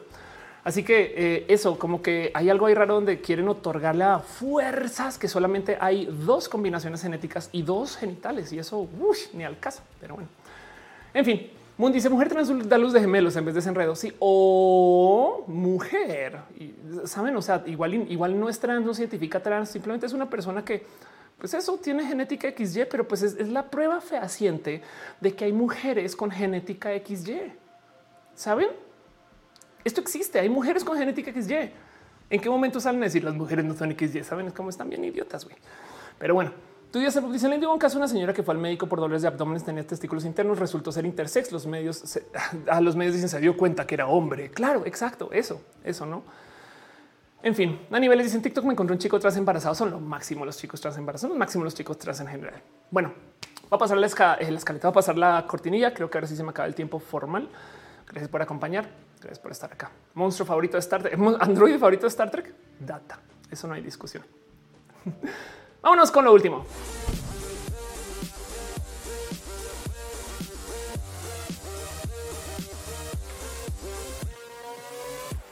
SGR dice que habla acerca de la toxicidad en la medicina. yo quisiera hablar un poquito más, menos desde la queja para eso, pero sí entiendo tu punto, como que hay algo que hablaré acerca de, vamos, va a guardar aquí la idea y va a poner como, este, cómo modernizar la medicina, ¿no? Porque si hay algo roto con el cómo la medicina se enseña y, y, en fin, sobre todo ahorita que se va a automatizar mucho. Por ejemplo, para Neuralink, la cirugía de Neuralink va a ser enteramente hecha por robots. Entonces, Em, ojalá más, más procesos así se vuelvan, saben, a ver qué pasa, pero bueno. Y qué pasa en general, ¿no? Ana San Juan dice en capítulo en Doctor House una mujer, mujer que al final le dice eh, este, que la mujer más sexy resultó tener bola súper tóxico. Es que les encanta, les encanta, les encanta. pero bueno, En fin, ocho minutos para el mes de Pride, dice Moon. Exacto. Vamos a tener un Pride muy bonito. Y en eso quiero nomás darles a ustedes las gracias por venir y ser parte de esto. Voy a comenzar al revés porque no les mencioné al comienzo, pero sepan, porque está hablando del chat y me enredé y no sé qué, que saliendo otra vez. Ese show es bien chido, es bien pinche chido porque hay gente chida que viene a moderar. Conozcanles, sepan quiénes son y qué hacen. Den un abrazo súper especial si se llegan a topar a Caro, a Uva, a Uriel, a Fabián, a Monse, a Jesse, a Tutix, al hígado de Pato, a Denise, a Flicta y a Nisa Gama Volantes. De paso, chequen lo que hacen y sepan que tienen un Discord. En ese Discord, eh, básicamente sigue el show, eh, siguen platicando acerca de todo lo que sucede durante Roja y además, ahí como, o sea, ahí es donde más pueden platicar acerca de qué hace cada quien. Por ejemplo, eh, este Nisa, o sea, Gama Volantis, Em, tiene una cantidad bien, bien chida de eh, ahorita está vendiendo peluches y unas eh, este, que son eh, agendas. Estoy un poquito tostada, perdón, pero chequen lo que hace cada quien porque son ideas bien cool y la gente que se encarga de que nos comportemos y que no sé, que roja funcione como funciona. Entonces, un abrazo súper cool la gente de Mods y por ahí va a pasar el enlace del Discord, eh, nomás para que sepan que esto está aquí y demás. Y entonces ahora sí quiero también darles un abrazo súper especial a la gente chida que dejó sus abrazos, su cariño, todo su amor eh, este, financiero. Muchas gracias a Mrs. Bike, quien chirió Artist Rose, Space Monkey 1138, quien también dejó sus cheers, Carrasco, Mrs. Bonnie otra vez, perdón, Bere Álvarez, Torta de Tamal Verde, Cristian Gómez 69, eh, Artis de hecho se suscribió con Prime. Gracias por tu amor. Kitsuru, quien también se suscribe. Muchas gracias. Y, también eres eh, eh, Patreon. Gracias por estar acá en las esquinas. Filosófico también. Deja ahí un abrazote financiero en YouTube, perdón, en, Facebook. Ángel Michael Boria deja sus stars y este recupera tu salud. se suscribe Michael Soria. Este deja también abrazos financieros. Muchas gracias. Y dame la gente que dejó amor en el YouTube. Eduardo Arispe, el Gallegos, la Michoacana Suárez G, Juan Delgadillo y Ana L. San Juan, New Snake y Mavila Morales. Antes chica que su amor. Gracias, gracias de verdad por apoyar este show y por dejar que, eh, no sé, gracias en general. Saben como que aprecio mucho que estén acá.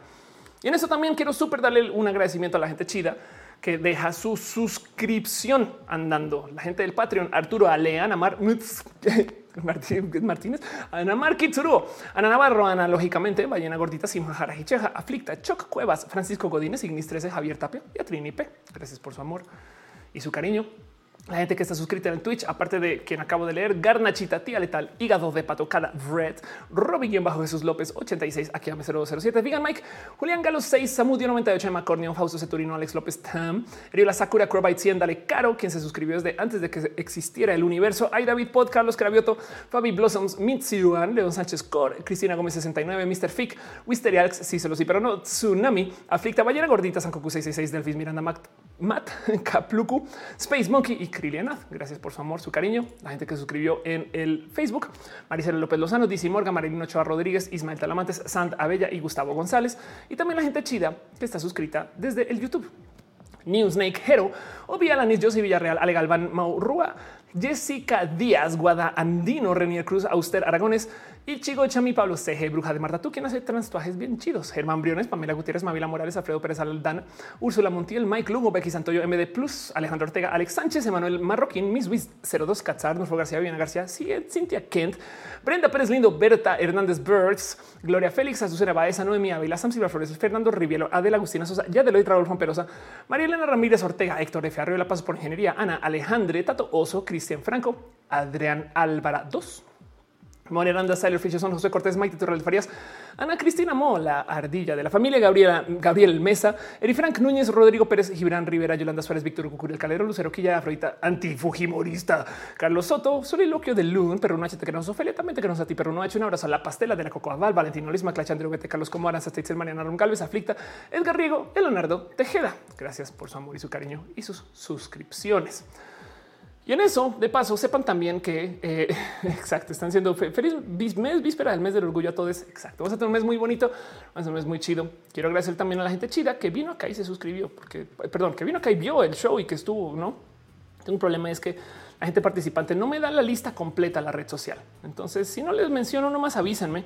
Pero un abrazo a L. Adriana López, Alex Sánchez, a Alice Moon, a Ale Unis Pop, a Ana L. San Juan, Arnulfo García, Belén Rivera, Bisensual, B Pride, Capitán Garra Negra, Eduardo Permaja, Gama Volantis, Gerardo Cárdenas del Toro, Hígado de Pato. Hola, estoy muerto, me enamoré siendo fantasma, Ilse Quesada Art, In Vortex, Jessica Ariadne Mendieta, Jim Barrett, José Carlos Zárate, Karen Anel González, la tía May, Mónica Gavilanes, Moon, Nagato, Niveles, Nilma, Josefín Sotelo, Lucas NVA, Pilar Cano, Ramírez Moreno, Diego Sandro Ortiz, Santiago Ramírez, Tania Zacarías Vera y Vianey Olmos. Gracias por su amor, su cariño y por ser parte de esto. Y también la gente que está en el Twitch.